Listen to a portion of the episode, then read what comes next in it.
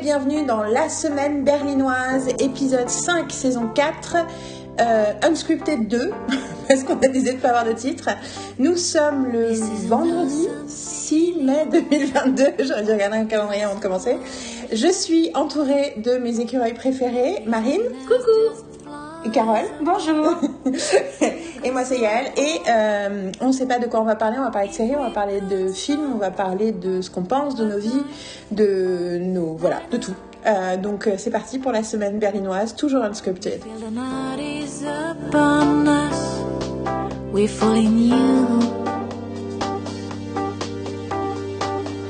C'est l'intérêt de l'unscripted. Je n'ai pas écrit une intro.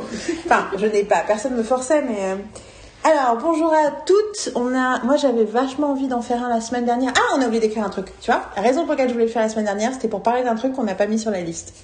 I knew we would forget about it. You can't take it with you. Donc euh, j'avais très envie de le faire la semaine dernière et en fait euh, j'ai réalisé que les emplois du temps ne le permettaient pas du tout de l'enregistrer comme je voulais. Je me dis, mais c'est pas grave, Yael, tu vas soit faire un épisode de ton podcast de Buffy, soit publier la deuxième partie du vieux truc enregistré avec Carole il y a 5 ans sur Sweet Wishes. Et je n'ai fait ni l'un ni l'autre. Mais tu as commencé. J'ai commencé euh, Buffy, ouais, j'ai commencé à analyser l'épisode 3. Je pense que j'ai je passais 2-3 heures dessus et j'ai analysé 3 minutes.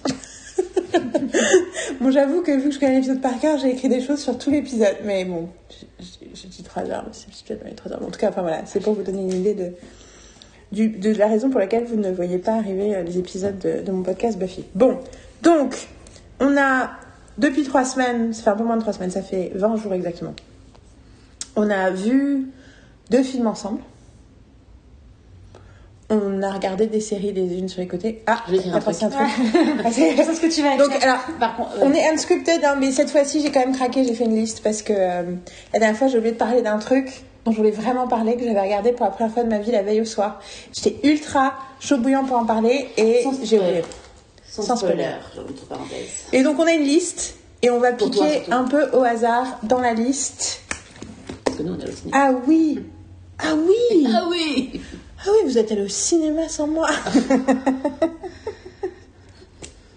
Pardon. Genre. Euh, alors, attends, du coup... et on l'abandonne. Euh, donc, euh, effectivement, elles sont allées au cinéma. Euh, J'aurais un peu pu y aller deux. euh, J'avais un truc à faire ce soir-là. Parce que j'ai une vie extrêmement active, même si je ne sors pas de la maison. Je suis sortie. Je suis sortie la semaine dernière. D'ailleurs, t'as remarqué que d'ailleurs, je suis t'es passé, t'es passé non. ce matin. hein. J'étais censée aller à l'acupuncture et j'ai fait No, it's not happening. Donc voilà. Mais je suis sortie la semaine dernière. Je suis sortie de la maison pour la première fois. Euh, attends, qu'est-ce que j'étais en train de dire? Ah oui, et du coup, j'ai pas. Et je viens de regarder. Je viens de regarder le premier épisode de la série Ghost dont je parlais dans le podcast d'avant.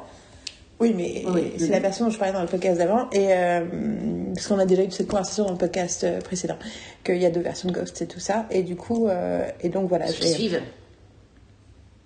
Quoi? Pour ceux qui suivent. Oui, oui, oui, Oui. mais. Anyway, I was saying euh, que du coup, voilà, ça c'est les trucs, les trucs de dernière minute que j'ai fait pour l'enregistrement. Mais on a plein de trucs dont on veut parler. Moi, j'aimerais bien qu'on commence par le fameux truc dont je voulais parler la semaine dernière. Si ça vous va, ou est-ce que vous sentez plus de parler d'un autre truc d'abord? Donc, Moi gros- Donc, je voudrais qu'on parle euh, du film qu'on a regardé le 28 avril pour célébrer l'anniversaire de ma maman, euh, qui n'est plus avec nous, comme euh, pour ceux qui suivent. Et euh, donc, c'est un, son film préféré, c'est un film de 1938, c'est ça hein? Oui. Qui s'appelle You Can't Take It With You, en français, dans le texte Vous ne l'emporterez pas avec vous. C'est un film de Frank Capra, avec euh, entre autres euh, James Stewart et Lionel Barrymore, et entre autres acteurs. Et euh, c'est un film avec lequel j'ai grandi et que j'ai pas beaucoup vu à l'âge adulte parce que je l'ai vu tellement de fois quand j'étais gamine. Je l'ai regardé il y a quelques années avec Alix. Je l'ai montré à Alix. J'ai montré à Alix en rigolant en disant Tu vas voir le film qui m'a endoctriné à l'enfance. Et j'ai regardé le film, j'ai fait Ah oui, effectivement, c'est vraiment le film qui m'a endoctriné dans l'enfance. Et du coup, c'était un plaisir de le revoir avec vous deux, même si bien sûr vous l'aviez déjà vu. Euh, et donc. euh, Je l'ai vu la première fois avec toi et ta maman. oui, oui, non, mais j'allais te donner euh, le. J'allais te laisser raconter ce truc. Je voulais juste euh, introduire en disant. Et c'est vrai que vu que vu que le cinéma, le cinéma hollywoodien, enfin le le classique, le cinéma classique, notamment hollywoodien, mais pas seulement. C'est quelque chose qui nous tient vraiment à cœur, mais dont on parle rarement. Je pensais que c'était vraiment l'opportunité d'en parler, de vous donner envie de le voir, de voilà, de en faisons un peu notre côté euh, la culture euh, cinéma, c'est important pour nous aussi et parlons-en. Et donc euh, et donc je me dis que c'est une opportunité de parler de Capra et de parler de James Stewart et de parler de ce film. Et donc du coup, je voulais que vous commenciez, les filles, celle qui veut, euh, Comme parler euh, D'habitude. comme d'habitude, Comme d'habitude à chaque début de podcast. Yeah, because I don't want to steamroll people. Non, non, mais c'est pas. C'est pas, c'est pas une critique. hein. oui, oui, mais je, je que- fais totalement Que tout volontairement. à fait, euh, voilà. C'est juste, c'est it's not new. c'est juste. euh, Et j'avoue que j'étais inquiète à l'idée de faire le podcast trop tard après, trop longtemps après, parce que je me suis dit, vu que c'est un film qu'on a tous déjà vu, du coup c'est moins présent à l'esprit.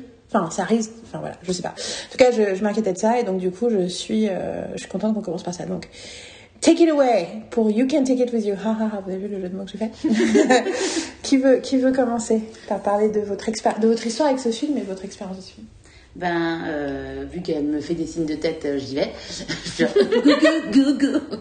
Euh, donc, comme je disais, je disais, comme je t'ai interrompu en te disant que oui, j'avais découvert ce film euh, grâce à toi, mais surtout grâce à ta maman, parce qu'on a décidé que vous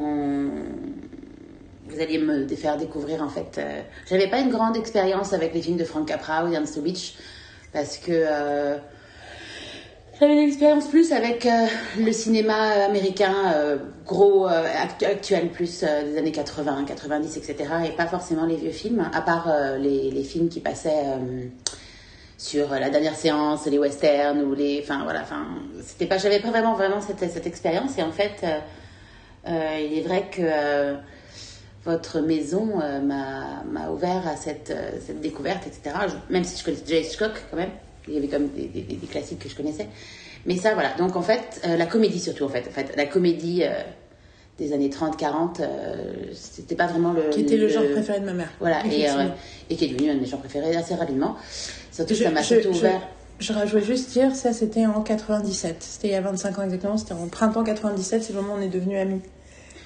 Donc voilà, et donc en gros, euh, donc elle m'a montré euh, ce film. Je pense pas que c'était le premier film, euh, enfin des années 30 ou 40 que j'avais vu avec vous, mais en tout cas c'était un des films importants pour Dan en fait, et pour faire comprendre. Et en fait, je me souviens pas vraiment. Je sais que j'avais beaucoup aimé, que ça va, enfin, je suis pas sûre qu'on en ait beaucoup parlé après ou quoi que ce soit, mais je, je me souviens qu'en en tout cas, je me vois encore dans le salon euh, avec la vidéocassette euh, et euh, en anglais sous-titré, bien sûr, hein, parce qu'il faut pas se foutre de la gueule du monde.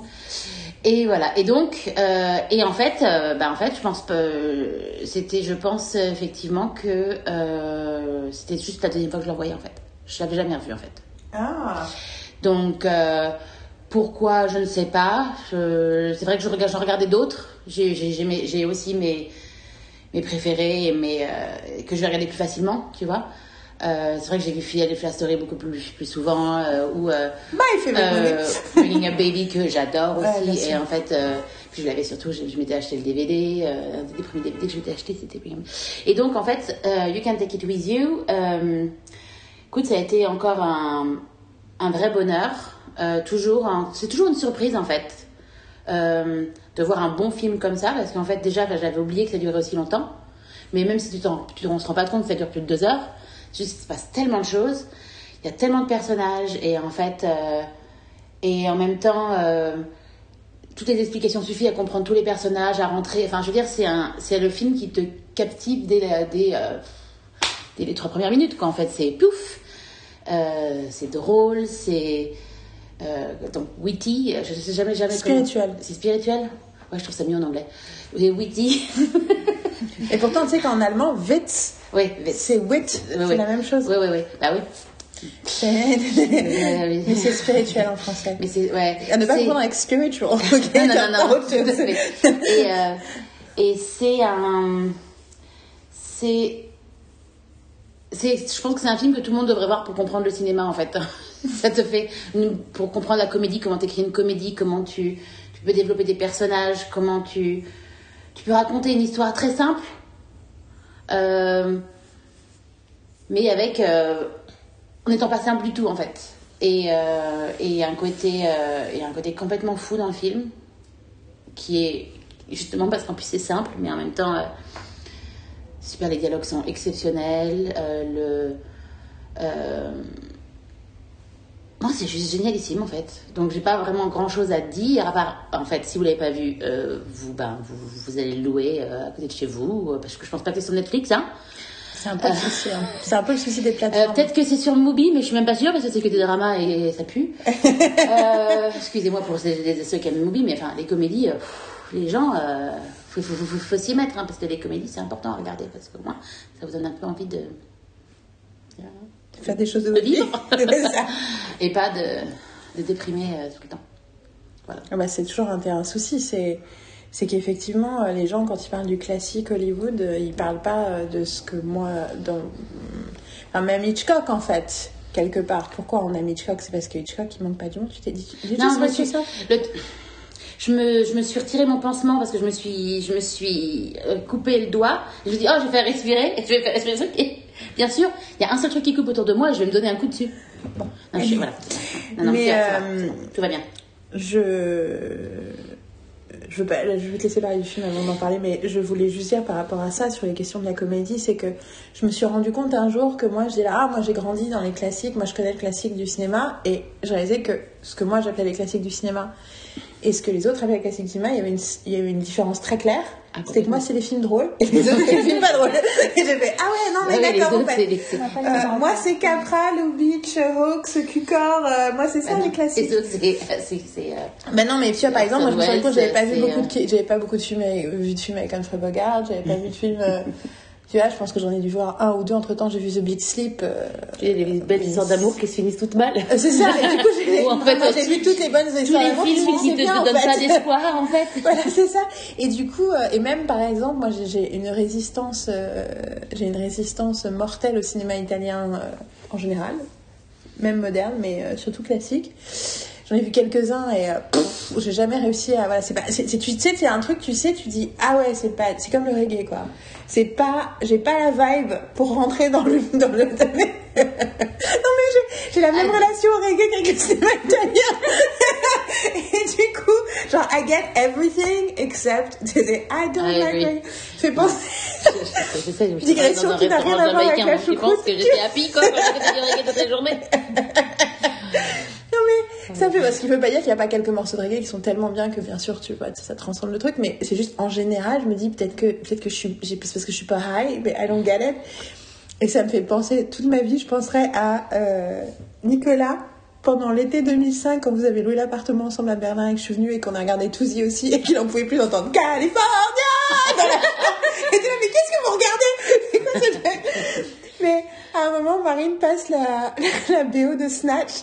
Et dedans, il y a une chanson qui est I don't like. Et lui, il commence à chanter. Et il chante pas la suite. Il dit Oh, c'est génial, c'est comme moi. C'est un truc que Nicolas, un vieil ami de Marine et de Damien. Un des trucs euh, que j'avais en commun aussi, enfin qu'on avait tous en commun avec Nicolas, c'est qu'on n'aimait pas le reggae. Et du coup, il fait I don't like. Et il chante ça à tue-tête. J'ai- Et là, moment, je fais Nicolas, tu sais, c'est quoi la phrase d'après du refrain? Il fait Non. Puis c'est I love it. I don't like reggae. I love it. Comment c'est What's going on? Bah, c'est soit la pub, Ok, I pause. We, ju- we, were, we, were, gr- we were cooking, people. Donc c'était la pub. Et life hack de Marine qui m'a dit un jour non mais faut que tu fasses ça et je sais pas je pense que ça, ça marche en France aussi quand le fixe sonne vu que plein de fois c'est de la pub ces trucs ou quelqu'un de Microsoft qui t'insulte parce que t'as un, t'as un, un virus sur ton ordinateur. Je sais pas si vous êtes déjà arrivé.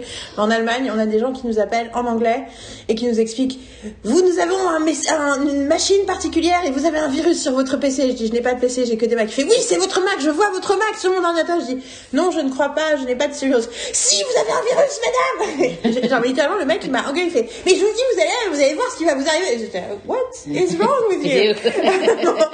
et du coup, pour éviter ce genre d'interaction, euh, parce que moi, à l'ancienne, je faisais toujours des, trucs, je dis, les gens ils m'appellent, je fais je n'avais plus dans ce pays, ou un truc comme ça. Avec les fixes, ça marche moins bien. Et ben, Marine m'a dit tu parles pas. Parce que c'est souvent des trucs automatiques, et s'il n'y a pas de voix, ils s'enclenchent pas. Et donc, effectivement, on décroche, on écoute, on ne dit rien.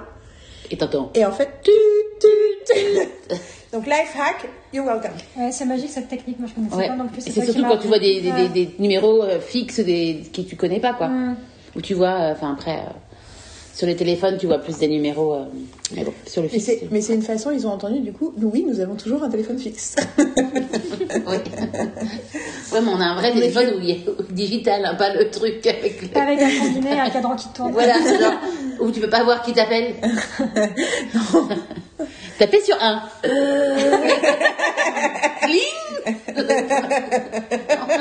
Ah mais ça c'était des vrais moments de solitude. Le début des claviers à touche, on disait taper sur un mais que t'avais encore un cadran qui tournait, tu fais. Moi j'ai jamais. Moi, j'ai, Moi, ça m'est déjà arrivé d'être dans cette situation. j'ai vu ça que dans des films. Moi, j'ai vu ça que dans des, des, des, des, des, des- des sketchs. Ouais. Après nous, euh, ma mère c'était un peu euh, à la course de la nouvelle technologie toujours. hein. Donc on avait eu des répondeurs avant tout le monde, on avait eu des, des trucs automatiques avant tout le monde. Donc je pense que c'était genre, ouh, il y a une nouvelle machine qui existe que Euh, j'ai trouvée. télé avant tout le monde. que j'ai trouvé tomber du camion, du coup qui marche pas vraiment, mais quand même on va la voir. Donc euh, voilà. Vous ne l'emporterez pas avec vous, comme dirait. On revient, regardez, thématique, on reste sur le Voilà. Parce que oui, le vous ne l'emporterez pas avec vous, euh, c'est par rapport à l'argent notamment. Donc euh, et ma mère était. Arrête Oui, de oui, montrer Carole, j'ai pas Ah oui, vu je ce voulais qu'elle me regarde surtout. Enfin, non, mais c'est parce que tu la regardais que genre, vas-y, laisse-la parler. non, parler. absolument pas. J'attendais qu'elle me regarde. Je te regarde, Marie, je te regarde. Donc je disais euh, que euh, oui, les comédies, du coup, effectivement, c'est pas la même. Que, oui, donc je disais, je voulais terminer sur le cinéma italien. Il y a un film italien que j'adore, que j'ai dû voir que deux trois fois dans ma vie, mais que j'ai cherché à que j'aimerais bien avoir en DVD. Et la- les deux trois fois où j'étais en Italie ces dernières années, je me dis tiens, si je le trouvais en DVD en italien, ce serait vraiment cool. Qui est le pigeon. Il je peux- pigeonnet. Je peux, tu sais que c'est un- quelque chose que je peux demander à ma boss. Ah, mais oui. de trouver. euh, Donc je voudrais le pigeon parce que Voilà. c'est avec euh, c'est avec Mastro. Il y a- Il y a tout le monde dans ce film. C'est un film des années 50 sur une bande de bras cassés qui foutaient plein de cambriolage. Et c'est mais genre. Alors je sais que c'est un grand classique. Hein, c'est pas euh, voilà. Enfin. Donc c'est un grand, enfin on est d'accord parce que C'est un grand classique, oui. Parce que Carole connaît beaucoup mieux le cinéma italien. En plus elle me parle même italien donc ça aide. Mais du coup moi ce film là pour moi c'est ah bah voilà ça y est j'aime le cinéma italien quand il est comme ça quand il est drôle. Alors c'est pas je sais qu'il y a plein d'autres types de comédies mais mais personnellement, moi, j'ai rarement eu autant de, enfin, j'ai autant vibé avec un film qu'avec celui-là, et je pense que c'est aussi un film qui ressemble vachement à la screwball comedy que j'adore Mm. américaine, en fait. C'est Mm. peut-être pas pour rien que. Non, mais c'est vrai que le cinéma italien des années 60-70, il y a un côté quand même amer, grinçant, euh, critique sociale, acide, où à la fin, euh, tu, tu déprimes quand même, quoi, même s'il y a des moments de comédie. Et moi, je suis en, en recherche tout le temps de films italiens, parce que j'ai envie d'entendre des gens parler italien. Et franchement, euh, c'est dur, quoi. C'est c'est un, me c'est un- c'est un vrai désert. Ça et j'ai essayé de regarder le dernier film de Nanni Moretti. J'ai pas réussi à regarder en entier. Tellement mauvais, mal écrit, Ah. gênant. Même lui, il joue mal. Euh, là Très piani. ouais, J'ai vu le début parce que comme j'étais Ah, c'est- j'avais envie de me cacher tellement c'était nul. En fait, j'avais honte pour eux. J'ai vu euh, le tellement soundcheck c'est mal au joué. cinéma, j'ai dû Ils regarder. sont méchants les personnages entre eux. J'ai dû m'occuper du son et j'ai Ouais. vu les. Le, le, le début m'a intéressé en fait, mais en fait je me suis dit, euh, j'ai commencé à regarder parce que le son marchait pas. Je fais, il y avait un grand problème de son pendant le truc, parce que, enfin bon. Et finalement, quand j'ai regardé, oui, j'ai vu les cinq premières minutes en fait. Ouais, Et au début- mal, les émotions des personnages. Le truc qui se passait était Ouais. intéressant, mais après je suis passée. je suis passée parce que tu es obligée d'avancer. Au début, j'étais. Ah oui, ok, attends, j'ai besoin de reco- recommencer le Donc, truc. j'ai fait Quand un- tu dis, non, non, non, mais que juste, je te demande, quand tu, quand tu parles, tu dis, oui, oui, mais j'allais te, je veux te poser la question que je me pose, parce que tu. Oui, vas-y. C'est quand tu disais, j'ai regardé le 5 minutes, c'était pas avec les gens dans la salle.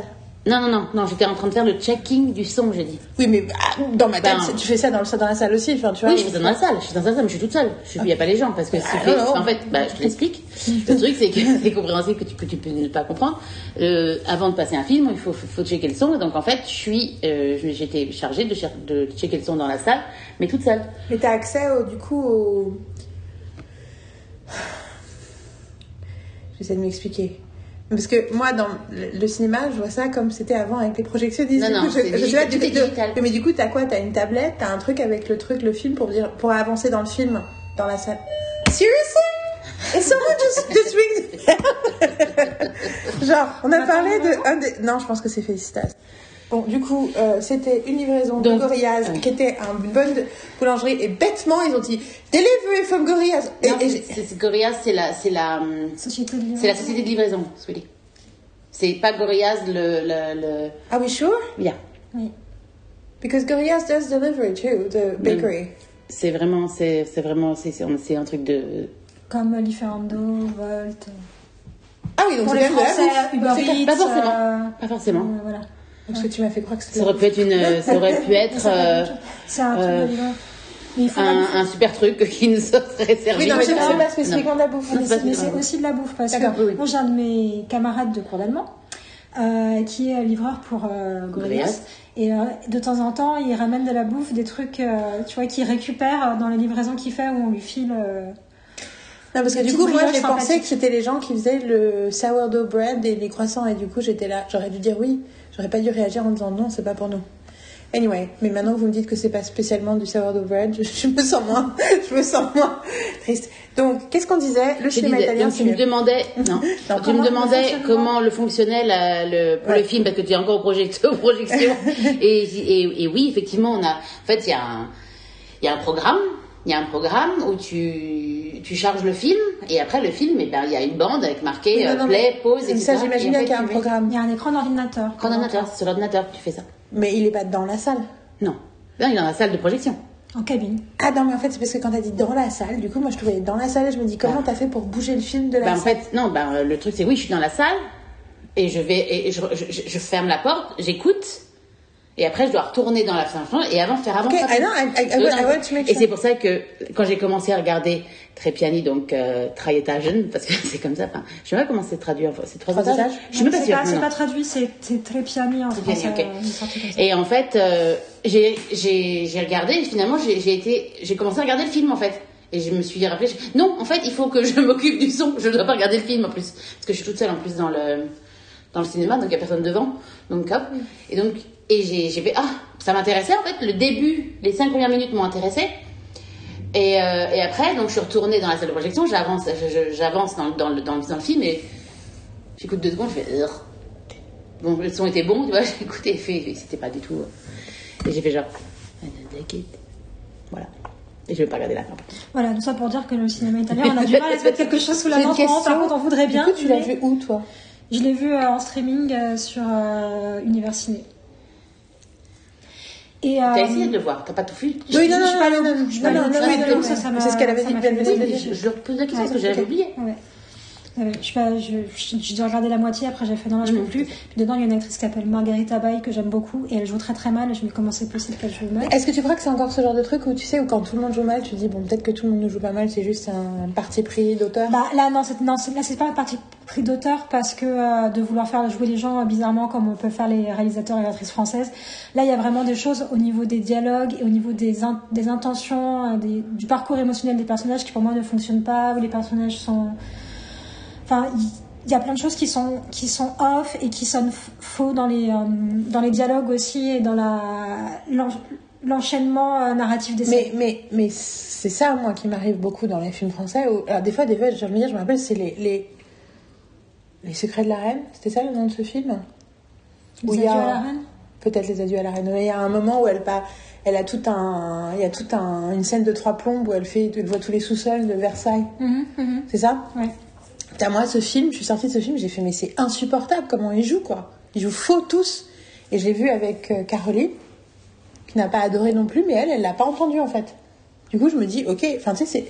Du coup, tu... Et du coup, je- c'est pour ça que je te pose la question. Ouais, parce que là, je pense que ça- ce que tu viens de décrire, c'est exactement ce que je ressens quand je vois les films français et que moi, j'ai l'impression que tout le monde joue mal et que les autres ne le voient pas. Du coup, je me dis, est-ce que c'est pas une façon de faire les choses qui, nous, nous semble Mais fausse Là, c'était pas jouer mal dans ce même type de jouer mal parce que je, je, je, je vois de quel type de jeu off un peu tu veux parler, des trucs un peu atones ou décalés euh, et qui sont faits pour faire de l'effet. Là, là, très clairement, tu, je, puis, pour le coup, c'est des acteurs que j'ai vus dans plein euh, d'autres rôles, tu vois. Et là, je, les sens, je les sens jouer mal ou être, ou être maladroits parce que euh, la dynamique euh, dramatique des scènes est maladroite en fait. J'ai la- J'ai l'impression qu'il y a des moments où on précipite euh, des grosses émotions, ou alors il n'y en a pas, ou des, plein de, de moments de, de conflits qui sont étranges en fait. Enfin, je sais pas, il y a plein de choses qui sonnent hyper faux. Ah, du coup, ça me fait penser à deux choses. Un, c'est un peu l'effet. Enfin, moi, c'est. c'est- Ce que tu décris, c'est exactement l'effet que j'ai chaque fois que je regarde une série que je trouve mal écrite, notamment une série française. Euh, mais qui en fait, euh, je vais en parler euh, maintenant, je vois dans des séries étrangères, et Mhm. c'est exactement le même problème que j'ai. Du coup, mais du coup, vu que tu me dis ça, moi j'ai jamais vu de film de, de Nanny Moretti, en fait, j'ai toujours, je peux toujours passer à travers.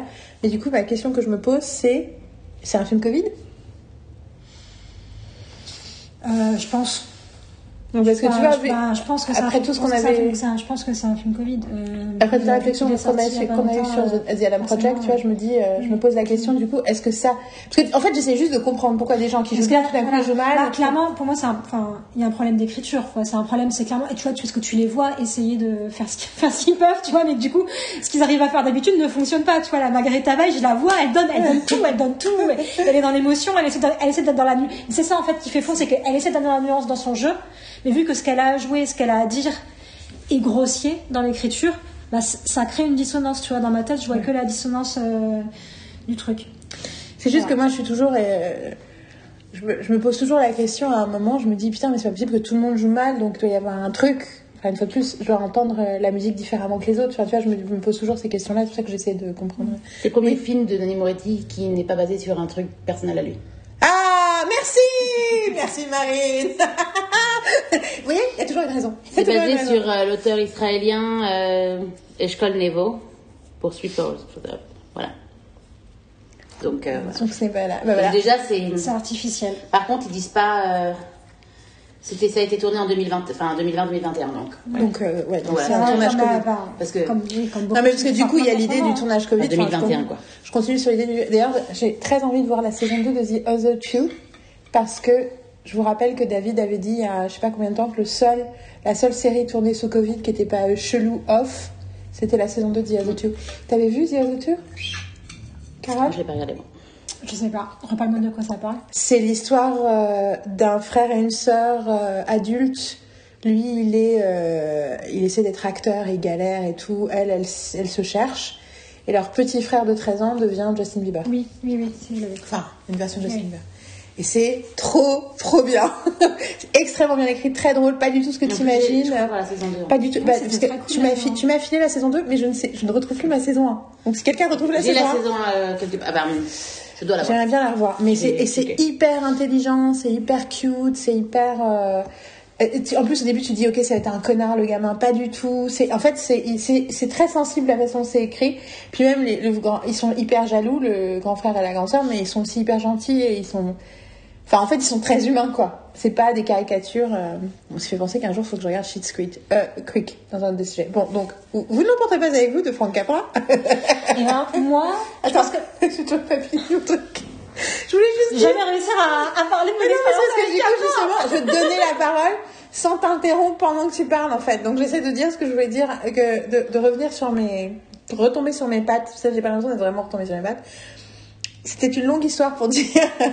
Marine, tu peux rire à haute voix, tu peux te cacher quand tu rigoles. Je me cachais pas. Euh, non, c'était ce que tu voulais dire, c'est que c'est euh, c'est c'est que oui, c'est je la comédie. Je vais re- hein la comédie, j'en parlais à mes stagiaires. Arrête, arrête de rire devant moi. La comédie, j'en parlais euh, beaucoup à mes stagiaires cette semaine. En plus, j'ai deux groupes différents. C'est si vous voulez vraiment comprendre la dramaturgie, si vous voulez vraiment comprendre l'évolution des personnages, allez regarder du côté de la comédie parce que la comédie est toujours potentiellement, quand elle est bien, beaucoup plus solide dramatiquement quelque part, on peut se, complaire dans des, euh, grands euh, trucs larmoyants euh, sans vraiment que ça marche complètement dramatiquement, alors que pour la comédie, il faut être en béton armé. Et donc, je trouve que c'est intéressant que j'ai grandi et que pour ma mère, les classiques, c'était la comédie, parce que du coup, enfin, je reviens à The Big Sleep, qui est le film avec Humphrey Bogart que j'ai vu. The Big Sleep, c'est connu pour être un scénario qui n'a pas de sens. Comme le livre, d'ailleurs, qui a des lacunes. euh, et du coup, euh, on peut, you can get away with it quand c'est pas dans la comédie, contrairement à ce qu'on imagine. Donc voilà, c'était mon introduction. Et maintenant, Carole, s'il te plaît, parle de You Can Take It With You, de ton point de vue. Mon point de vue. Bah, déjà, je voulais parler de mon, sou- mon souvenir d'avoir vu le film. Mon premier souvenir, je pense que la première fois que j'ai vu, c'était avec ma mère aussi. Euh, à l'époque, dans les années 90, on passait notre temps à emprunter des classiques hollywoodiens à la médiathèque de 50 ans New qui était un vaste vivier pour le cinéma hollywoodien, et que les films beaucoup plus récents, les empruntait euh, au vidéoclub, euh, au vidéoclub du coin. Et je l'ai revu quand je travaillais à la vidéothèque de la fac de Nanterre, où je passais beaucoup d'heures quand même à attendre, euh, attendre le client, j'ai envie de dire, à la vidéothèque. Il n'y avait pas, il pas full full, hein. il y avait un peu les étudiants en cinéma. D'ailleurs, je pense que la première fois que j'ai rencontré Gauthier Moindreau, c'est quand il était étudiant de première année de licence et que moi j'étais en master à la fac et il venait emprunter des, il venait emprunter euh, des DVD, peut-être même encore des VHS, parce qu'à l'époque il y avait encore des, des, des VHS à, à la, à la BU. Il y avait un petit poste euh, de télé avec magnétoscope et, euh, et moi pendant que les, gens passaient emprunter des trucs, euh, je me regardais des films, je revoyais, je revoyais des classiques à ce moment-là. Mais, mais ça c'était c'était en 2005, tu vois, un truc comme ça. Donc ça fait un moment que je l'avais pas vu et je trouve que c'est un film exceptionnel. Je trouve ça hyper drôle, hyper hyper intelligent et et, euh, et au départ, c'est une pièce de théâtre.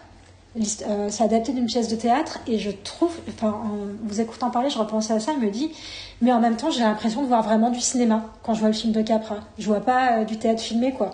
Il y a quelque chose de hyper vivant, hyper dynamique dans la façon dont c'est, dont c'est, dont c'est filmé aussi et et on est euh, on est emporté on est emporté par euh, je sais pas il y a tellement de vie Enfin, je, bouge, je bouge mes mains dans tous les sens je fais des je fais des moulinets en même temps dit, t'as dit le mot emporter, j'ai dit, et pourtant vous ne l'emporterez pas avec vous. Il y a quelque chose, il y a, ouais, je sais pas, il y a tellement de, il y a tellement de, de vie.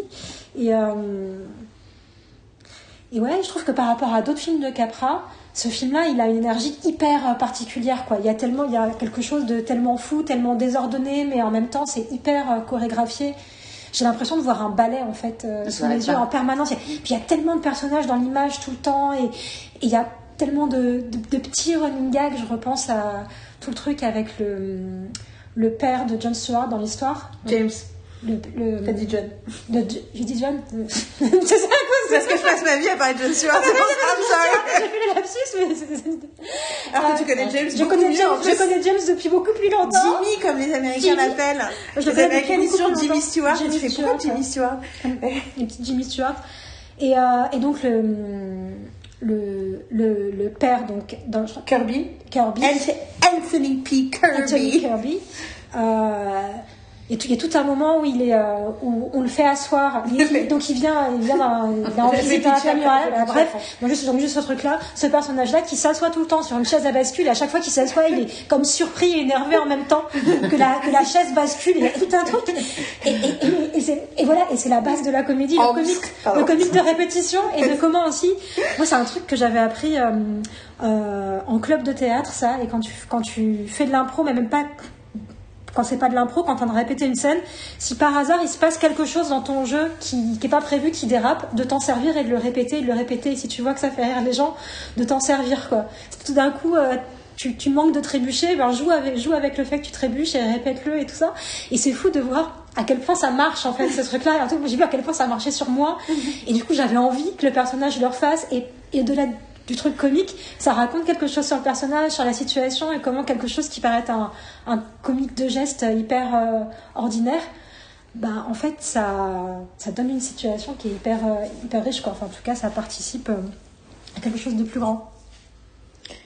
Mais je, me- je me suis redressée juste pour me redresser un peu quand je t'arrête de parler. un truc C'était pas pour t'empêcher de parler. Non, mais je voudrais pitcher le film quand même parce que je me dis que. Ouais, j'ai fini euh, pour ce. Je voulais juste être Ce boulevard-là, comme... Oui. I was gonna ask her. I feel like I'm I'm going I'm going through a power struggle. She's getting so strong. I feel like I have to like defend my position as a host. C'est pour entamer les, pour les dans les prochains sujets là. du podcast. Ah oui. On expliquera après. Mais, ah, yeah, that's very, it's a good point. I love when you do that. I love when you do that. Ok, on, on expliquera tout. Vous aurez l'explication de ça dans quelques minutes. Suspense.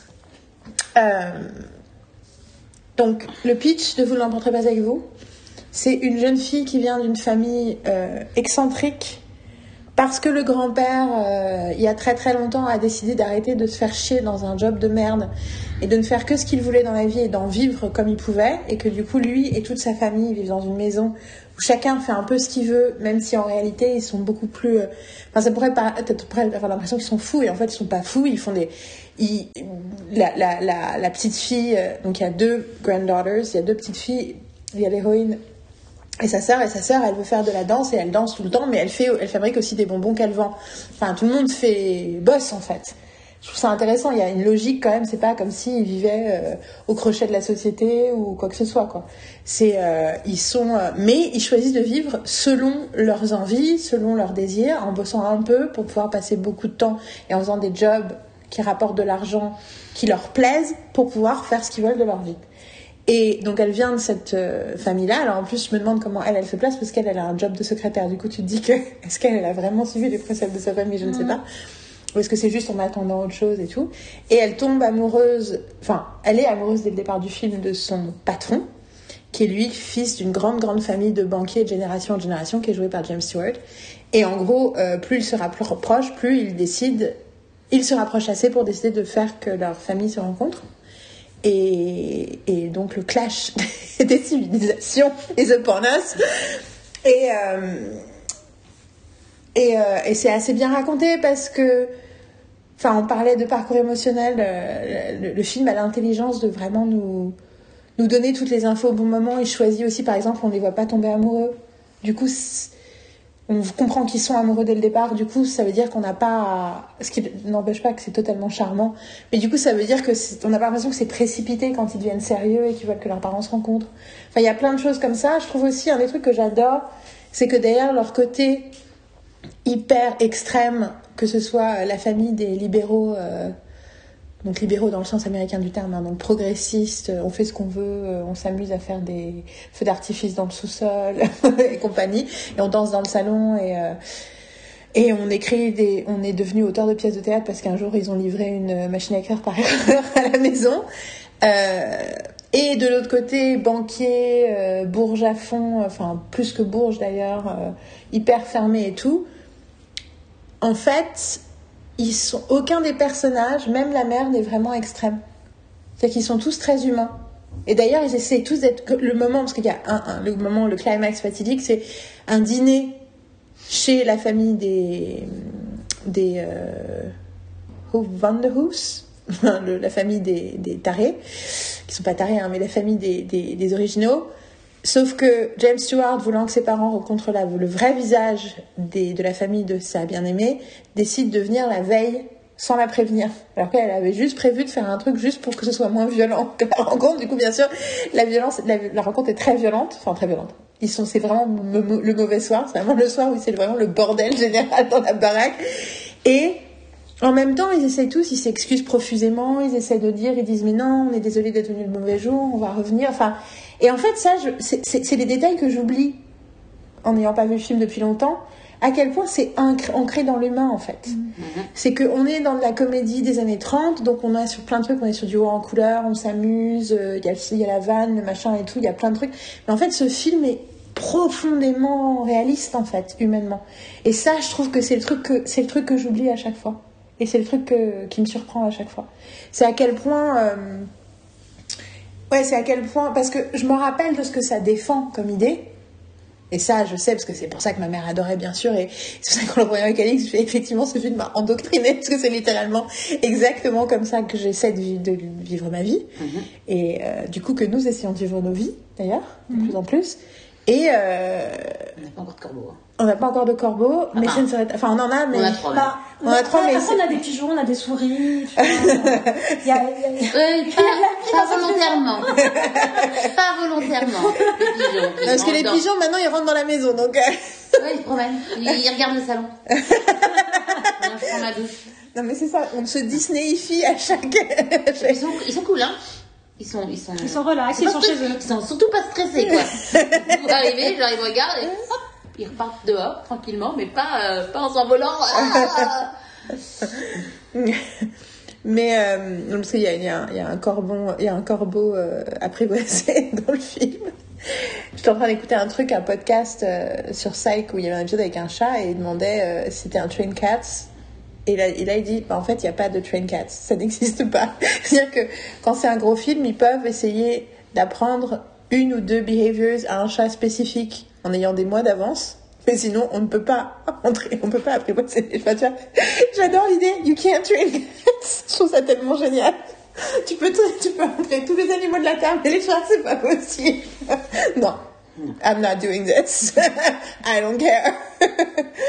ça, je trouve ça génial. Mais bon, passons. Euh, mais Jim, j'avoue que le, corbeau, euh, le corbeau qui, qui fait ce qu'on lui dit de faire et qui, aide, euh, qui assiste la fabrication des feux d'artifice, je trouve ça génial. Mais ouais, euh, ce que le film défend sur, et puis c'est pas juste, c'est pas anodin en fait. Il y a plein de moments, c'est vraiment ce truc de défendre pourquoi c'est plus important d'être heureux que d'être riche. Le, propos est élaboré, sophistiqué, euh, justifié, argumenté à plein de moments différents du film. C'est pas euh, juste euh, un petit truc, c'est il y a vraiment un truc, c'est une c'est- de toute façon après c'est Capra et Capra c'est quelque chose dans lequel il, croit. Et c'est vrai que La vie est belle, can- euh, It's a Wonderful Life est beaucoup plus connu, mais celui-ci est quelque part plus puissant aussi. Même si on est sur des choses similaires, mais là il y a l'idée de la la différence, c'est que dans, dans La vie est belle, James Stewart il le fait un peu sans vraiment s'en rendre compte d'être une bonne personne. Alors que là, Lionel Barrymore fait plusieurs speeches en disant Ben non, un jour j'ai décidé et c'est comme ça. Et là, elle, sa petite fille dit euh, Grand-père a commencé et il nous a appris à vivre comme ça. Donc il y a quelque chose de vachement plus engagé en fait. Et, euh, et c'est très. euh, Et puis il y a des trucs assez poignants. Enfin, je veux dire, le... Anthony P. Kirby, son, son adversaire financier, enfin, il se passe des... Là-dessus, je veux pas spoiler, mais il se passe des trucs quand même assez euh, violents, quoi, dans une comédie. Donc, non, il y a vraiment quelque chose de très. euh, It's really real. C'est humain. c'est très humain et tu disais la, la longueur du film et j'ai remarqué qu'il y a vraiment plein de scènes qui prennent le temps quoi. Des scènes qui prennent le temps d'être avec les personnages, autant il y a des moments très chorégraphiés, très... Il n'y a, pas euh, de- il y a, pas de- il y a pas aucune scène inutile en fait. Oui, mais... Ça oui, toujours quelque chose en plus. oui, mais justement je trouve qu'ils se, font, ils se donnent quand même l'espace. Mhm. Tu vois, quand tu vois euh, les deux amoureux sur le banc se parler, t'as l'impression- t'as une, t'as une vraie conversation en fait. Mhm. C'est pas, tout n'est pas justement le domino On n'est narratif, pas dans tout n'est pas...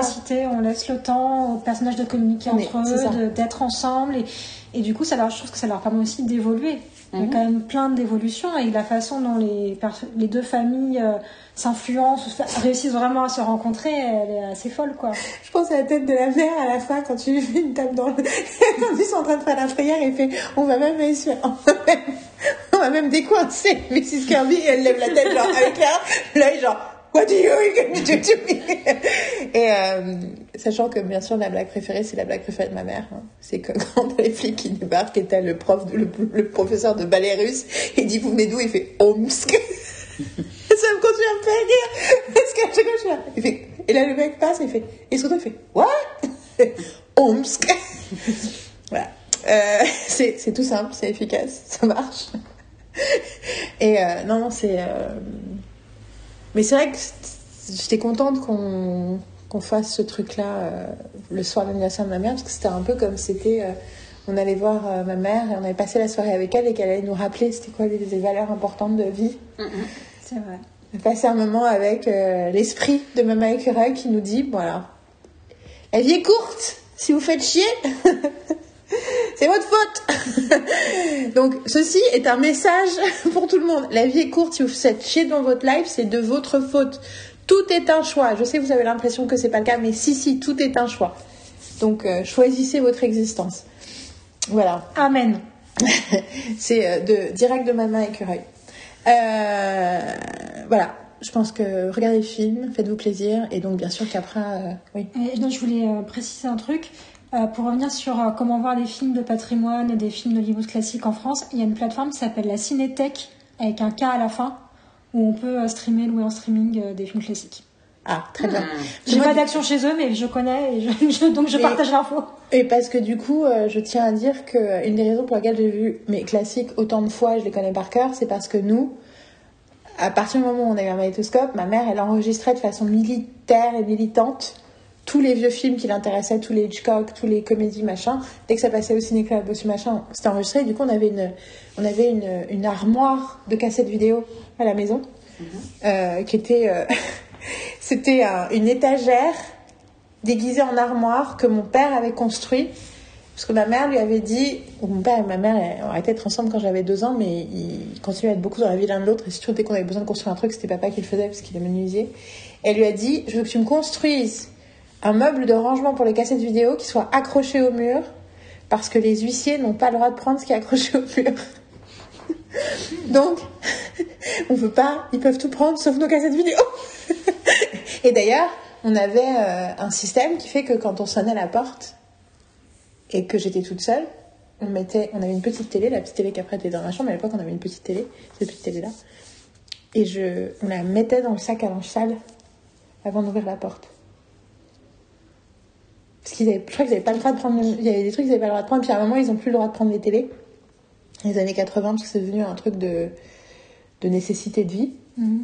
Mais du coup, au cas où les huissiers viennent, sachant qu'on a eu genre un ou deux huissiers en tout dans toute ma vie, hein, mais La- la, la- le menace, la menace, non, non, mais la menace était, a été a existé pendant des années, et des années, et des années, et du coup, euh, si jamais on sonne à la porte, on cache la télé dans le sac de linge sale, on cache le métoscope euh, ailleurs, et on ouvre la porte.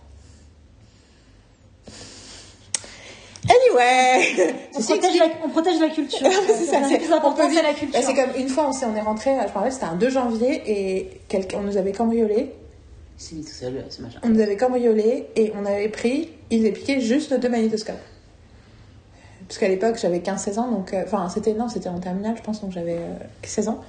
Et euh, du coup, euh, et en plus, c'est con, pour prendre mettre le magnétoscope, vous avez utilisé un de mes sacs, qui était mon sac de cours où j'avais toutes mes notes d'histoire. J'étais là, oui, oui Pour une fois j'ai pris mes notes, une fois dans ma vie Et, euh, et du coup, euh, et je me rappelle très bien, ma mère était là, non mais ils ont pris que les magnétoscopes. Non mais c'est des ennemis personnels, c'est des gens qui nous connaissent. C'est pas possible. Dire, de tout ce qu'ils auraient pu prendre, bon, il y a rien d'autre dans la maison, mais quand même. Genre, ils nous connaissent, c'est des gens qui nous connaissent, ils sont ils nous ont ciblés. Du coup, elle dit non, mais on va pas pouvoir arracher tout de suite. On a tenu 4 jours. Genre, parce plus, c'était un peu genre, je me rappelle très bien, ça a duré 3 jours, on regarde la télé, genre, Putain, mais on est obligé de regarder ce qu'il y a à la télé, mais c'est pas possible en fait. Genre, comment on peut survivre dans cette maison Donc ça, c'est 1995. Donc, juste pour vous dire que mon rapport à la. je décide ce que je regarde quand je regarde remonte à très loin. Donc voilà, tout ça pour dire que euh, vous ne l'emporterez pas avec vous. euh. Et alors c'est rigolo parce que du coup, moi je suis habituée à la version qu'on avait. Donc, un avec des. Il y, a des il y avait des glitches dans la copie de la version qu'on avait. Donc là, c'est rigolo de le voir sans glitch. C'est comme Philadelphia Story d'ailleurs. Mais surtout, ce qui est très drôle, c'est qu'il y a plein de blagues où je me rappelle du sous-titre français qui n'avait aucun sens. Parce qu'en plus, c'était des vieux, il y en avait certains, je pense, c'était des vieux sous-titres, et donc c'est des trucs culturellement qui avaient du sens peut-être dans les années 30, 40, et qui en là, what? Mais surtout qu'après, je vous ai donné une nouvelle version. De quoi? Bah, vous ne l'emporterez pas avec vous. Après, moi, je on l'a, on l'a pris du, on a eu la version du, du vidéo.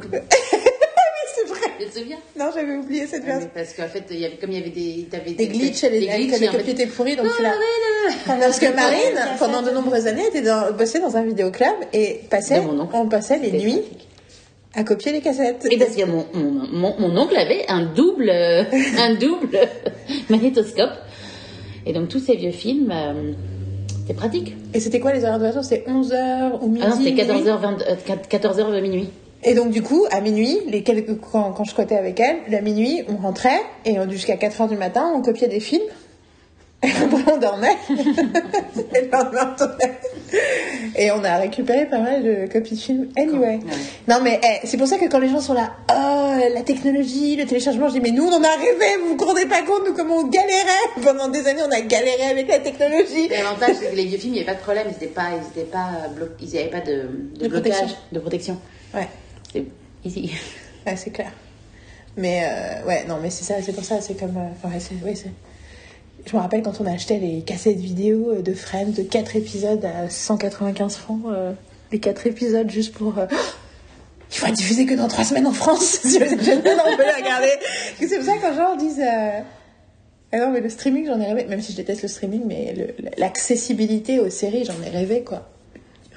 C'est comme quand la première fois j'ai lu le Watcher's Guide de Buffy et que je me suis dit, je vais copier toutes les répliques en anglais de façon chronologique pour avoir presque comme les scripts pour savoir ce qu'ils disent.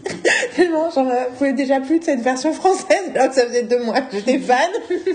Et puis je, je le dis souvent, mais euh, je pense que j'ai jamais mis dans le podcast, mais moi quand je regardais euh, une, nounou- une nounou d'enfer, une, une nounou d'enfer, je passais mon temps à essayer de deviner ce qu'ils disaient en anglais. Parce que tu entendais, c'est une de ces sitcoms où les rires étaient tellement forts, il y avait plein de pauses, plein de moments où tu sentais où étaient les rires.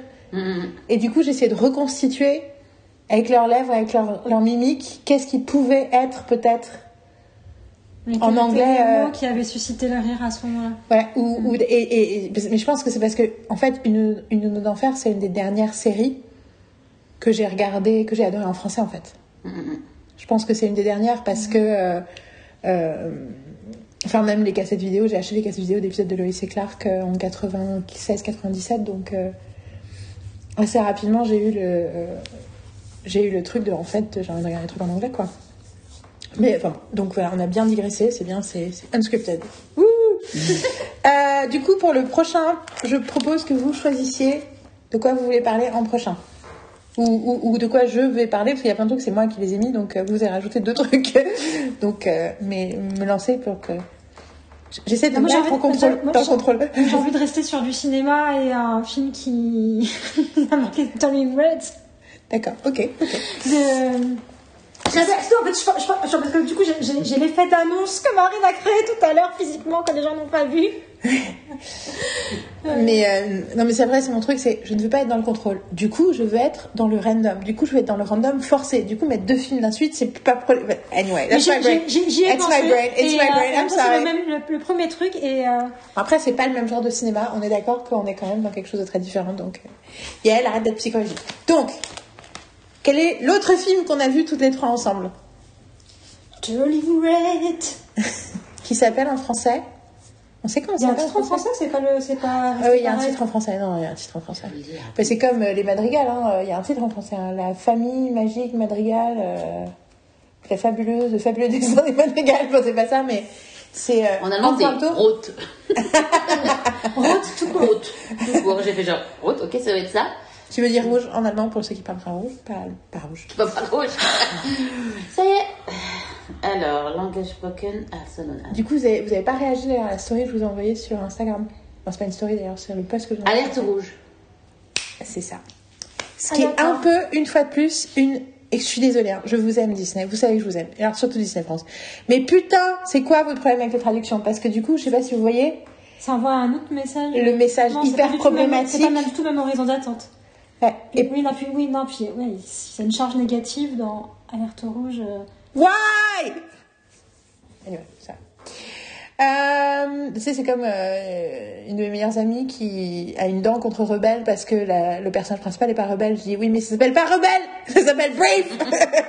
Donc oui, elle est pas rebelle, c'est juste, c'est le marketing, c'est la faute du marketing et des attentes que t'as eues par rapport à Masiki, mais c'est bon, quand même. Je pense que c'est pas son problème. Les Allemands l'avaient traduit par Mérida. Oui, voilà. Merci. Genre, plus Ou les Allemands a dit route. Enfin, tu vois, voilà. Voilà, bah, route. route. Voilà, Ah. simplicité. Simple, efficace. La semaine berlinoise. Mais ce qui est bien, c'est que c'est, on est, on est on brand, tu vois. C'est les Françaises qui se plaignent de trucs. I love when you do that. Je sais pas comment décrire ce truc-là, mais Marine fait, elle lève les bras et on dirait qu'elle se trans, qu'elle elle fait Transformation.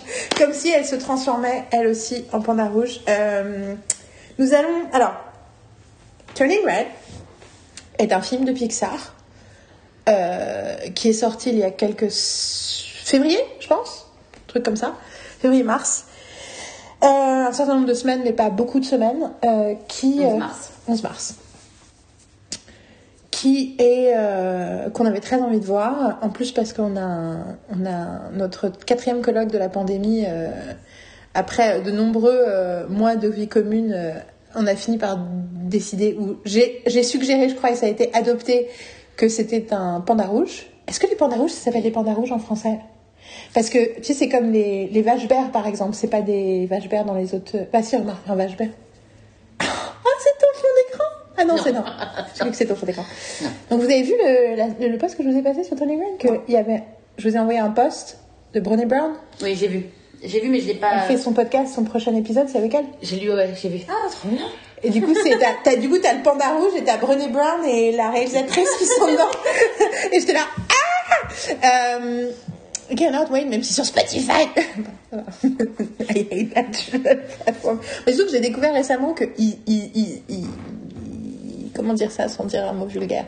Ils n'étaient pas gentils avec euh, leurs artistes, que c'est un des trucs qui paye le moins bien sur toute la planète, c'est Spotify en fait. Donc, euh, foutage de gueule total, les gars. Bon, passons, je déteste Spotify. Je sais ce que tu dois te dire à chaque. C'est le podcast anti. En plus, j'ai essayé de mettre le podcast sur Spotify quand même la semaine dernière. Après, j'ai fait, ah, bah, de toute façon, c'est pas possible, faut être hosté par je sais pas quoi, machin. J'ai fait, ok, never mind. Euh, tant pis, on va rester des rebelles jusqu'au bout, on va être sur Apple Podcast. Euh, Donc, on a vu, voilà, donc c'est Pixar, c'était très annoncé, on l'attendait. Je ne sais pas si les pandas rouges s'appellent des pandas rouges parce que, par exemple, les ratons laveurs en, enfin, les ratons laveurs en français, c'est des raccoons et c'est des vaches en allemand. Donc, Non, euh, c'est des pandas rouges, je crois. parce qu'en plus, c'est pas des pandas en fait, c'est juste un nom à la con, donc des fois d'un pays à l'autre, ça peut changer. de-. Non, mais tu vois, c'est comme dinde et turkey quoi. Attends. Qui s'appelle euh, la dinde et la turkey, ils s'appellent comme ça parce que c'est quand ils sont. On suppose que quand ils sont arrivés à la cour de France, quelqu'un dit c'est un oiseau qui vient d'Inde. Et quand c'est arrivé à la cour d'Angleterre, ils disent c'est un oiseau qui vient de Turkey. Et c'est pour ça qu'ils ont ce nom-là. Ah, je, je me méfie toujours des appellations. Je regarde, attends. Si c'est pas. Il me propose Fiat Panda, genre non. Vive la France. Ah, ça- Techniquement, c'est Elurus fulgens, redirigé par Panda Rouge, d'accord Panda Roux. Mais le nom, le nom c'est ça. Un Ailurus fulgens. D'accord, ok, d'accord. Pan- petit panda, panda éclatant. Attends, j'ai pas lu la Et panda dernière. D'accord, donc ça ne s'appelle pas un panda rouge, c'est bien ce que je pensais. Panda Roux. Le petit panda ou Panda Roux, Est-ce que tu peux, parfois appelé Panda fuligide. est-ce que tu peux checker en allemand? Ah, Est-ce que tant qu'à faire, euh, autant inviter les gens à. J'ai l'impression qu'on est, qu'on est un peu aussi un podcast de pro, de comment on dit, c'est prosélytisme, non, de d'évangélisme pour la langue allemande. prosélytisme, c'est autre chose. Panda, attends. Même si je sais pas kleine. Panda, auch rote Panda oder Katzenbären. Oh, Katzenbären Ouh Donc les ours chats. Les ours chats C'est comme le jour où j'ai découvert, vraiment. où j'ai découvert que euh, C'est- vrai que ça se justifie comme, euh, comme C'est- appellation. vraiment que c'est.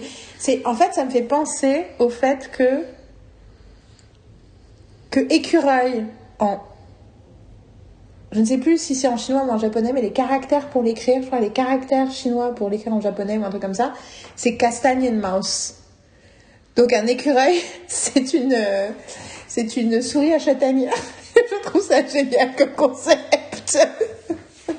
Ouais, il y a un truc assez littéral. c'est- tu, tu prends l'idéogramme pour la châtaigne et l'idéogramme pour la souris, Ouais. et ça fait écureuil.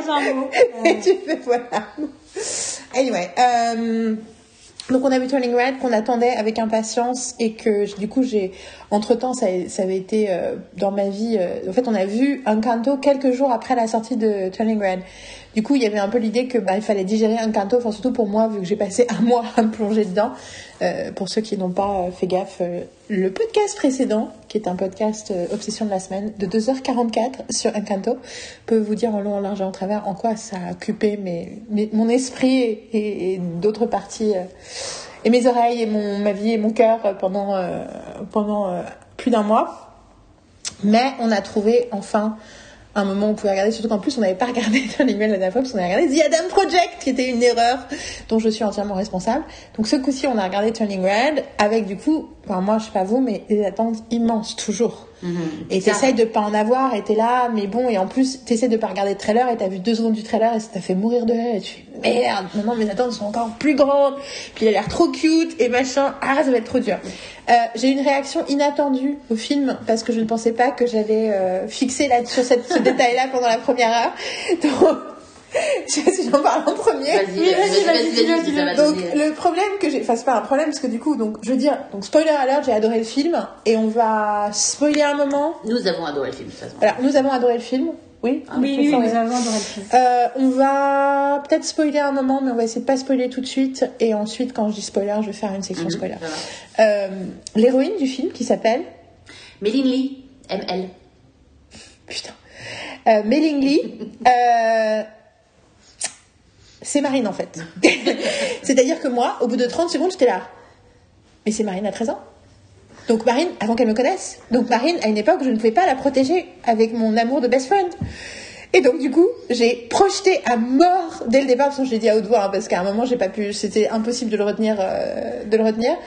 Euh, et du coup, vu qu'elle elle traverse une période, au début, euh, c'est cool, et puis assez rapidement, il lui arrive un truc qui est assez euh, déstabilisant, terrifiant et tout ça. Et du coup, j'ai envie de faire des câlins à Marine. Pourquoi est-ce qu'ils font du mal à Marine Ils sont méchants, ils sont pas gentils. Soyez gentils avec Marine. Voilà, il y a eu un peu une espèce de, de fixation très particulière. Après, je tiens à dire que, franchement, c'est pas juste dans ma tête. Il y avait des raisons. C'est genre, enfin. Du coup, je suis curieuse de mais toi quand, qui quand- quand tu l'as dit, moi je me suis dit oui, oui, je le vois aussi. je, le, je, le, je, le, je, le, vois aussi. Je l'imagine comme ça, un truc comme ça, ça correspond à l'image que je pouvais avoir dans ma tête, tu vois. Elle me déconcentre parce que du coup Marine, quand elle lève les bras dans l'air comme si elle se transformait en Red Panda à chaque fois, it has an effect on me and I go. Voilà. Je sais en tout cas quand il va pas très bien, je peux faire ça et c'est genre. Hi Voilà. Et donc euh, non, il y avait un truc du coup. euh, puis voilà, je pense que euh, dans ma tête, les 13 ans de Marine, c'était pas une période super fun non plus. Euh, l'adolescence, cette, partie de l'adolescence, euh, j'avoue que j'associe un peu euh, les différents remous de ta vie d'adolescente à un peu autour de tes 13-14 ans. Et donc dans ma tête, c'est dans ma tête, Marine 13 ans existe en fait, tu vois. Mais c'est une Marine que je connaissais pas vu que quand je l'ai rencontrée, elle en avait 19. Mais, euh, mais du coup, je pense que l'idée de le fantasme de d'être là dans la vie des gens qu'on aime quand ils étaient, quand on n'existait pas encore, enfin tu vois, dans des moments difficiles. vous voyez ce que je veux dire? Il y a un truc et du coup, je pense que ce film tellement et c'est rigolo parce que j'ai quand même tendance à m'identifier toujours aux, hé- aux héros et héroïnes. J'ai l'impression que c'est moi. Et derrière des fois, quand j'ai vraiment l'impression que c'est moi, je suis là. Est-ce que là, je suis vraiment en plein délire, Euh, notamment avec Starstruck où je me sentais vraiment euh, genre putain c'est j'ai vraiment l'impression que c'est moi est-ce que c'est juste moi qui veux me mettre en me prendre pour l'héroïne de toutes les histoires ou est-ce qu'il y a des vraies raisons? Et là c'est rigolo de voir que comme avec ce personnage à- à- pendant tout le truc c'était juste c'était toi quoi enfin je pensais à toi Et j'ai repensé à quelque chose, et j'ai des vidéos de moi à cet âge-là, hein, dans les années 88, 89, etc. Des vidéos que ma mère a faites. Et j'ai hier, j'ai vu que j'ai vu un, un magasin où tu peux euh, digitaliser les trucs, et donc j'ai demandé à ma mère de ramener ça, et je vais te montrer Marine à cet âge-là. Vous allez voir quand je suis en train de marcher dans les champs avec mon pain au chocolat et avec des lunettes. Et ma coupe au carré. A- si vous avez pas la vidéo mais c'est tellement Ah, mais mais c'est tellement Après, c'est mais je. et puis j'ai vu des photos de elle petite et le côté la lunette le... it just looks Mais moi aussi, en fait, parce que j'en- ai vu des photos. Je me souviens euh, d'un été où tu m'avais montré des photos et que vous m'aviez fait chercher, à ton avis, elle est où Marine et tout sur les photos. Et quand j'ai vu à l'écran, j'ai reconnu la petite Marine des photos, en fait. Ouais. Et puis en plus c'est rigolo parce que t'as toute une, euh, elle est, elle est d'origine chinoise la gamine et toi t'as, as toujours eu une, une, une affection avec la Chine. Enfin pour moi tu vois en plus t'es partie en Chine quand on, euh, après qu'on se soit rencontrés. Donc pour moi de toute façon tout ce qui est asiatique je l'associe à toi de toute façon. Donc là il y avait vraiment un côté genre c'était, ini- enfin c'était impossible. Puis il y avait aussi un côté, euh, ouais, euh, au-delà, de- enfin c'est pas que physique, c'était aussi euh, la façon d'essayer d'être the good perfect girl, mais d'avoir des émotions fortes, de de pas s'autoriser à les avoir. il y a plein de raisons pour lesquelles j'ai projeté à mort. Donc j'ai adoré, j'étais donc, mais du coup j'étais beaucoup dans, enfin ça m'a beaucoup occupé aussi de cette, euh, ce, rapport entre Marine et le film et comment, enfin je sais pas, ça, prend beaucoup de place dans la, première fois que tu regardes le truc, tu vois, ta projection sur le film. Euh, avant qu'on spoil, j'ai aussi regardé juste après euh, Embracing the Panda, qui est le documentaire de 45 minutes de Disney+, qui parle de l'origine, en fait, qui parle de l'équipe derrière le film. C'est un peu différent. J'aurais voulu qu'ils me parlent plus du processus créatif. Ils en parlent, mais euh, il y a un angle très particulier à ce documentaire et je veux pas vous le dire parce que je veux que vous le regardiez et que vous puissiez profiter du Mhm, truc. tout à fait. J'y ai pensé tout à l'heure. Je me suis dit, ah, mais j'ai pas le temps de le regarder maintenant. Mais euh, et si je trouvais ça très intéressant, j'ai très envie de le revoir. Mhm. Et il y a euh, plein, après plein de détails, de trucs que j'ai envie de dire, mais euh, j'ai juste envie de dire au départ que je trouve que, ben, comme toujours, Pixar arrive, et, ou Disney d'ailleurs, mais de façon différente, on sent que c'est pas les mêmes écoles narratives, arrive à dire des choses profondes et justes, à suivre une forme dramaturgique classique est hyper satisfaisante, tout en nous créant énormément de surprises. Et ça, je trouve ça, enfin, c'est des master storytellers, quoi. Et c'est vrai que moi, j'ai regardé beaucoup les, films animés de ces quelques dernières années, euh, Dragon, euh, un truc qui s'appelle le Dragon, Wish, Dra- Wish Dragon et ce genre de trucs et tout. Moi, j'en regarde, en fait. Et j'ai regardé aussi euh, le truc avec la musique de Lin Miranda, euh, le truc euh, avec la musique cubaine, comment ça s'appelle? Cockatoo Non, c'est quoi le nom? Cuco, Cusco, non, c'est pas Cusco, c'est. Enfin, en 2021, entre les nombreux projets de Lin- Lin- Lin-Manuel Miranda, il y a un dessin animé musical avec de la musique cubaine où il fait la voix d'un monkey Mhm. qui est sorti, en, qui est sur Netflix. Et du coup, enfin, en fait, c'est hallucinant parce qu'en fait, il y a des projets sur qui il a, bossé depuis 8 ans et ils sont tous sortis en D'un coup, ça 2021. sort, ouais. Parce que In the Heights est sorti, euh, Tic Tic Boom, euh, enfin tout est sorti en 2021. Et euh, Encanto, enfin tout c'est enfin, en 2021-2022. Non, c'est 2021 aussi. C'est le nom du monkey, mais j'ai oublié son nom. Oui, en fait, je suis partie, je suis partie dans une direction que je, non, tu vas pas trouver. Si Tu cherchais quoi? Bah, je cherchais, mais en fait, j'étais en train de chercher dans le truc. Enfin, j'étais pas, là. Où es-tu? C'est C'est pas Calvin. c'est quoi le nom? Je sais pas pourquoi j'ai cacaté. En plus, je, je vois un pigeon sur une branche d'arbre et du coup, depuis tout à l'heure, je me dis c'est un pigeon ou c'est un faux pigeon? J'ai compris, un faux pigeon dans la branche d'arbre. Vrai qu'il est tellement immobile. Ah, il a bougé bougé- la tête. il a bougé la Il, tête. il ressemble au pigeon, au, À nos au corbeau corbeaux. en plastique qu'on met sur le rebord du balcon pour éloigner les pigeons. c'est ça. Sachant que le mien n'est toujours pas sur le balcon, donc le mien est dans ma chambre. À chaque fois que j'ouvre ma porte, Marine voit juste le corbeau. Elle dit Mais pourquoi t'as un corbeau dans ta chambre? J'ai dit Je vais l'appeler Jem. Vous avez vu, hein, tout est connecté. J'adore. Marine est toujours en train de chercher. euh, Vivo. Voilà, merci. C'est pas du tout Cocatou, c'est Vivo. Et c'est pas Vivo. Et c'est, euh, je l'ai vu, enfin, je, regarde, je, je tiens à dire que. 3 minutes. Ah oui, c'est peut-être pas ça en fait. Mais bah, parce que- non, parce qu'Amy doit parler d'une chanson, à mon avis. Ouais, mais Vivo. Une euh, musique vidéo. Oui, Vivo, c'est euh, non, c'est un film et c'est euh, il y a y a plein d'éléments assez jolis. Il y a un personnage euh, de, gamine. euh, Enfin, il y a plein il y a plein de trucs assez rigolos et assez intéressants, mais c'est vrai que tu vois la différence en fait. Et, je l'ai toujours ressenti déjà à l'époque où il y avait eu Fourmise et l'autre truc dont j'ai oublié le nom. Faut rappeler que quand Fourmise est sorti, il y avait deux films avec des fourmis. Il y en avait un Disney et un DreamWorks. Oui, il y avait. euh, Mais- mais- Ah, ben entre fourmi, D'ailleurs, c'est ça, Fourmise, C'est l'autre. Oui, c'est l'autre. C'est ça c'est Bugs Life. What you don't know? Mille et Pat, c'est le cas. c'est- C'est Bugs Life. Bugs Life, c'est. Pixar. Mais Fourmis, Fourmis, c'est celui, c'est celui avec euh, à la Woody qui, Allen. qui s'appelle Ants. Ants. Ouais, Hans. avec un Z. Mais euh, voilà, et c'était beaucoup moins intelligent à chaque fois. Enfin, c'est bien, mais c'est. Enfin, c'est bien, ça a des qualités, mais ça n'a pas du tout la force et l'intelligence dramaturgique et du coup émotionnelle euh, des autres. Et franchement, euh, je. Je sais que j'ai eu une passion, un moment passion pour Shrek 2, mais en réalité, j'ai du mal à trouver des films animés euh, occidentaux, hein, je parle pas de, de l'Asie, mais des films animés qui soient aussi beaux, forts, puissants que les Disney Pixar. là, tout d'un coup, ça se trouve, bien sûr, vous allez me dire, mais oui, mais il y a celui-là, bien sûr, mais là, franchement, dans ma tête, j'en ai pas d'autres, quoi. Tous les DreamWorks, tous les machins, ils ont des qualités, mais il y a toujours un truc qui manque. Même Shrek 2, que j'adore, c'est beaucoup basé sur de la blague. Hum, hum, hum. Après, il se trouve que j'aime vraiment l'évolution des personnages aussi dans Shrek 2, et il y a des moments vraiment forts, mais au final, c'est pas aussi satisfaisant quand tu le revois 50 fois que les Non, autres. c'est. Et donc, du coup, tu vois, et une fois de plus, tu dis putain, they did it again. Alors après, euh, euh, je dis ça, euh, je suis sûre qu'il y en a qui. Enfin, ils n'y arrivent pas toujours, toujours à 150%. Euh, les Cars sont un peu moins satisfaisants. Moi, j'ai revu Cars 2 et 3 euh, récemment, j'étais là. Euh, Ouais. Cars 3 notamment en termes de narration, de machin, on se fait chier. Euh, mais, euh, mais quand même, en grande partie, c'est incroyable. Et là, en plus, ce qui est intéressant, c'est que du coup, c'est le premier Pixar où les, en fait, les- à la tête du film, c'est quatre femmes. Hum, hum. En production designer, en effets spéciaux, en réalisatrice et en productrice. C'est quatre nanas. Dont certaines qui font carrière à Pixar depuis 20 ans. Donc c'est des gens, c'est in-house, il y a du in-house. Mais la réalisatrice, elle a 31 ans.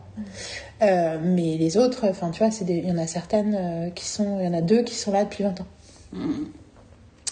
Et donc c'est la spécificité de, de ce film-là euh, aussi. Et, euh, et en même temps, euh, c'est donc c'est différent, c'est différent sur plein de choses, de tout ce qu'on a vu avant. Et en même temps, c'est dans les règles de l'art. Tout à fait. Et ça, je trouve ça hyper cool. Euh, J'ai plein de détails à dire, mais j'aimerais plutôt que vous disiez vous ce que vous en avez pensé. euh, Moi, je n'ai pas grand chose à dire à part que I, feel, I, feel, I felt alive. voilà. Comment tu mais tout le monde par terre, quoi. Moi, je, je me suis sentie, ouais, ça m'a, ça m'a, ça m'a, ça m'a, ça m'a, ça m'a un peu donné une claque et je me suis, et en même temps, ça m'a fait, ça m'a fait un, un bien fou, un bien fou et, euh, et c'est vrai que c'est tellement, euh, tellement rempli de fluffiness so cute. et en That fait, t'as so juste cute. envie de, de, ouais, ouais, c'était, il y a un peu, ça fait, c'est euh, feel like home quoi. Ouais, et, en même temps, on se sent revu comme on s'est pas senti. Enfin, tu vois, feel like home, mais en réalité, c'est des choses qu'on n'a jamais vues comme ça. Tu vois ce que je veux dire? C'est comme si nous, on existait. C'est pas pour rien que j'ai for- tu vois, j'ai projeté ça. On existait dans cette, euh, ce domaine comme on a Je pense jamais que ça, c'est en fait, je- du coup, je suis en train de penser à une phrase que tu dis souvent, que je vais donc citer, qui est personal is universal. Parce qu'il y a quelque chose de très personnel dans ce film pour la personne qui l'écrit. Parce qu'on s'est fait la réflexion au début du film que le film se passe une année particulière, En 2002. en 2002, qui est donc l'année, l'année à, la- à laquelle, à laquelle la créatrice du film a, avait l'âge du personnage principal, en fait. C'est ça. Donc, il y a quelque chose, et donc on sent qu'il y a quelque chose de Ça très... du coup, il y a eu un moment. J'ai fait tomber le téléphone trois fois de suite. Téléphone Pendant que fixe, le téléphone fixe, c'est pas On parlait de Rolling grave. tout à l'heure. Pendant voilà. que Marine était là. Give it to me, give Non, mais it to je la voyais, je vais, elle va le reposer au même endroit, ça va glisser de nouveau. Et, et bingo Donne-le-moi Donc tu disais, que je donc, trouve- je je disais que la réalisatrice a 31 ans, donc en 2002 elle avait 13 ans. Elle avait 13 ans et, Et on c'est- s'est fait la réflexion, la on s'était posé la question et qu'on avait vérifié. que Voilà, donc la réalisatrice à l'âge du personnage et que donc c'est qu'il y a quelque chose de, on sent quelque chose de très nourri, de quelque chose de personnel ou enfin, voilà. Et que aussi, je trouve que c'est aussi un film qui est très touchant euh, dans ce que, dans ce qui montre aussi. Je trouve que c'est un très bel hommage et une très belle représentation de, euh, j'ai envie de dire, la communauté asiatique au sens large. Et je trouve que c'est. Moi, enfin, moi, ça m'a beaucoup ému dans le sens où euh, les personnes asiatiques au sens large s'en sont quand même pris plein la gueule pendant cette pandémie. Il y a quand même eu un raciste euh, anti-asiatique qui a été super fort, un peu partout.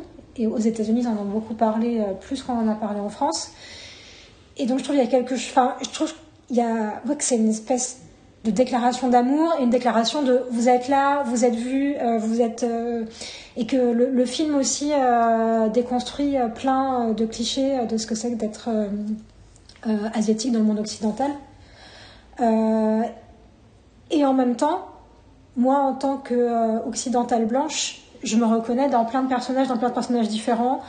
Euh, L'héroïne m'a beaucoup fait à, ma- à penser à Marine, mais elle m'a aussi beaucoup, beaucoup fait penser à la première de mes petites sœurs, Anastasia. Énormément sur plein d'aspects de sa personnalité, enfin, son rapport à la famille, son rapport, son rapport à sa colère, euh, son rapport à ses copines, son goût pour les boys bands, surtout que ma sœur Anastasia, qui aujourd'hui a 36 ans, est en train de retomber dans un vortex Backstreet Boys.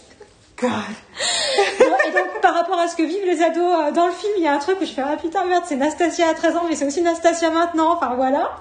C'était assez, c'était hallucinant. Il y a plein de moments, de comportements que euh, l'héroïne a dans le film qui me font beaucoup penser à elle.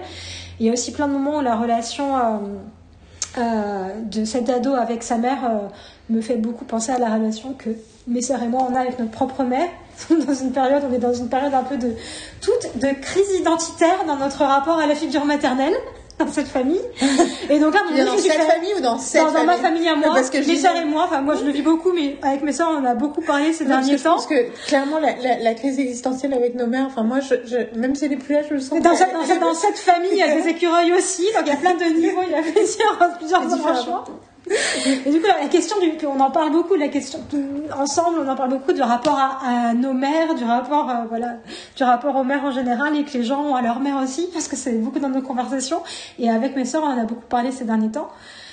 Et, voilà. Et moi, il y a des trucs où j'ai beaucoup, beaucoup ri et j'ai aussi beaucoup, beaucoup pleuré dans le film. J'ai fait Oh là là, mais le film met des mots sur des trucs que je pense, des trucs qui tombent dans ma tête euh, très souvent en ce moment. Et, euh, et, de, et voilà, de façon euh, très simple et efficace et très belle, euh, je trouve ce film mais hyper, hyper, hyper intelligent. Je trouve que c'est parce qu'en plus c'est rigolo parce qu'effectivement c'est ce portrait très spécifique culturel euh, d'une famille d'origine chinoise au Canada.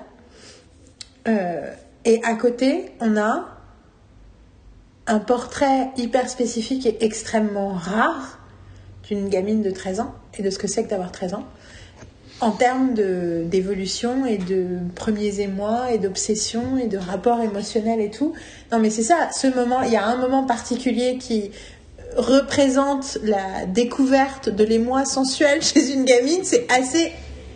C'est c'est- c'est déli- c'est délirant à quel point c'est juste et c'est bien fait et en même temps... Non mais. euh, j'ai- mimé le, le passage. Euh, c'est totalement. Et en fait, enfin, je suis en train de penser, bien sûr, il y a le film. Du coup, je pense au film 13, Oui. qui du coup montre quelque chose d'assez violent et extrême par rapport à cet âge-là. Et que du coup, euh, là, on a un portrait justement, ben. C'est un peu genre, parce qu'on a l'impression que le cinéma américain a passé euh, 40 ans à nous raconter ce que c'était que d'être un garçon de 13 ans. Mhm. Euh, et on aime beaucoup d'ailleurs, hein, mais je pense, enfin tu vois, depuis Goonies quoi, on Mhm. n'arrête pas. euh, et avec Stranger Things aussi, et d'ailleurs j'apprécie que Stranger Things s'ouvre euh, et pose la question de, de l'autre côté assez rapidement euh, Mhm. dès la saison 2, mais dès la saison 1 je trouve. Ouais. Moi j'ai déjà dit dans un... On a fait un long podcast avec Dom il y a des années sur la première saison de Stranger Things que j'ai mis trois ans à publier, mais entre temps on voit plus la différence. Et on par- où je parlais du fait que ce que j'adore dans Stranger Things, c'est qu'il y a plein de mecs, et c'est écrit par des mecs, mais dès la première saison, il y a quand même l'idée que les trois trames principales, c'est trois femmes d'âge différents qui essaient de se faire entendre. C'est Eleven, c'est l'ado qui dit There's something wrong, et c'est Winona Ryder. Et que les trois sont en mode Guys, listen to me Enfin, tu vois, genre, euh, Et que c'est ce qui se passe. Et que du coup, je- dès la première saison, je m'étais sentie euh, même si c'était un univers qui ressemblait à une période de la pop culture où les femmes sont là, mais très peu. Et que de plus en plus dans la série, du coup, en plus, elles sont de plus en plus présentes. Euh, et c'est génial. Euh, et saison 4, du coup, tu allais checker la date de la saison 4 Non, non, non, pas du tout. Regardez le message que j'avais reçu Ah, c'est un message important. du travail. Donc en fait, je regardais si c'était un truc important et ça va en fait. C'est mon passé. Et, euh, et du coup, euh, mais voilà, on est quand même dans une, une représentation euh, rare. Et enfin, celui-là, du coup, ça me fait penser à la petite sœur dans.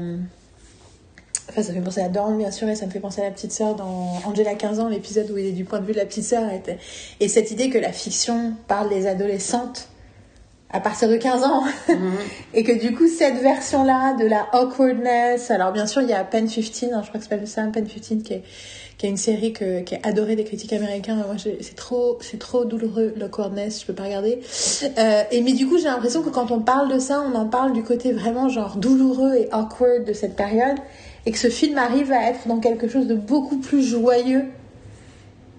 Et il y a, vraiment, il y a un truc sur, euh, sur le côté décomplexé de la joie et du fun qui se passe dans ce film. Et, je, et là, avant qu'on rentre dans le spoiler, je veux dire qu'il y a plein de choses qu'on aurait imaginées comme des conflits, des problèmes, et qui sont les narratives, les, les mythologies habituelles. C'est maintenant j'ai décidé, je vais remplacer le mot narrative par mythologie. Les mythologies traditionnelles sur certains types d'histoires qui là sont complètement euh, upended. Donc elles sont complètement retournées en mode euh, bah non en fait dans notre univers ça va pas se passer comme on imagine que ça va se passer.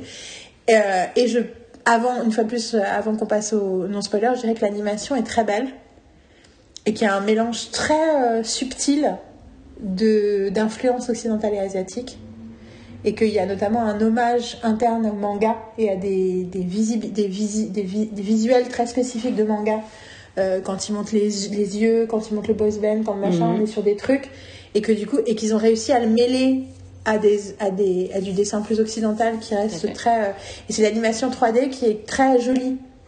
On sent qu'il y a du dessin derrière Mhm. et quand vous regardez Embracing the Panda, on comprend pourquoi en fait.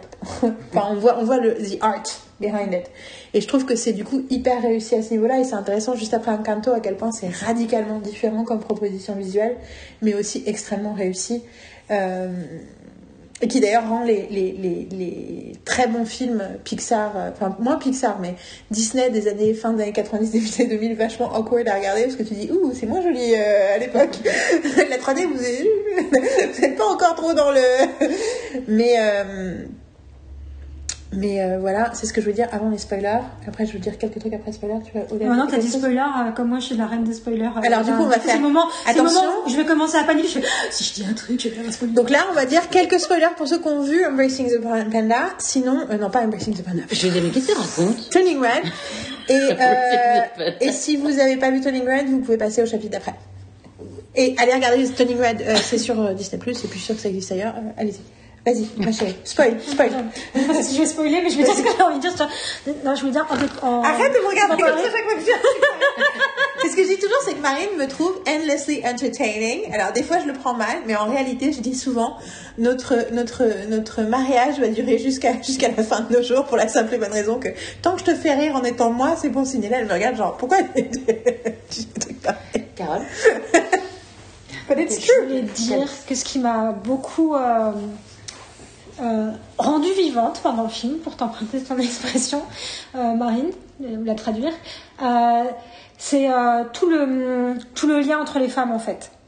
Il y a, il y a à la fois, j'adore toute la relation de, j'ai oublié son prénom, Méline. Méline, avec, avec ses copines, tout son groupe de copines, et la, la force du groupe, et à quel point l'amour du groupe et son soutien, le fait qu'elle pense à elle et qu'elle se sente en sécurité avec elle, c'est quelque chose d'essentiel dans son parcours et son parcours émotionnel. Et son rapport au Red Panda, ce, ouais, ce truc-là, de la sororité, là, vraiment, qui soit tellement forte. Et, euh, et la façon aussi dont tous les, toutes les femmes de cette histoire, euh, les tantes, euh, la mère, euh, la grand-mère, sont toutes des ados à l'intérieur d'elles-mêmes, quoi. Elles ont toutes leur ado intérieur de 13 ans qui est là, qui est vivante et qui reste et qui se réveille et, que ça m'a beaucoup, beaucoup touché tous ces moments-là où on les, voit tout ensemble et petit à petit elles se réveillent. révèlent. J'ai un flash du moment où t'as la mère, donc en plus qui est la voix de Sandra House, qui est assez géniale, la mère qui est en mode pourquoi elle me parle pas, pourquoi elle me répond pas, je sais pas quoi, et là se fait Honey, your mother's on the phone, I'm not here. Ah les réflexes, quoi. Elles sont toujours, elle reste la fille de sa mère. mais non, mais du coup, c'est vraiment tout genre peut-être Ça, c'est que tellement juste, que- c'est tellement...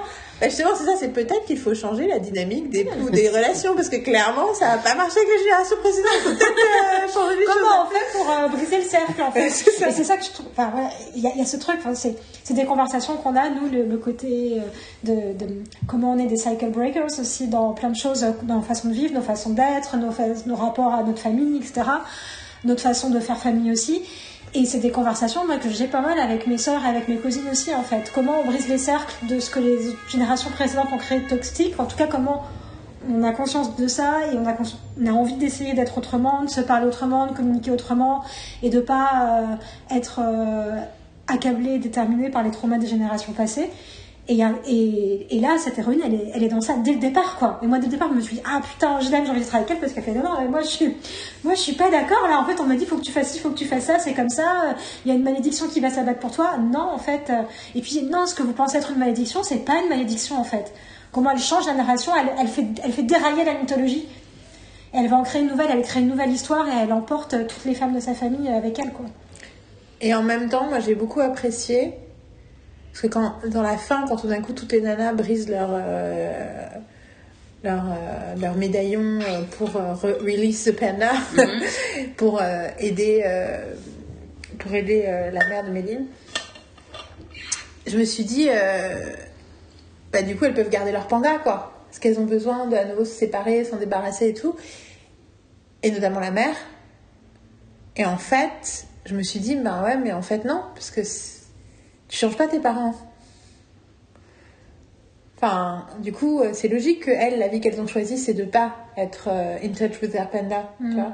Et que du coup, ça a du sens qu'elles prennent pas la décision et que justement, que c'est un peu la question que pose le film à la fin, c'est cette décision crée un- une, une, une, une rupture avec sa mère et que ça va peut-être avoir un prix et qu'en même temps, ben, elle peut pas s'en empêcher. C'est comme ça qu'elle est. Je pense que là aussi, les métaphores sur euh, l'identité vont être euh, nombreuses. Je pense que beaucoup de gens ont dû s'identifier à ça pour des raisons bien différentes. Euh, tu vois, en termes de sexualité. Je repense toujours, parce qu'on a beaucoup parlé dans mes stages récemment, cette idée que, que le coming out pour les parents, c'est aussi. Le problème, c'est qu'ils doivent réécrire l'histoire qui se faisait dans leur tête de la vie de leur enfant. Et que euh, je pensais à One Day at a Time, spoiler alert pour l'épisode 8, skipper d'une minute. Euh, toi, tu l'as pas vu Je suis en train de penser, j'allais dire un spoiler alert, mais c'est un spoiler pour toi aussi, Marine. One Day at a Time. T'as pas vu la saison Je vais même pas répondre à cette, cette, cette, cette truc. You did Mais j'ai tout vu, mais Ah, tout. on en a déjà parlé, on en a même pas dans le podcast. We did J'ai occulté cette. euh, Oui, Amanda, t'as t'as tout vu Bah oui. God C'est Ok. pour la pandémie, hein, rassure-moi. pandémie, euh, effacer des, des, des informations. Donc, quand Elena fait son coming out à sa mère, et que sa mère, en fait, le truc qui la- lui prend la tête, c'est. Ça fait 16 ans que j'attends qu'on puisse parler de boys ensemble. Mais ça ne va jamais arriver. Et, et ce truc de qu'est-ce que tu mets sur tes enfants et qu'est-ce que tu espères de tes enfants et qu'est-ce que tu. Et du coup, que ben, quand tes enfants sont pas ce que tu imaginais, et donc dans le cas. Enfin là, l'idée du panda, c'est. Enfin voilà, c'est- ça peut dire plein de choses en fait. Ça peut être une métaphore pour plein de choses. Euh, et je trouve ça super. Et effectivement, la réécriture de la mythologie, c'est le côté, ben non, c'est pas secret, et non, c'est pas honteux. Et en fait. Et en fait, euh, en fait, je vais pas me cacher. Et en fait, je vais même capitaliser sur mon panda. Ça, c'est vraiment le truc, l'idée de génie du film, quoi. C'est en fait, euh, toute l'école va être au courant et ça va être, euh, ça va être une. C'était, mais surtout la tête. Non, mais surtout la tête, la tête des gamines quand elles voient le panda la première fois, genre. Et j'adore, à un moment, où t'as l'autre qui, c'est Penelope, c'est ça, c'est celle que, celle que je dis, c'était moi, parce que celle c'est la petite, la petite brune qui gueule tout le temps, qui parle comme ça. Myriam, c'est- il y a Myriam, Abby, Abby, Ah non, c'est Abby. c'est Abby, et Priya. Ouais. Priya, c'est Léa. Oui, en plus c'est machine, c'est euh, machine. La, Priya, c'est la voix de de euh, Never Ever. euh, Ah, c'est vrai Ah bah, du coup. Et euh, du coup, Abby, Abby qui fait un moment qui dit, euh, elle fait bon, ok, je veux bien faire le panda pour... euh, genre, est-ce que je peux avoir un peu de fluffiness? Ok, je me mets en panda. Oh, thank you et, euh, et puis il y a le truc dès le départ, c'est ce qui est dans le trailer, qui est la première fois qu'elle, euh, que la gamine... la- elle ouvre la porte des toilettes, elle la voit et elle la pousse. elle referme la porte. Mais dès le départ, il y a franchement ce premier plan où tu la vois aller en, à la salle de bain, tu vois juste la queue, enfin le, le, ventre et la queue passer, tu fais Oh, it's so cute! She's so cute! Puis c'est vrai que tous les moments, enfin tous les moments au début où elle est triste et elle est toute seule dans sa chambre, ils ont enlevé tous les meubles et elle a juste une couverture et oh, moi j'étais là, arrêtez de mettre, pourquoi vous avez mis Marine en prison? Et puis effectivement, la, la métaphore de la, de la, enfin, la métaphore des règles, la métaphore euh, du, la métaphore de la maturité, de la sexualité, de la. Si tu veux, c'était dans la douche là. Parce que est dans la c'est douche en panda et que sa mère amène mère, tous les, persuadée les boîtes de les serviettes, les serviettes, tampons. les machins, les machins. T'as vu, règles. Et non, le pire, c'est la. Et puis c'est rigolo parce que ce qui- ce qui provoque le truc, c'est le premier émoi sensuel où j'ai fait des dessins de trucs euh, dont j'ai honte. Et ma mère va me faire la honte de, sa, de ma Putain, vie. ça, ça, ça, ça m'a. Ah, C'était horrible ce moment. Où la, Et la en mère- même temps, en même temps, je me- C'est c'est euh, tellement bien vu, je suis- moi, moi, ça m'a, ça m'a vraiment, ça m'a parlé en fait. Je, je, me souviens pas, en fait, j'ai des souvenirs de, de, de, moments comme ça avec ma mère où elle m'a, elle m'a, elle m'a fait honte. Bah, toi, vu que t'as un frère qui a 20 mois de plus et qu'il y avait tout le temps des garçons potes de ton frère autour de toi, je suis sûre qu'il y avait plein d'opportunités pour ton frère et pour ta mère de te faire honte dans des trucs comme ça. Oui. Je, je, je, it felt like this was something that would have. Et puis, alors, ce que j'ai adoré, c'est quand la grand-mère arrive, t'as fait, oh, on dirait ma grand-mère. Ah, elle avait les mêmes lunettes et tout. Elle avait la coupe de cheveux. En plus, ma grand-mère avait une, une, elle a une, elle a, elle a, elle a une, elle a une mèche blonde, elle a une mèche blanche juste, juste là. Elle avait une mèche blanche là comme ça et, et la même coupe de cheveux. J'ai fait. oh. Et euh, effectivement, une fois qu'elle enlève ses lunettes, c'est une femme asiatique, donc c'est pas la même tête. Non, mais c'est ma, ma grand-mère aussi avait, et comme je disais, comme quand j'étais, comme je disais, je l'ai pas dit euh, là, mais quand j'étais petite, je suis, née- je suis née avec les yeux un petit peu, euh, un peu bridés en fait. Non, mais oui, mais t'as. Et en gros, et ma, et ma grand-mère, ça vient de, ça vient de ma grand-mère. Donc ma grand-mère a un peu, enfin, elle était pas aussi. euh, mais ouais. Euh, enfin bon, en tout cas, euh, et bien sûr, il y a tout le truc des boys bands. Qui fait que moi, c'est ce que je me suis dit, parce qu'au début, je me suis dit 2002, immédiatement, je me suis dit, pourquoi c'est en 2002 Est-ce qu'ils vont m'expliquer pourquoi c'est en 2002 Assez rapidement, je me suis dit, putain, ça devait être quand la, la réalisatrice avait 13 ans. Parce que je me rappelais que c'était une première réalisatrice, que c'est son premier film et qu'elle était jeune. Donc je me disais, ok, ce doit être, ce doit être ça. Et, euh, et je pense aussi que la, les tamag, enfin, il y a plein de trucs technologiques spécifiques à l'époque. Il y a le fait, et, mais aussi la façon dont on est fan de boys band et la, je pense qu'il y avait quelque chose qui, qui aurait manqué d'authenticité s'ils avaient essayé de reproduire ça sur des trends de 2000, de- de- d'enfants de, 13 ans aujourd'hui. Et que c'est c'est aussi fort et aussi riche parce que ça va dans l'authenticité de ce qu'elle a vraiment vécu, quoi. euh, de ses 13 ans. Et donc, euh, voilà, Turning Red, je pense qu'on a. On peut dire qu'on vous conseille de le voir. Oui, à ce stade-là. J'aimerais faire une analyse aussi profonde que Encanto, mais il me faudrait plusieurs heures, il faudrait que je revoie plusieurs, plus de fois. Mais il y a largement de quoi euh, aussi réfléchir en termes de structure et en termes de, de, de, de niveau de lecture, psy et compagnie. Je pense qu'on est dans des choses euh, assez proches. Je pense qu'Encanto va encore plus loin parce qu'il y a la multiplicité des personnages qui permettent ça. Mais là, quand même, on, va, on raconte des trucs. J'ai l'impression qu'on me raconte des trucs qu'on m'a jamais raconté en fait qu'on m'a raconté dans la vie, que j'ai vu dans la vie, mais que j'ai pas vu euh, dans la fiction. Et je confirme, Encanto sur grand écran, euh, ça rend bien. Oh putain. Parce qu'en fait, euh, la dernière fois, là, le week-end dernier, il y a des. Il y a des- un, un- un papa avec une, sa petite fille, euh, c'est un grand-père plutôt avec sa petite fille, j'imagine, qui est venu. euh, et en fait, la petite, elle était vraiment petite, en fait. Et euh, au bout de. euh, avant la fin, avant la fin, ils, sont- partis parce qu'elle pouvait, plus se concentrer. Enfin, elle était trop petite, elle devait avoir euh, peut-être 4-5 ans, quoi. Enfin, elle était trop petite, quoi. Et en gros, euh, donc, je suis, euh, donc, je suis allée fermer, ils étaient que tous les deux dans la salle, donc je suis allée pour éteindre. Et j'allais l'éteindre et je fais genre, Hmm, wait. Et je suis rentrée dans la salle et j'ai fermé, j'ai regardé. Et c'est le moment où tout devient vert, t'as, t'as, t'as, t'as plein de, plein d'effluves. Enfin, c'est à 48 heures avant la fin. Donc, en fait, c'est- avec, euh, avec Bruno. Il y a plein de trucs, euh, je crois. Il y a des trucs. Et en fait, il y a plein de trucs et j'ai genre, après, je me suis dit, ouh, c'est de l'allemand. Parce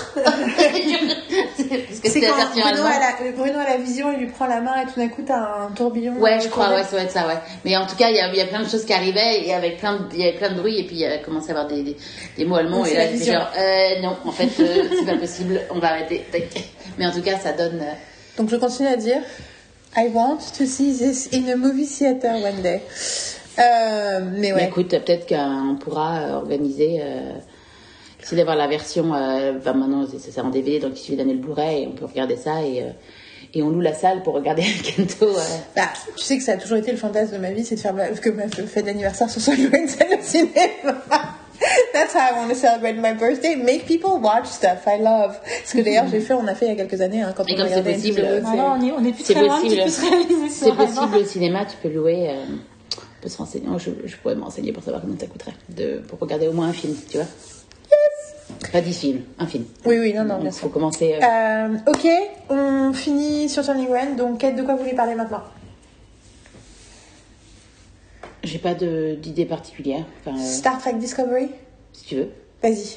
Donc, Donc, euh, on va essayer de pas trop Donc, Star Trek Discovery, j'ai juste, euh, j'avais regardé, euh, je sais pas si on en avait déjà parlé, mais j'avais, j'avais regardé 8 épisodes. Euh, je voulais toujours regarder, j'avais vu d'abord, j'avais vu le pilote et en fait, je m'étais arrêtée au pilote et j'avais jamais regardé la suite.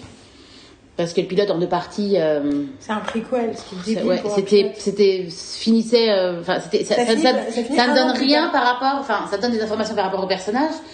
Mais ce que je veux dire, c'est que ça n'a rien à voir avec, ouch, je viens de me faire mal, pardon.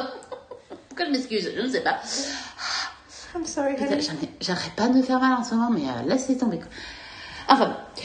C'est Euh, un pilote backstory en fait. C'est un pilote qui donne que la backstory. euh, et en plus, la moitié est en Klingon, c'est insupportable. et, euh, et finalement, donc je me suis enfin euh, lancée.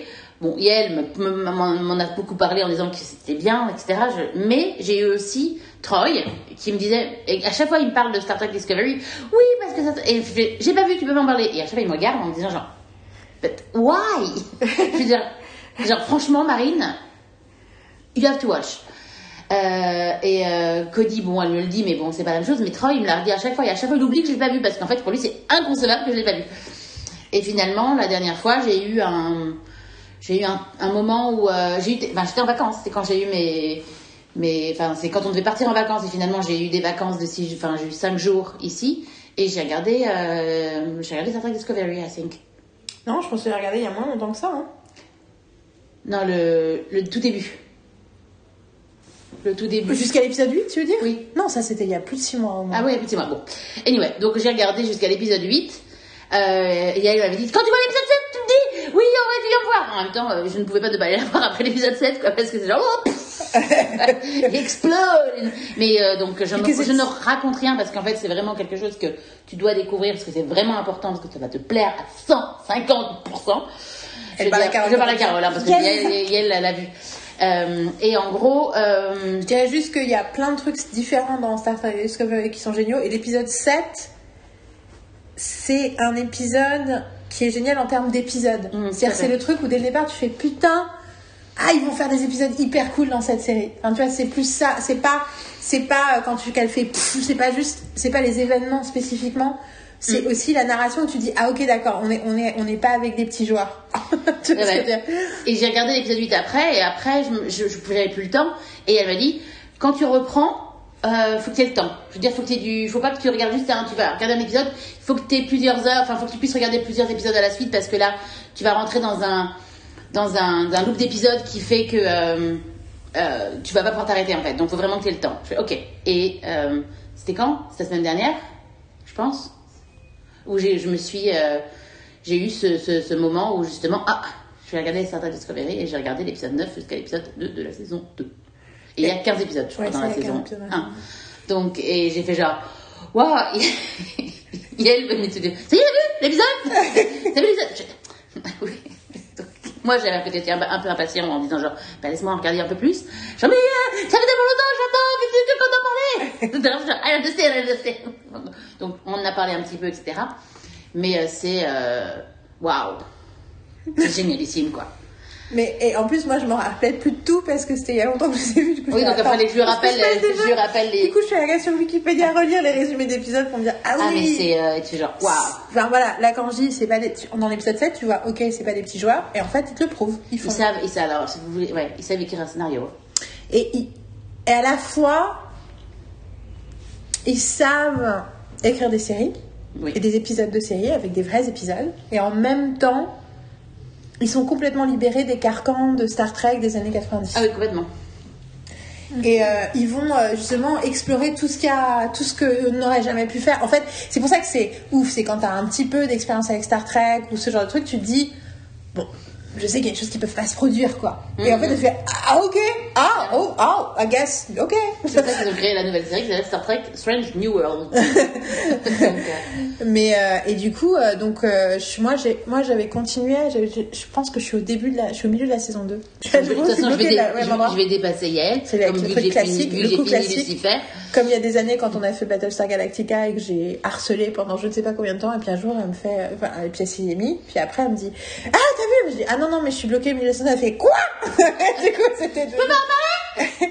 C'est un truc qu'on a fait beaucoup dans nos vies, on se harcèle mutuellement, et puis le moment et l'autre dépasse, et après ça s'est fait, pourquoi tu regardes pas? Il fait, non c'est bon, euh, deux ans j'ai attendu que tu t'y mettes, alors ça va oui. C'est comme Léa qui a jamais fini For Night Lights. Mais parce qu'elle, elle veut pas que la série se termine. Du coup, euh, elle a pas vu la dernière saison. C'est comme les gens qui, qui ont refusé de regarder l'épisode euh, 15 de la saison 5 de Angel et pour que un des personnages ne soit pas mort. bah non, elle est encore vivante. J'ai pas vu l'épisode. hein. J'ai pas vu l'épisode et une personnage est encore vivant. Et euh, c'est, c'est le, c'était une copine de Léa, du coup, Léa justifiait ça pour justifier le fait de pas regarder Friday Night Lights. Mais euh, j'ai, euh, j'ai très envie de reprendre. C'est, j'avais regardé le premier épisode de Picard, c'était pas mal, mais il y a quelque chose dans Star Trek Discovery, dans la diversité des personnages. En plus, c'est ça le truc qui est intéressant, mais je pense que j'en ai déjà parlé dans le podcast à d'autres moments. Cette idée qu'il il y a un mec blanc hétéro, qui est le capitaine, et puis tous les autres ne le sont pas.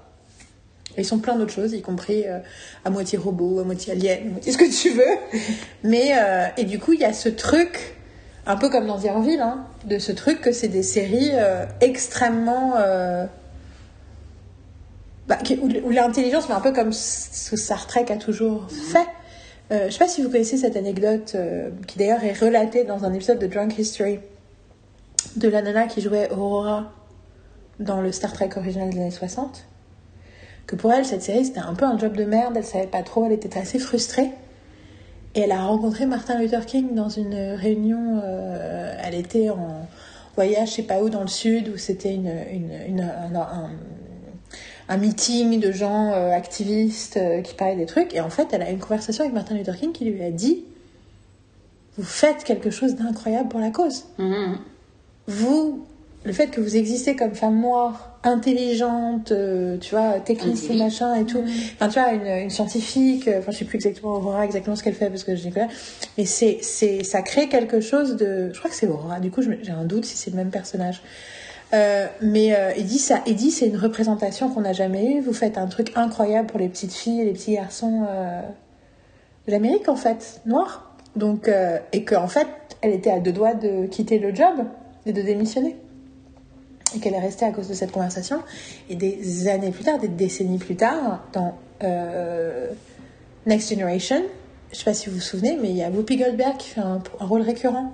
Elle bosse dans le, la cafétéria bar de Star Trek Next Generation. Je crois que c'est Next Generation. hein. Uhura. Uhura. Uhura, c'est ça. Qui est jouée par Zoe Saldana dans les films. Et euh, qui a une euh, love, euh, qui a un Will Day avec Spock. Nichols. Voilà, c'est ça. Qui a un Will Day avec euh, Spock. et, euh, et que, donc je sais pas, je crois que c'est dans Next Generation. Tu peux vérifier si Whoopi Goldberg c'est dans Next Generation ou c'est dans Euh, je Deep crois Space Nine? Pense que c'est Next Generation. c'est là que tu vois mes, mes, mes, mes bases. De- de- Dans les années 80, de 87, tu veux dire Next Generation c'est 87, mais du coup je sais plus, Whoopi Goldberg, je crois qu'elle était, ouais, c'est là-dedans Ouais, là. c'est ça. Et elle joue, euh, elle fait la-. Ouais, et, euh, et si elle est dans cette série, c'est parce que c'est de voir Aurora à la télévision dans les années 60, ça a été genre, ok, tu as le droit de faire ce métier. Et donc quand Next Generation est arrivée, elle a dit, je veux jouer dans ce- cette série. Alors qu'à l'époque, euh, c'est une star du cinéma. Enfin, le, le, le, le, le- la, le statut hollywoodien de Star Trek Next Generation par rapport au statut de Whoopi Goldberg, Whoopi Goldberg a un pouvoir monumental à côté de ça. Et ce choix, ce désir de... Enfin, et c'est elle a dit, je veux être... Je me rappelle, moi, la première fois que j'ai lu ça, je me vois, je suis dans le, le cybercafé euh, où j'allais tout le temps à Stuttgart. La première fois que j'ai lu cette, ce truc sur Whoopi et Star Trek Next Generation, c'est l'époque où je... Pendant que les, les, épisodes de Buffy euh, saison 7 se téléchargeaient illégalement, et de Angel saison 4 se téléchargeaient illégalement sur l'ordinateur, je lisais tout ce que je pouvais trouver autour de Buffy. Et donc, du coup, je, je tombais sur des, des trucs qui racontaient d'autres trucs sur la culture nerd. Et euh, c'est de là que ça me vient. Oui, c'est marrant parce que Star Trek euh, Voyager, c'est là où il y a le premier capitaine femelle, euh, ou woman. Ouais. female, yeah. Et Star Trek Deep Space Nine, il est black. Tu vois, il y a, il y a tout- il y a tout, tout, tout. Mais c'est rigolo parce que Deep Space Nine, en fait, euh, j'avais pas capté, c'est en lisant. euh, je pense que j'en ai pas, j'en ai pas parlé de Becoming Superman ici. Le livre euh, de 2021 qui m'a bouleversée, qui est la, la, l'autobiographie de Straczynski qui a créé euh, Babylon 5. Mais en gros, lui, ils ont, ils ont pitché Babylon 5 aux gens de Star Trek. Et parce qu'ils ont bossé sur des trucs de Star Trek, ils ont pitché, ils ont dit non. Et quand ils ont créé Babylon 5, juste après, ils ont lancé Deep Space Nine. Et ils ont fait, c'est du foutage de gueule. Et en fait, il y a des. Y a des... Pendant des années, ils ne savaient pas. Et en fait, finalement, entre-temps, il y a des trucs confutés que oui, il y a eu un- littéralement. un, euh, En fait, je crois que c'était un truc où c'était le groupe à qui appartenait la franchise Star Trek a entendu le pitch qui voulait pas être un nouveau Star Trek, qui voulait être un pitch différent. Et c'était justement un des trucs de Straczynski, c'est je vais créer un truc qui se passe dans l'espace qui n'est pas Star Trek. Et ils ont dit ça nous intéresse pas, sauf que les gens de Star Trek ont développé Deep, Spa- Deep Space Nine, qui est le, le même concept de base, pas du tout la même série, mais le même concept de base qui est c'est une station spatiale plutôt que ce soit un truc qui voyage, c'est une station spatiale. Parce que Voyager, c'est un du coup un ship comme le Enterprise, mais qui va, je pense, j'ai jamais vu Voyager, mais qui va plus loin qui va dans des encontrées encore plus éloignées, euh, qui est vraiment perdu au milieu des limbes. Et Deep Space Nine, c'est au lieu que ce soit un vaisseau qui voyage, c'est un endroit fixe et les gens viennent. Très proche de Babylon 5. Oui, je, je, je ma crête nerd, je l'ai, je la mérite. I'm not Non, any kind of nerd, I'm a real nerd. Et c'est vrai quand je vois Star Trek Discovery, je fais yes, un peu comme les, un peu comme les Star Wars, euh, les nouveaux Star Wars, qui est ce truc de putain, c'est de la nerd culture qui grandit, qui évolue, qui se modernise, qui devient de plus en plus intelligente, c'est génial. Et, euh, et du coup, je suis ultra. Et puis, alors, pour avoir vu d'autres choses, tiens, du coup, après, je vais, je vais, je vais, si ça vous dérange pas, je vais faire un, je vais vriller vers euh, le, mon, mon hate watch of the week. Très bien. Mais euh, donc voilà, donc on t'a convaincu de regarder Star Trek On m'avait euh, complètement convaincu. En- en sachant déjà, déjà, quand j'avais entendu d'autres conversations dans la maison déjà, puis quand j'ai vu Marine, je sais plus, il y a un soir où... C'était la semaine dernière je sais pas, c'est Donc quand- la semaine dernière, oui. quand je suis revenue, je crois que c'est quand, quand je suis revenue du centre culturel euh, français. Où t'étais en train, où t'avais, non, t'avais bossé avec Troy T'avais bossé. Et tu étais le matin. C'est le matin que je t'ai vu, c'est pas soir. Parce que le matin, c'était samedi matin. C'était samedi matin. Samedi matin, t'es venu avec ton café dans, pour me remercier d'avoir fait ton café, le café. Tu t'es assis sur le lit et on a vrai, parlé et et on je t'ai discuté raconté et je t'ai tout parlé de Star Trek. Voilà, tu m'as parlé de Star Trek à ce moment-là. Donc déjà de voir euh, Marine en plein euh, dans, le, dans le vortex, c'était euh, c'était c'était motivant, c'était c'était impressionnant, mais dans le sens ça donnait envie en fait. Euh, Mhm. euh, ah, euh, voilà. Mais à savoir, donc, en plus, tu, m'en avais aussi déjà, et déjà parlé, Yael, donc... Euh, tu voilà. regardes le, le, le pilote, le double pilote, faut que tu te, tu, tu te le farcisses, hein. Quand même. le 6. Oui, oui, parce que c'est, c'est, Faut faut un double pilote, C'est un double pilote, il est chiant. Après, c'est un peu chiant. Chiant, mais ça te présente les personnages et il y a quand même des, des, des personnages intéressants, tu vois ce que je veux dire? Et les acteurs qu'on qu'on aime bien. Mais c'est de la backstory, quoi. Mais c'est la backstory et donc euh, euh, tu peux tu peux faire autre chose en même temps. Après- non, alors, jusqu'à Après, après, ça dépend parce qu'il faut quand même lire les sous-titres euh, quand on Quand dit parle en exemple. Klingon. Mais il y a pas c'est de des plus, ce que je faisais, ça n'a moi- rien à voir. Moi, moi, j'ai ma particularité, c'est que j'ai beaucoup de mal à retenir le nom des personnages dans les séries. Et Mais c'est bien, ils ont tous des couleurs différentes. Ils ont tous des couleurs différentes. parce que et je me suis, je me C'est tous des espèces différentes, donc ça, ça aide.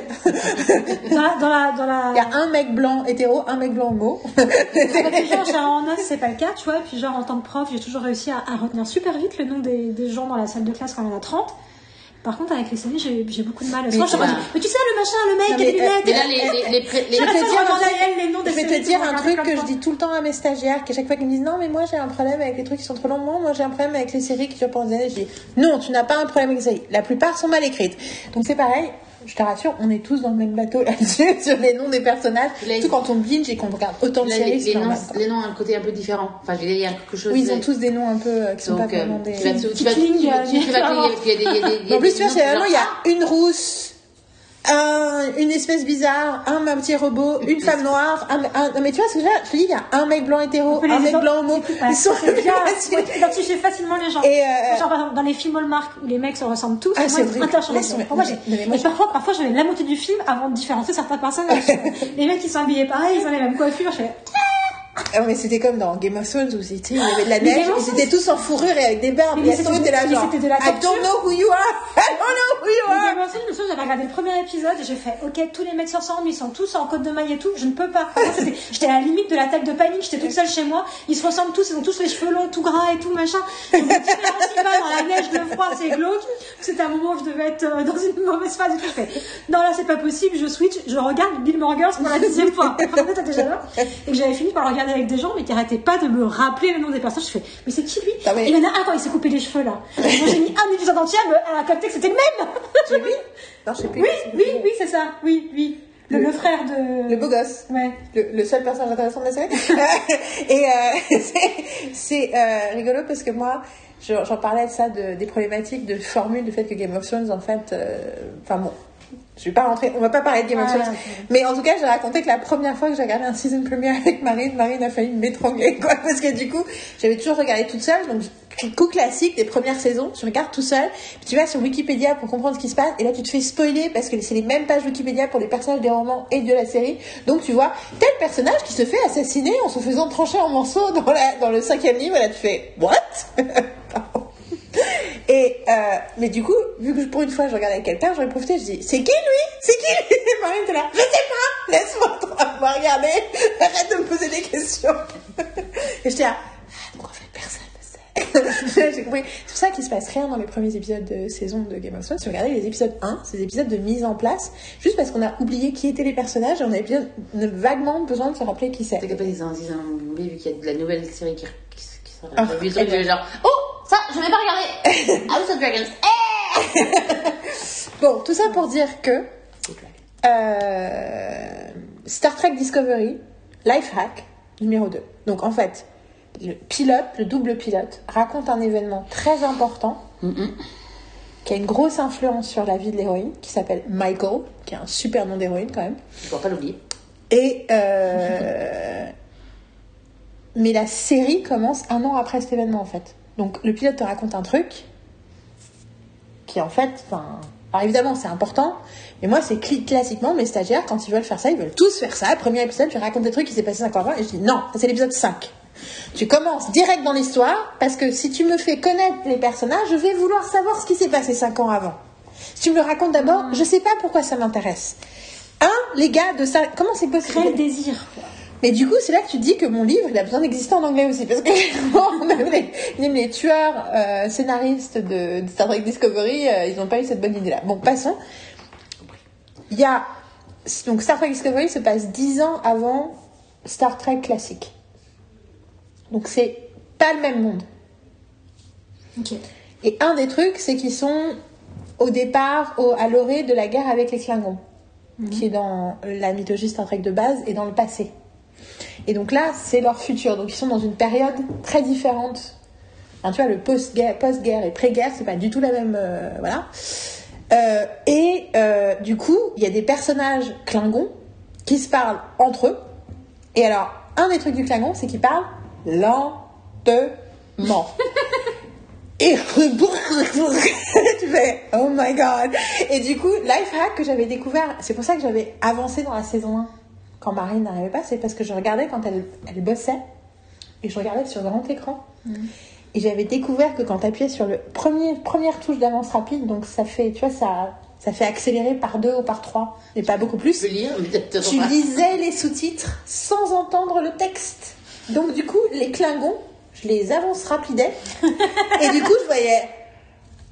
Mais la guerre va purifier notre race, non, machin, blablabla. Bla. Et du coup, je fais ok, ok, ok, j'ai compris. Boum, normal.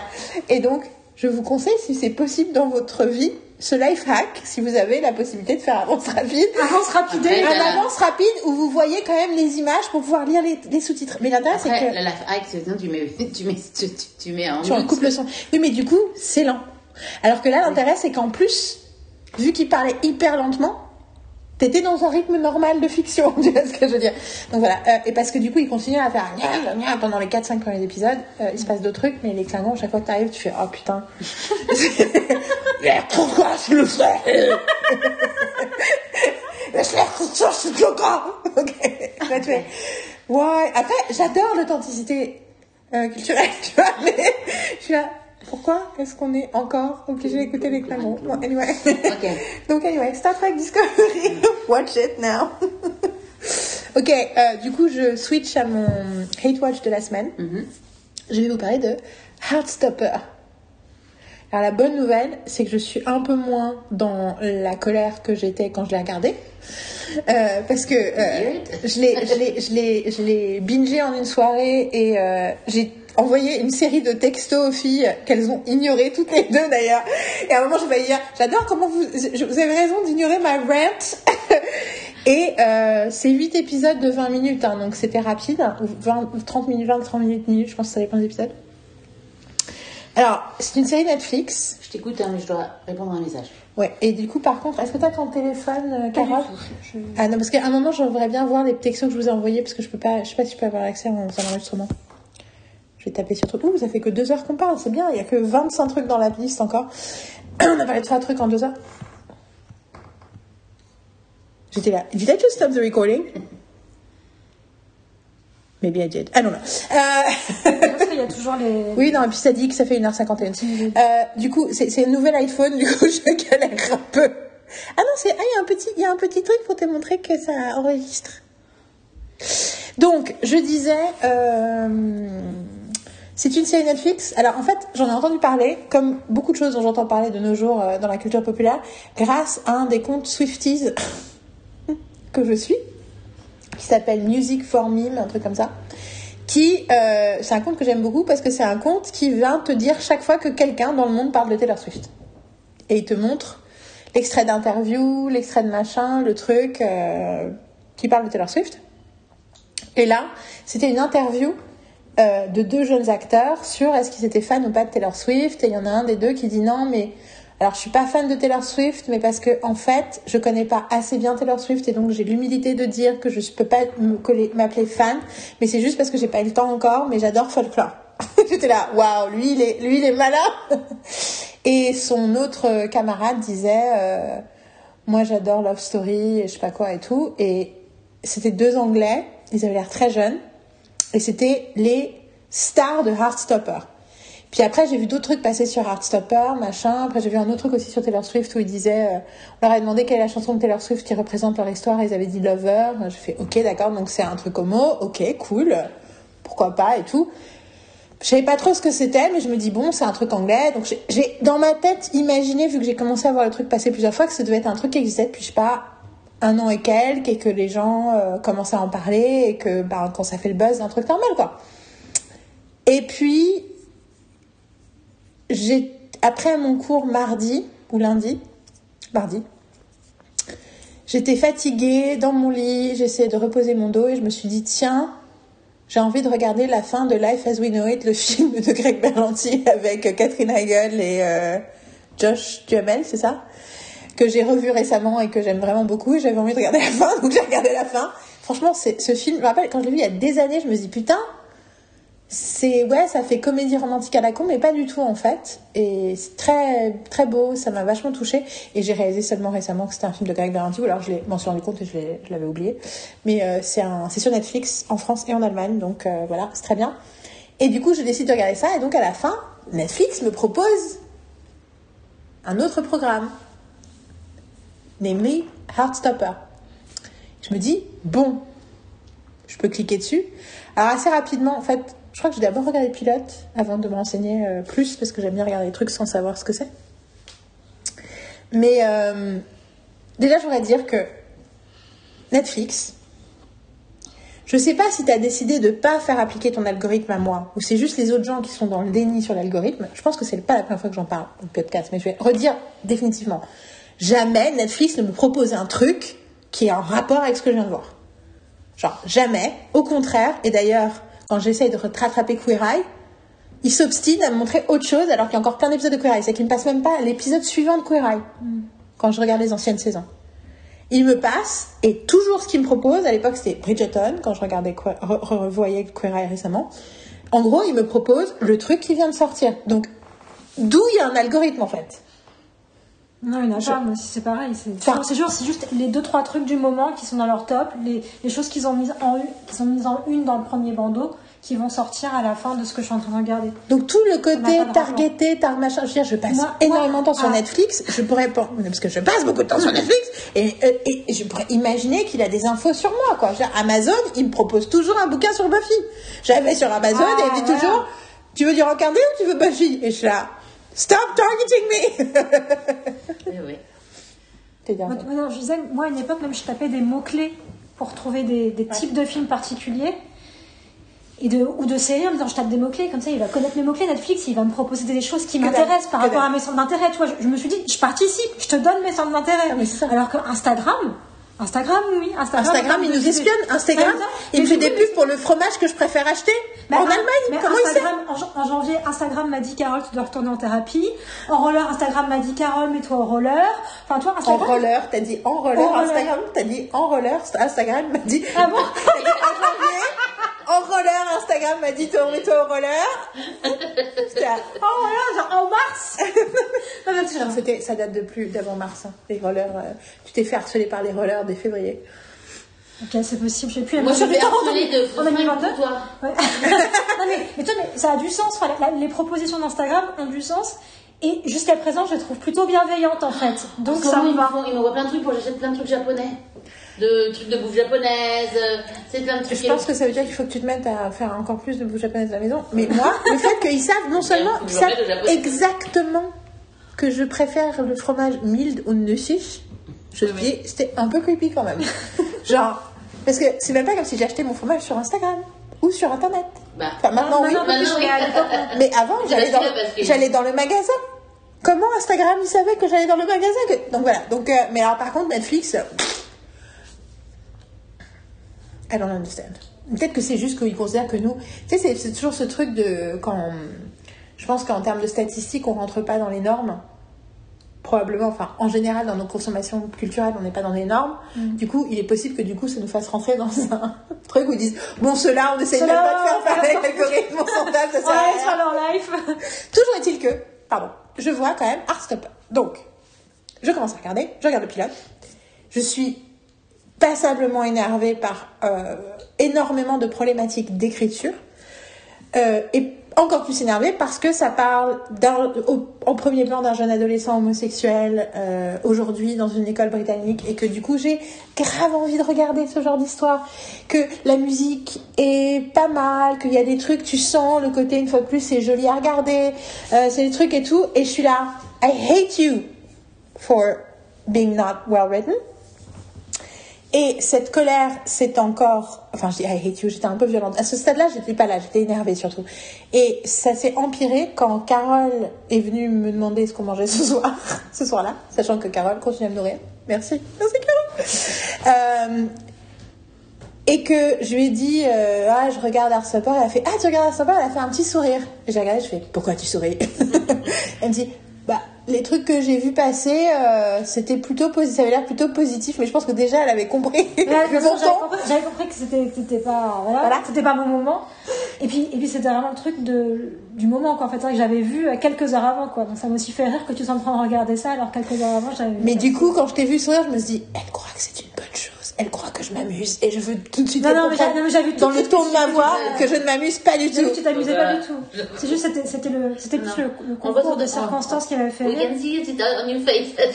Je me, suis, dit tiens j'ai lu un truc super positif dessus. J'ai vu ta tête j'ai fait ah, ok non en fait non. Et en fait, le problème, c'est que euh, je vais rentrer dans le détail des problèmes de Heartstopper, mais en réalité, le, le, le, le diagnostic de base, c'est exactement le même que WandaVision, c'est exactement le même que Falcon and Winter Soldier, c'est exactement le même que le pilote de Loki. C'est en fait, de façon tragique pour moi, le type de diagnostic que je tire de séries françaises depuis 15 ans.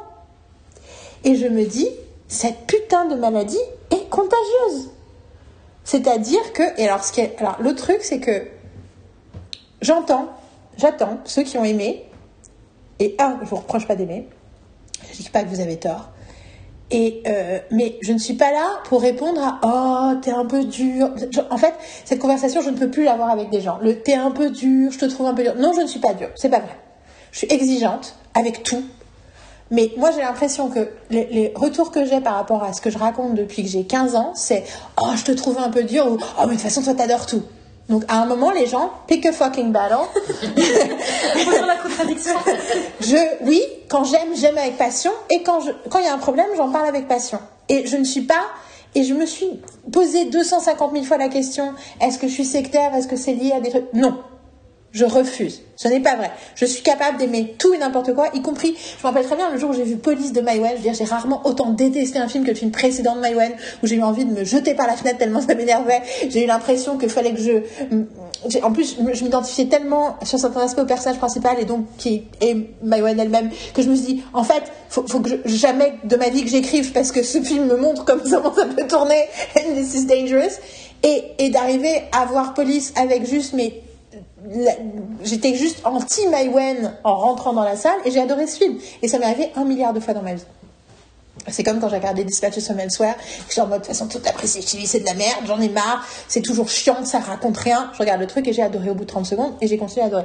Donc non je ne suis pas sectaire non je ne suis pas un peu dure je suis exigeante je suis exigeante avec tout ce que je regarde. Par contre, j'ai un critère, j'ai des critères d'exigence qui ne sont pas les mêmes que tout le monde, et mes critères d'exigence sont narratifs, et j'irai plus loin, quelque chose que Carole m'a aidé à réaliser il y a quelques années, ou il y a un an et quelques, je pense que c'est un an, que, en fait, de façon récurrente, les trucs qui me rendaient folle, c'était les choses qui manquaient d'authenticité émotionnelle. Et qu'en fait, ça va dans tous les genres, et que mon problème avec Portrait de la jeune fille en feu euh, est le même que j'ai avec plein d'autres trucs, et que ce, manque d'authenticité émotionnelle est quelque chose qui, m'est- qui, qui, qui, qui, qui qui me fait réagir de façon épidermique. Et ça m'énerve. Et ça m'énerve, et surtout, ça me sort tout de suite du truc, et je pense que j'ai une haute sensibilité là-dessus, qui est probablement pas exactement au diapason avec la sensibilité d'autres gens. Et donc, il y a des choses qui vont être insupportables pour moi, qui vont pas être aussi visibles pour d'autres, et parfois, justement, il y a plein d'autres choses qui sont insupportables pour d'autres, qui, moi, me dérangent pas du tout. Donc, bien sûr, mes critères d'exigence sont particuliers. Le problème que j'ai avec, en voyant que Heartstopper tombe dans les mêmes écueils, c'est-à-dire des dialogues expositionnants chelous au départ, euh, des, des, des, des, conversations qui ne devraient pas être des conversations qui sont clairement juste là pour t'expliquer des trucs sur ce qui est qui. Et du coup, un peu mal joué. Des émotions qui sont des émotions de fantasme plutôt que des émotions réelles. Et dans le cas spécifique de Heartstopper qui parle de LGBTQ youth, euh, un, un, un, un langage woke ultra... Enfin, pas crédible en fait. Des phrases, genre un gamin de 15 ans qui s'engueule avec le mec qui l'embrasse en cachette, mais qui veut pas reconnaître qu'il le connaît euh, quand il y a d'autres gamins autour, et qui lui dit euh, qu'il le traite comme de la merde et qu'il en peut plus, et que l'autre lui dit euh, tu me tu m'en veux de pas faire mon tu, tu vois genre les phrases c'est tu m'en veux de pas faire mon coming out ils ont 15 ans. Et l'autre qui fait no I would understand that you struggle with your sexuality. Who fucking says that? Right? Et c'est tout le temps dès qu'on parle de ces trucs là il y a un côté ultra woke mais pas moi je, je suis woke on est woke heureusement qu'on est woke mais pas fake woke mais un peu euh, wannabe woke. Vous voyez ce que je veux dire? Le côté I'm trying too hard. Il y a un moment notamment, euh, du coup, spoiler pour euh, cette scène-là, où il y a le gamin qui, a fait son coming out un peu contre, enfin un peu malgré lui, euh, plutôt, et l'autre gamin que tout le monde pense est straight. Et bien sûr, ils ont, il a un crush sur le straight boy et il dit au straight boy, le straight boy parle du fait qu'il y a quelqu'un qui l'intéresse et l'autre lui fait ah et elle est comment? Et le straight boy répond Why do you assume they're a she? Tu il utilise le pronom they et je suis là Ugh, no. Enfin, il y a quelque chose surtout, c'est pas dans son éducation du gamin, c'est pas comme si, enfin, tu vois, tu peux le justifier quand tu, enfin, quand je pense à tout le mal qu'on a dit de sex education, ah, c'est trop woke, c'est fake woke, les quotas, les machins, alors que, en réalité, j'ai toujours vu que la première saison, je trouve que c'est assez juste par rapport à la réalité britannique. Et un des trucs, toi t'as jamais regardé Sex Education, Marie? si. Je suis désolée. I'm, I'm sorry, I'm sorry, I'm sorry. Mais le fait que le gamin, sa mère, Gillian Anderson, lui parle de cul depuis qu'il est petit parce qu'elle est sexologue et qu'elle trouve ça important d'en parler, du coup, il a des références que les autres gamins, par contre, sont largués. Enfin, c'est hyper juste, quoi. Heartstopper, c'est tout le contraire. Et alors, en plus, à un moment, et puis je regardais. Donc, donc déjà, donc, dès le premier épisode, j'étais hyper énervée parce que j'étais là, ok, les dialogues. Enfin, il y a un côté forcing de wokeness qui, est pas, qui me semble pas authentique, légitime, réel. Euh, y compris avec un personnage trans, où c'est pas du tout thématisé cette problématique-là. Il y a à la fois c'est thématisé, c'est-à-dire que c'est quelqu'un qui a été bullied, mais en même temps, dans le présent, c'est jamais raconté, c'est jamais par... on n'en parle pas. Donc, ce qui me, je trouve que c'est la fausse. C'est un peu comme la Verne Cox dans Promising Young Women, tu vois, c'est, à- c'est là pour faire genre, mais en fait, il se passe rien. Euh, euh, Il y a un moment où un des personnages, je regardais, le personnage signifie, je regardais Lady Bird. Déjà, ça m'a pas plu. Ensuite, plus tard, il dit qu'Avengers, c'est de la merde. Et j'étais là, ok, je vais l'étrangler, lui. Euh, ça, c'est les petits détails. Mais il y a un truc sur... Et à un moment, j'étais là, mais qu'est-ce qui me dérange autant dans cette relation amoureuse? Parce que, en fait, en même temps, vu qu'on voit rarement des gamins de 15 ans découvrir leur homosexualité et les premiers émois des rapports, c'est quand même encore très rare dans la fiction, et quand c'est fait, je trouve pas ça très bien fait. Pour le coup, il y a des scènes qui sont mieux faites que dans Glee. Euh, tu vois, toute la relation entre Kurt et Darren Criss, dont j'ai oublié le nom. Mais du coup, Blaine. Blaine, merci. mais du coup, mais j'étais tout le temps en tranque en disant il y a des moments, des, des jolis moments, mais en termes de. Mais, mais, mais, mais je me sens tout le temps. euh, euh, j'ai toujours l'impression que je peux pas vraiment y croire et je sais pas pourquoi. Et d'un coup, j'ai réalisé ah, mais en fait, ça me fait penser à la fanfiction. Ça me fait penser.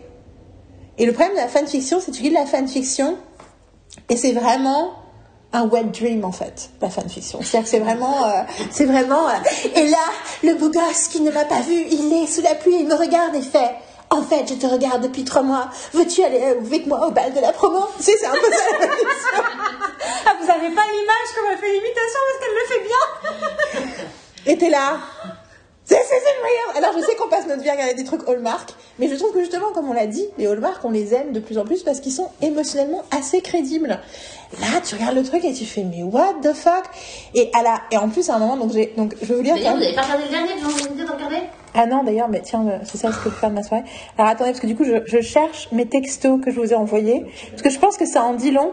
Ah oui, c'est Dying, Dying for Chocolate. Dying for Chocolate. Non, mais c'est trop beau comme titre. Alors voilà la suite de, de, de, de, de textos que j'envoie. Donc c'est, vous saviez déjà que j'avais regardé le premier épisode, ça m'avait pas plu. Et j'ai dit, j'arrête, je regarde, je me remets à Numbers. On en reparlera après. Et en fait, je me suis dit, putain, c'est 8 épisodes. Et en fait, les gens vont me faire chier. On me dire, ah, mais si tu voulais la suite, non, mais quand même, pour les épisodes d'après. Le prochain épisode Troll. bois. J'adore Jens et les bois. mais c'est parce dans sa tête. Chaque Non, mais personne me dit ça. Et alors, du coup, je sais que moi aussi, c'est ce que je dis. Il y a des gens qui me disent, moi, je- pendant des années, euh, Guillaume et Fred, qui bossaient pour Générique et, sont journalistes euh, critiques, qui disaient, euh, ils disaient que chaque fois que, genre, on disait de regarder un truc et qu'ils regardaient, ça leur plaisait pas, je dis, t'es arrêté à quel épisode Et à chaque fois, je quoi qu'il arrive, c'est toujours, ah, faut que tu celui d'après. Mais à chaque fois, et puis un jour, et puis à chaque fois, je disais, et chaque fois, c'était vraiment celui d'après. Tu vois, c'est comme si t'as regardé Star Trek Discovery, j'ai regardé jusqu'au 6, ah bah, faut que tu vois celui d'après. Et c'était pas de ma faute s'il s'arrêtait toujours juste avant l'épisode. Bon, passons. Donc je comprends que ça, et j'ai juste envie de vous dire, de, de ma vie maintenant, vu mon regard actuel, ça ne m'arrive plus de penser qu'un pilote c'est de la merde et qu'après la série est géniale. Ça ne m'arrive plus, ça ne m'est plus arrivé depuis des années.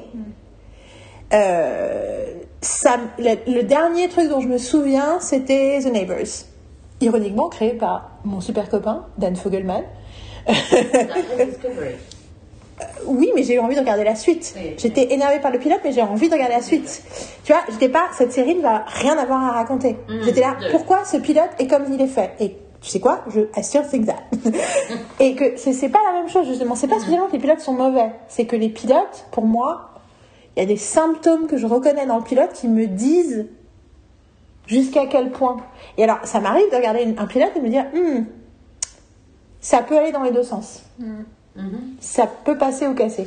Mais que j'adore un pilote et qu'ensuite je sois hyper déçue par la suite, je pense que ça, ça peut arriver. Mais dans l'autre sens, quand il y a un pilote, quand il y a un truc dans l'écriture qui m'a dérangé dans le pilote, c'est parce que c'est pas des trucs de l'écriture du pilote en fait, c'est des trucs d'émotion, de parcours émotionnel, de caractérisation, de, de type d'histoire racontée. Donc c'est des trucs qui pour moi sont des, des vrais, euh, des vrais euh, marqueurs de ce qui va se passer après.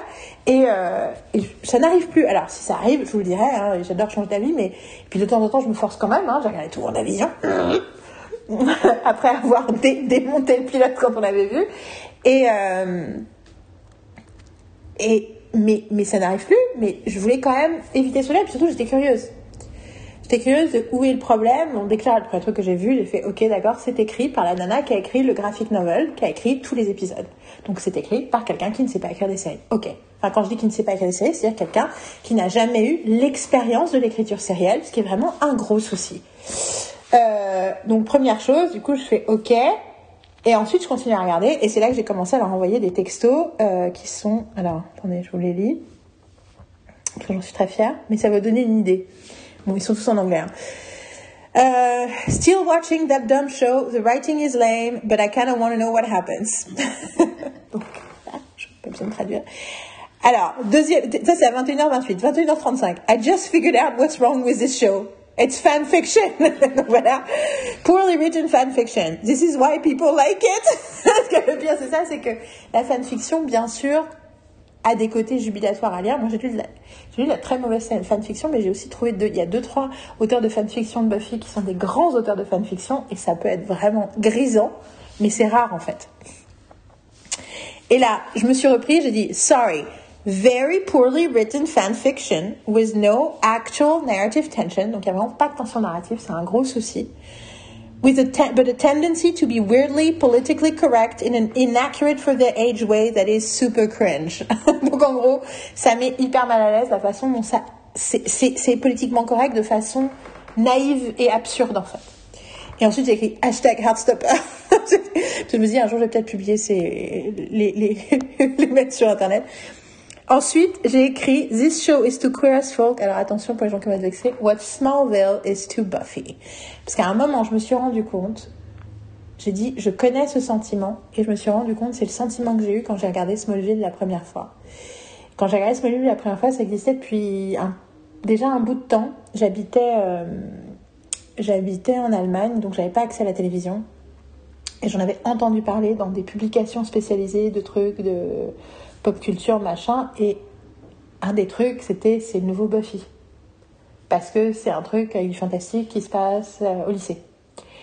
Et c'était 2001, donc en plus Buffy existait encore. Et la première fois que je l'ai vu, c'était euh, à Lyon, avec Marine. Et c'était un épisode au début de la saison, du début de la saison 1, ce qui passait ce soir. Je pense que toi, tu avais déjà vu un peu la série, tu devais trouver ça sympa, mais sans plus. euh, voilà. Et, mais du Surtout coup, que j'ai pas lu euh, que c'était qui. qui...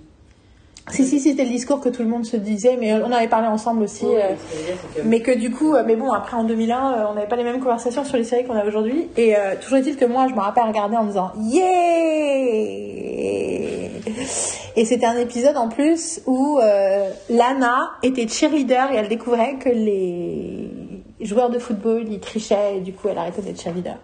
Du coup, je ne pouvais pas m'empêcher de comparer ça avec l'épisode cheerleader de Buffy, qui est le troisième épisode 3. Et du coup, j'étais là, c'est quoi cette connerie? On m'a menti Et surtout, c'est le moment terrible, tu dis, really? Ça veut dire que vous ne voyez pas la différence? Enfin, c'est ça, en fait. Et alors, euh, et c'est vrai que quand je on compte sur les, les, les- les doigts d'une main les gens qui ont vu Queer as Folk US, même euh, britannique. Et du coup, c'est comme le- les gens qui se, disent Ah, les séries c'est génial parce qu'ils regardent des trucs auxquels ils ont accès sur Netflix et ils ont jamais regardé Amsterdam, ils ont jamais regardé The Good Wife, ils ont jamais regardé Mom. Et t'as envie de dire. Enfin, tu sais, c'est comme. Ça me fait penser quand j'étais, je travaillais dans l'industrie plastique. Euh, il y a un de mes collègues, il a vu La Môme au cinéma. Et il a commencé à... Moi, j'ai pas vu La Môme, donc je sais pas la qualité du film. Mais il a commencé à m'en parler d'une façon... Et, je n'ai pas pu m'empêcher de penser... Je sens dans la façon dont tu me parles que t'as pas vu beaucoup de films dans ta vie, en fait. Et, et c'est un peu ça avec la culture série. C'est les gars, il se passe plein de trucs ailleurs, en fait. Donc, si vous aimez ça, tant mieux. Mais ce qui me dérange, et c'est vrai parce que j'en ai beaucoup parlé vu que j'ai eu un, un nouveau groupe, euh, enfin j'ai un groupe avec qui je faisais juste deux jours sur les séries, donc on a parlé d'histoire des séries en général. Et c'est l'engueulade que j'ai vue avec le pote de Damien et Nicolas, qui était fan de Lost, le jour de ton anniversaire Paul Sauviron en 2005, qui s'est retrouvé à passer la soirée chez moi le soir de l'élection d'Obama. Paul Sauviron. It just happened. It was like a weird, a weird fluke. Parce que that dude, that dude, that dude totally, totally traumatized me. Il a passé une soirée entière à essayer de m'expliquer que Lost avait tout inventé.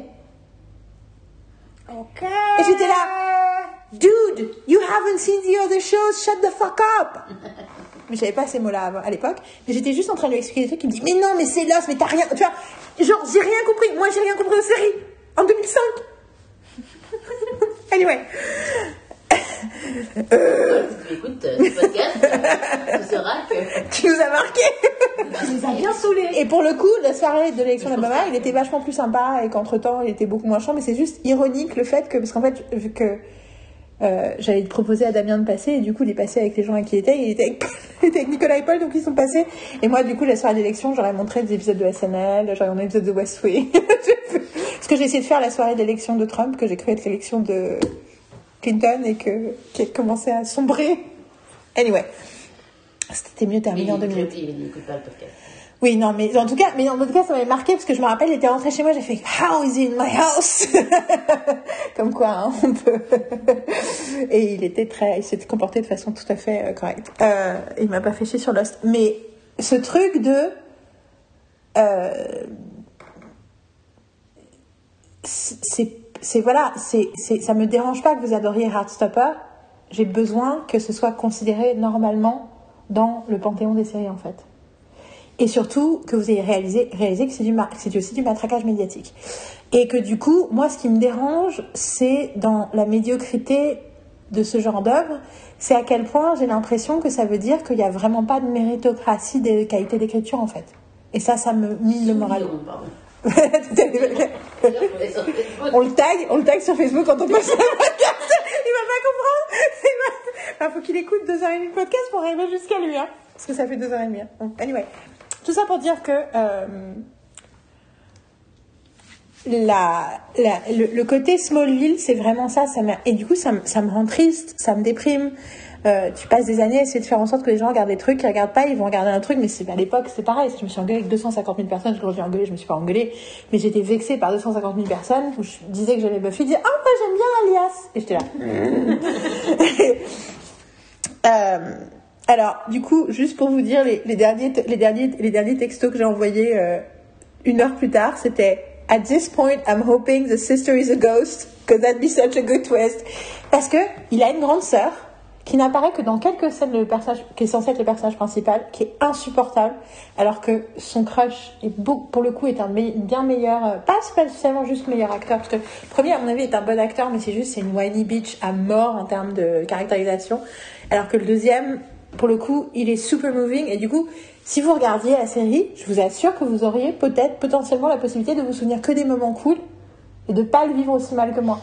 Je pense vraiment que je pense que c'est c'est enfin je sais pas en fait. Du coup, j'ai très envie que vous regardiez la série pour me dire si vous voyez le reste ou si vous êtes aussi bloqué sur le fait que c'est mal écrit. Ça m'intéresse pas, moi. Bon, anyway, toi je vais essayer de Bah, euh, je, je pense que j'ai moi, le- la curiosité de le regarder. Après, J'ai que trailer pour au moins savoir de quoi tu parlais, parce que machin, et j'ai genre, no. bon. Moi je, l'ai, moi, je l'ai vu passer un milliard de fois ces dernières semaines sur, euh, en une et il n'y a pas une seule fois où j'ai eu envie de cliquer dessus. Donc déjà, je me suis dit que c'est pas super bon signe en fait. Et c'est, c'est, c'est ça aussi qui m'a fait tilt quand on regardé. Je fais Ah bah ouais, c'est le truc euh, que, je, que je vois passer tout le temps euh, en une et que Netflix veut absolument que je regarde. Mais non, moi j'ai décidé que j'allais re-regarder encore Fuller House. Donc me faites pas chier, laissez-moi regarder Fuller House et The Good Place tranquille. Tu l'as super, bien vendu, euh, là. tu l'as super bien vendu, donc j'ai grave envie de le voir. Mais en fait, j'ai envie de le voir, mais enfin, soit il y a des petits trucs qui vont quand même me plaire, soit pour bitcher. Parce que on a aussi besoin de séries. Non, mais surtout j'ai envie de savoir ce que tu vois. Enfin, tu vois, c'est un peu euh, Après, bah, voilà. It's like a political issue. I want you to be informed so we can talk about it. Mais euh, Voilà, Après, toi, j'ai. Après, il y a. Tu, tu m'aurais dit, il y a 35 épisodes euh, de euh, 40 minutes. C'est- c'est J'aurais dit non. c'est 20 Là, tu me dis 25, 8 fois 25. 8 fois 25, ça va. C'est Bon, pas. j'ai- J'essaierai de regarder le pilote. Tu vois, c'est pas. Je me dis pas, je vais perdre des heures de ma vie que je donnerai pas à d'autres activités ou à d'autres séries ou à d'autres pensé. Et donc à des moments random, il y a une grande sœur qui est là. Et généralement, elle ne lui parle que quand il est tout seul dans la pièce. Ah, le personnage, euh, le personnage euh, prétexte qui sert à. à- À verbaliser des choses et à montrer des choses. C'est Ghost? Non. Mais du coup, à un moment, je me suis dit, franchement, C'est nul. tu pourrais trop dire que c'est un ghost. C'est un bon scénario en fait. C'est la- la- la- aurait que fait non, mais c'est clairement. Franchement, c'est filmé d'une façon, et c'est là que tu te dis, ok. Puis avant, tu les vois sortir du bus ensemble, tu te dis, mais techniquement, il could be talking to a ghost. tu es dans la rue. Et, euh, et, euh, et lui, il passe son temps, du coup, à, à se créer. Enfin, en fait, lui, c'est ouais, c'est vraiment une whiny bitch. C'est-à-dire que il se crée des problèmes, il dit, non, mais ouais, on est ensemble, mais en fait, du coup, c'est difficile pour lui, donc peut-être que ce serait mieux qu'on soit pas ensemble, parce qu'en fait, je détruis la vie de tout le monde. Machin, était là, oh my god, get over yourself. Euh, voilà. Et, euh, et puis euh, le côté, je te dis, le côté woke, lesbienne, tout le monde est queer, tout le monde est machin de façon chelou, euh, pas du tout, voilà. Donc tout le fil que j'ai écrit, et là après j'écris The writing is painful, but these baby gays are cute enough in the gay babiness to keep me watching. I hate myself. Parce qu'il y a un côté, du coup, t'es là, oh my god, they're so cute. I want them to kiss. They're so moving. Enfin, surtout ce, ce deuxième Nick, le personnage de Nick, euh, le crush, qui est vraiment. euh, en plus, alors le truc qui est horrible, en plus d'un coup tu réalises, parce que je vois dans les guests, je vois, dans les stars, je vois Stephen Fry, après je réalise, ah oui, chaque fois qu'il y a une annonce, le proviseur, c'est c'est la voix de Stephen Fry. Et la mère de Nick, c'est Olivia Colman, qui est dans trois scènes. Et là tu fais Rien que ça. Promising Young Women All Over Again. Je vais faire un scénar d'un truc qui a l'air politiquement cool alors qu'en fait c'est de la merde. Je vais l'envoyer à des stars qui sont là. Ooh, I'm going the good side of history. Je vais défendre les droits homosexuels et ça m'énerve.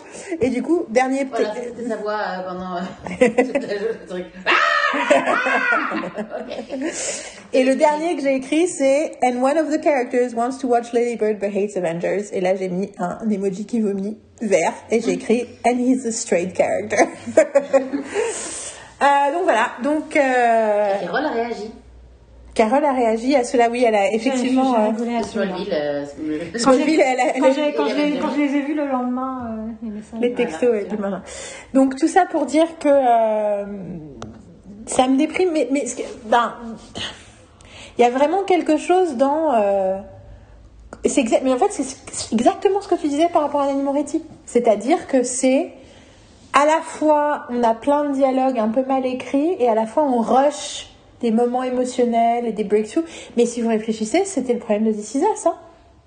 Alors, moins clair dans This Is Us, parce que beaucoup mieux écrit, beaucoup mieux joué, beaucoup mieux fait, qui fait que du coup, tu mets, euh, enfin, quand tu es sensible à ça, tu mets 15 épisodes à t'en rendre compte. Euh, et il y a des gens que ça dérange jamais et qui continuent à aimer This Is Us, et j'ai envie de dire, tant mieux pour vous. Euh, mais ce truc de. Bah, en plus, je pense que, enfin, tout ce- toutes ces conversations qu'on a et ces lectures que j'ai autour du narcissisme, il y a des années, j'ai dit, les, personnages de série française sont des psychopathes. Ils, font semblant d'avoir des émotions humaines pour les besoins de l'histoire, mais ils n'ont pas d'intégrité émotionnelle. C'est pas des personnes. Et ben, bon, déjà, ça s'applique à ces autres trucs, mais en fait, les personnages de cette, fiction-là, ce sont des personnages qui ont des, des comportements narcissiques, en fait. C'est-à-dire qu'ils ont des comportements où ils jouent les, soit ils jouent la victime, soit ils jouent les grands seigneurs.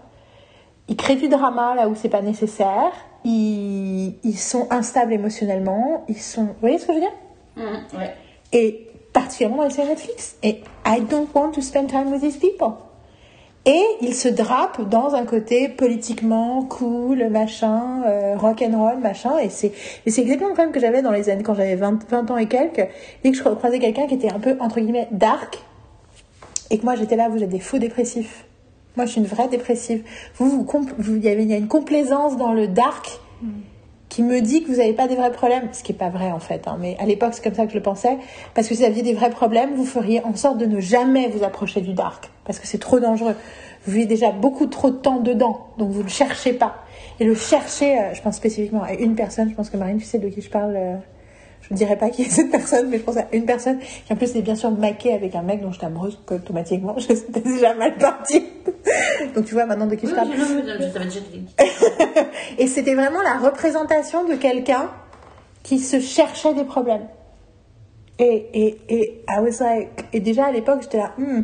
Et d'ailleurs, je me rappelle une fois, on a une conversation où je j'ai raconté un peu l'étendue de, de mon délire autour des bagages. À l'époque, c'était la veille d'un jour où je partais en Tunisie avec ma mère pour une semaine de vacances et je lui ai dit, une fois que j'ai fermé ma valise, que, que vous savez très bien, vous deux, vous vivez avec moi, une fois que j'ai fermé ma valise, je commence à. Et c'est la première fois que je m'en suis rendu compte, en fait, en lui disant non, mais j'ai fini ma valise, donc je suis contente de sortir boire un verre. Et je dis parce qu'en réalité, une fois que je ferme ma valise, je commence un peu à baliser. Et c'est en le disant à, à- cette nana ce jour-là que je l'ai réalisé, et entre-temps je le sais, qu'il y a un truc, il y a une anxiété qui se crée au moment où je ferme, entre le moment où je ferme ma valise et je pars, vraiment, qui fait que du coup j'essaie de ne jamais fermer ma valise avant, euh, avant la dernière heure. C'est-à-dire qu'entre-temps j'ai des stratégies où on fa- fait la valise au fur et à mesure le jour d'avant, mais elle n'est pas fermée parce qu'il y a un truc qui se passe euh, et du coup j'ai commencé à parler de mon instabilité, des 23 déménagements jusqu'à mes 9 ans, de tous ces trucs-là. Et elle m'a regardée et elle m'a dit c'est vraiment étonnant que tu sois pas euh, droguée ou alcoolique. Et je me rappelle avoir pensé maybe I don't like you. Euh, et à l'époque tu vois j'avais 24 ans donc j'étais là genre really bitch? anyway, this is how you're gonna respond. Like, comment t'es enfoncé Anyway. Et surtout, vu que c'est quelqu'un qui avait tendance à créer du drama, c'est là que je me suis dit, en fait. Bon, anyway. Euh, euh, mais c'est ça, ce- cette pensée que j'ai par rapport à ces séries-là. Et je continue à dire, et quand je m'énervais là-dessus sur la, cu- dans la cuisine le lendemain du jour où j'avais regardé, c'est de créer de la fiction avec des comportements émotionnels toxiques. C'est mauvais en fait. Mhm. C'est mauvais euh, pour la société parce qu'on crée de l'empathie, on crée des trucs par rapport à la fiction qu'on prend. Et que pendant longtemps, euh, je, alors, je sais pas, est-ce que pendant longtemps on a créé de la fiction, même si c'était une fiction qui parlait que des mecs hétéro blancs, quand même, est-ce que c'est une fiction qui du coup euh, devait parler aux gens pour avoir le droit d'exister et qu'à cause des consommations différentes, maintenant on crée plus de fiction qui n'aurait peut-être pas survécu autrement?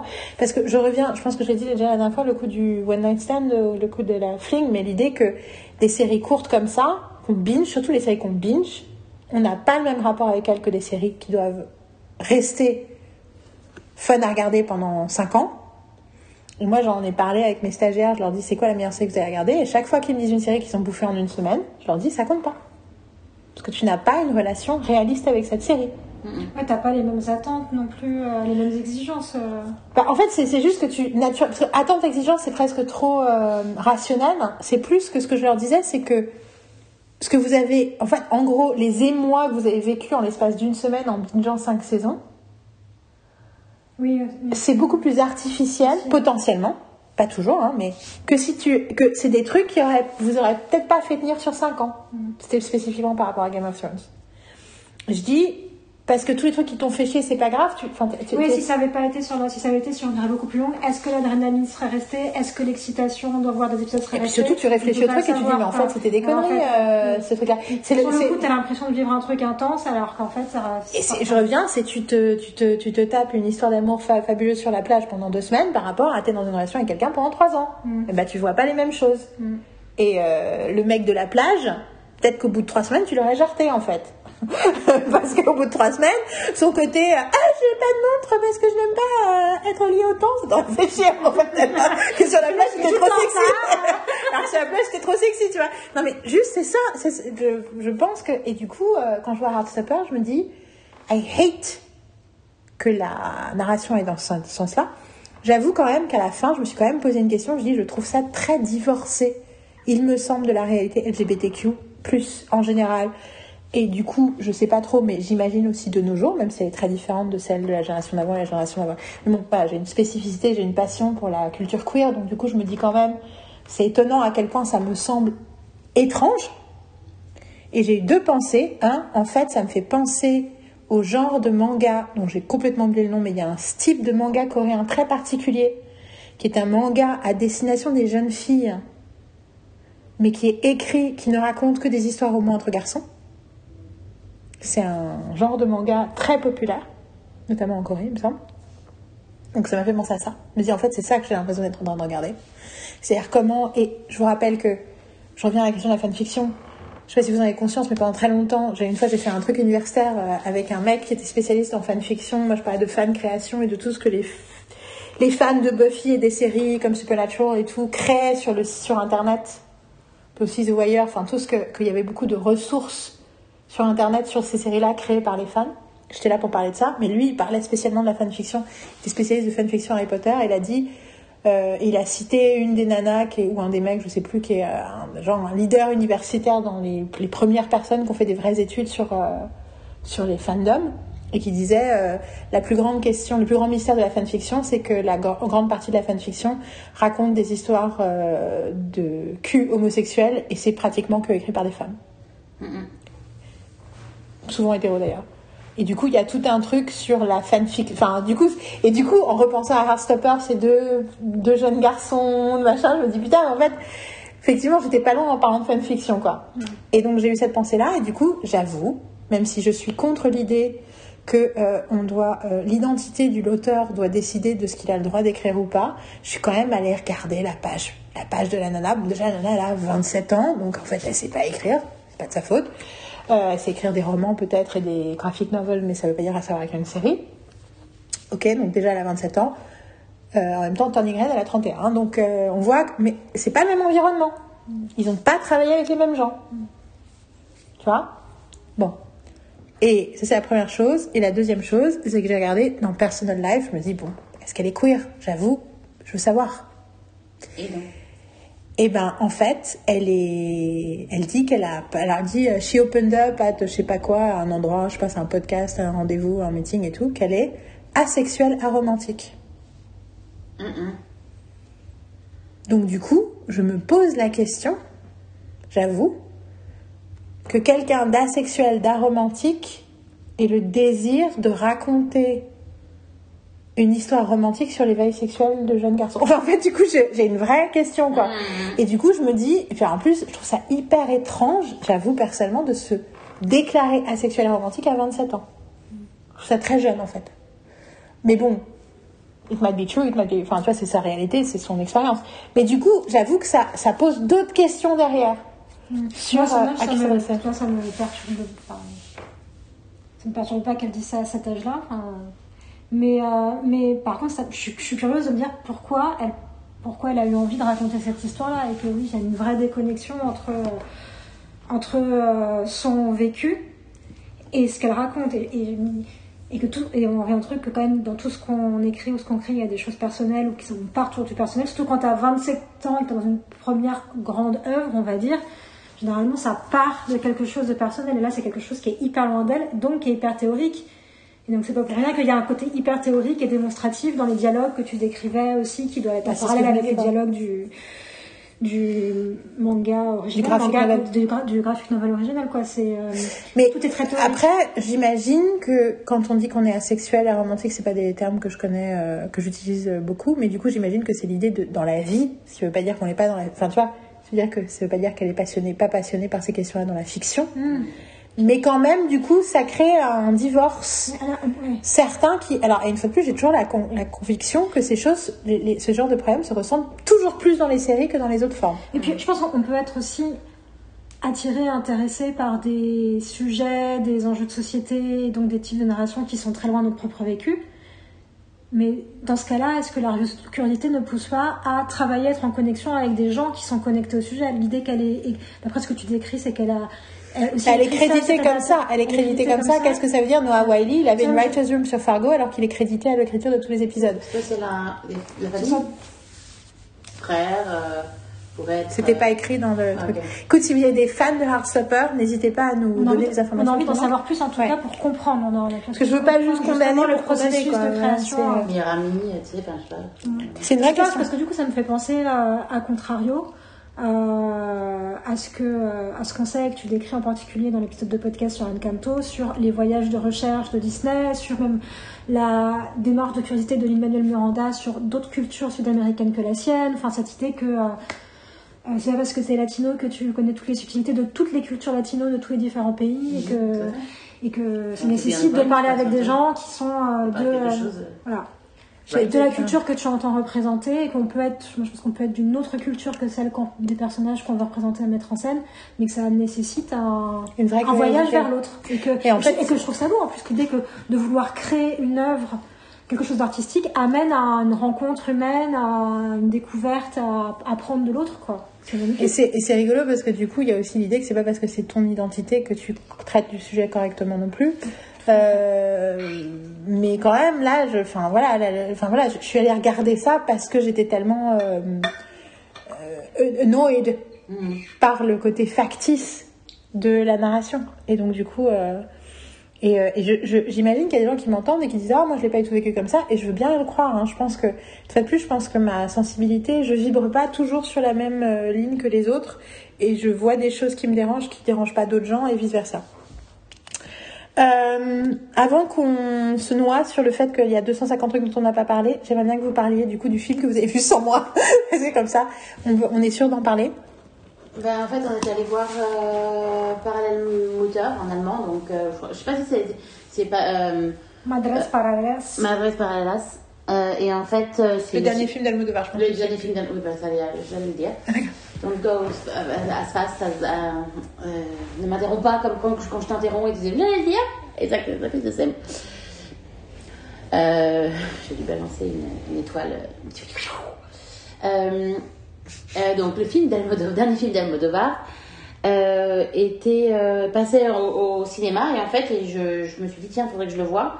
Et euh, c'est passé juste après mon, mon shift. En- Quand on dit au cinéma, c'est au cinéma où tu Où je travailles. travaille, oui. J'ai passé au cinéma où je travaille et en fait, euh, juste à, mon chiffre se finissait. Donc en fait, euh, j'avais dit euh, à, ce, à, à demander à Carole si ça l'intéressait de venir le voir.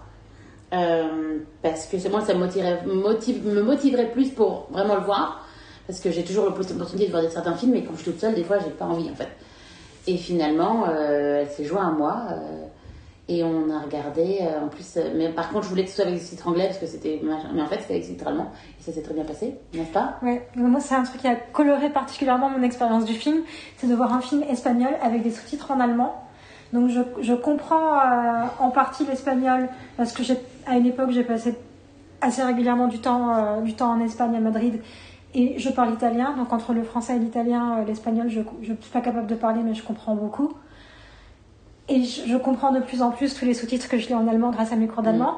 Et en même temps, il y a quand même un truc qui pour moi est une expérience très intéressante de lâcher prise par rapport à la langue, de me dire, en fait, globalement, je comprends euh, peut-être euh, 85% et il y a des bribes que je vais pas comprendre et c'est pas grave et me laisser aller à écouter l'espagnol, regarder des bouts d'allemand et de plus du tout de pas penser en français, de pas penser dans une autre langue que je maîtrise, de pas passer par d'autres trucs, d'être c'est une expérience particulière et c'est marrant parce que ça fait deux fois que je vis une expérience euh, linguistique au cinéma particulière et les deux fois c'était avec Marine. Et la dernière fois c'était quand on a vu ensemble un film en sneak peek au Cold passage War. Cold War, qui pour le coup c'est un film qu'on n'avait pas aimé. Mais- Ouais. mais- je sais pas l'oublier mais parce qu'il est pareil, en, c'était- il y a le poster dans les toilettes euh, du, du- du cinéma où je travaille. Dans, dans les toilettes perso. Et le vois tous les jours. Et c'est et c'est- et c'est hyper, euh, je sais pas comment décrire en C'était un fait. film polonais, c'est ça? Ouais, c'était un, oui, c'est un film polonais et c'était avec les sous-titres en allemand aussi, on l'avait vu. Oui, oui, sous-titres en allemand. ça. Puis il y a- il y le polonais avec le russe, je comprenais des il y trucs. a, il y a et des, puis en il y a fait, des moments en France, il y a même moments- Balibar. euh, Et puis globalement, je, comp- je comprenais ce qui se passait parce que là, si je te rends compte, c'est des moments où je réalise la force du langage cinématographique en fait, de tout ce qui est aussi raconté par le mouvement de caméra, par la lumière, par la musique, par euh, la position euh, du corps des acteurs dans l'image, par les regards, par les expressions et tout, donc, de tout ce qui est activé en toi, euh, émotionnellement, euh, intuitivement. Quand tu dis ça, j'ai un souvenir euh, ému de toutes les de l'année que j'ai passée en Russie et notamment les premiers mois où c'était vraiment, je regardais les trucs et c'était vraiment de la devinette en fait. Mm. Et il y avait un côté totalement, euh, mais effectivement je l'ai pas fait depuis, euh, depuis longtemps et je devrais essayer de le refaire, exhilarating en fait. Mhm. De regarder un truc où tu comprends pas ce qu'il raconte. Et t'essaies de comprendre ce qui se passe et du coup bien sûr ça me fait immédiatement penser euh, à Buffy. Et euh, du coup, c'est quoi? C'est l'épisode 5 de la saison 2 où ils regardent un film de Bollywood et ils essaient de comprendre ce qui se passe parce qu'ils sont trop fauchés donc ils n'ont pas les moyens d'aller au bronze. Donc du coup, ils regardent la télé, ils sont là. C'est elle qui lui a offert l'orgue Non, c'est pas ma chérie. Du coup, tu vois, tu vois. Ouais, ouais, ouais. Et donc voilà, ça, et en plus c'est un, un épisode que j'ai vu avec Marine euh, il y a la première fois que je l'ai vu, on était, ça nous a fait beaucoup beaucoup rire cette scène-là, donc c'était resté. Et du coup voilà, mais je suis, d'a- je, je, d'un coup je réalise, oui c'est vrai que ce plaisir de voir des trucs que tu comprends pas, Mais je sais pas, moi je trouve que ça met dans une espèce de transe très particulière et que ça, en plus, moi qui être beaucoup dans le contrôle et l'analyse et de de- d'être sûr de vouloir comprendre tous les dialogues. Et là, ça m'oblige en mode, ok, on- je prends, je prends ce qu'on ce qu'on m'offre et, et j'arrive pas, du coup, tu vois, j'arrive même plus à le décrire avec des mots, mais j'aime cette expérience et j'ai envie de la faire plus aussi Mhm. de, de regarder des choses dans des langues que tu maîtrises, euh, que tu maîtrises à moitié et que tu t'en fous. Et ça me ramène aussi beaucoup à mes souvenirs de mes premiers séjours linguistiques en Angleterre où je captais pas tout ce, que, tout ce qui se passait à la télé, tout ce qu'on me racontait, d'avoir 9-10 ans et dire juste ok, j'accueille ce qui se passe et, et de découvrir euh, Friends, euh, plus tard Coronation Street, et des, que les, les Anglais, des séries Friends quand t'avais 9-10 ans, je non, sais. non, ah, plus tard, c'est pour ça que j'ai dit plus tard. j'ai dit plus tard, les, les séjours d'après, qu'en plus, euh, quand j'étais ado, de retourner en Angleterre et de. Et de d'avoir juste des t'as découvert Friends en Angleterre? Ouais, les premières fois que j'ai regardé Friends, euh, dans mes souvenirs, c'était euh, avec des familles Wow. anglaises. Ils so, étaient euh, à. That's so cool, that's such a cool origin story that you never told us. Ok, ok, ok. Ouais, c'est- c'est c'est un truc qui me revient juste maintenant. Ça fait 3 En heures. parlant, quoi. Non, juste, pardon, je regarde, j'entends Ouais, la donc, voilà, au-delà de cette expérience euh, linguistique, Moi, je veux pas dire de spoiler sur Parallel. Non, en fait. non. Le seul truc que je veux dire, c'est. Euh, enfin, j'ai beaucoup aimé.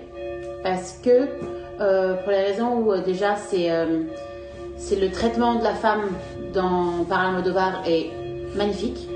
C'est ce que je voulais dire aussi. Et, euh, et en même temps, les, le- les problèmes qui, qui sont abordés dans le film sont traités d'une façon humaine.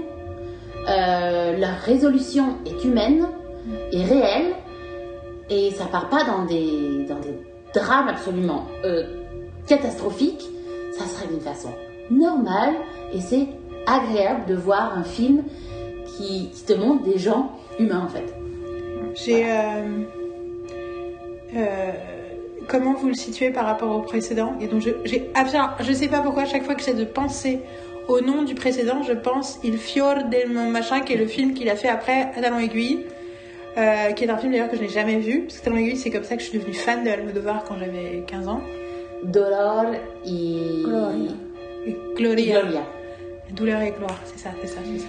Euh, Ah, mais d'ailleurs, qui est le titre du, de la, du, la compile que j'ai fait pour Isabella, Pain and Glory. dire, ça c'est pas très bien pour les podcasts. It's okay. C'est pas comme tu, quand tu tapes sur la table. Oui, c'est des bruits. Ah bon, en même temps. euh, Ça crée de la dynamique c'est- ah, On a cette dynamique là, la sonnette. Euh, L'église. euh, par, euh, par rapport au. euh, je pense que de, euh, Dolor et Gloria est, est un film beaucoup plus accompli et beaucoup plus euh, exceptionnel dans, dans, dans, dans le film parce que c'est. Enfin, le film, il est. Voilà, c'est.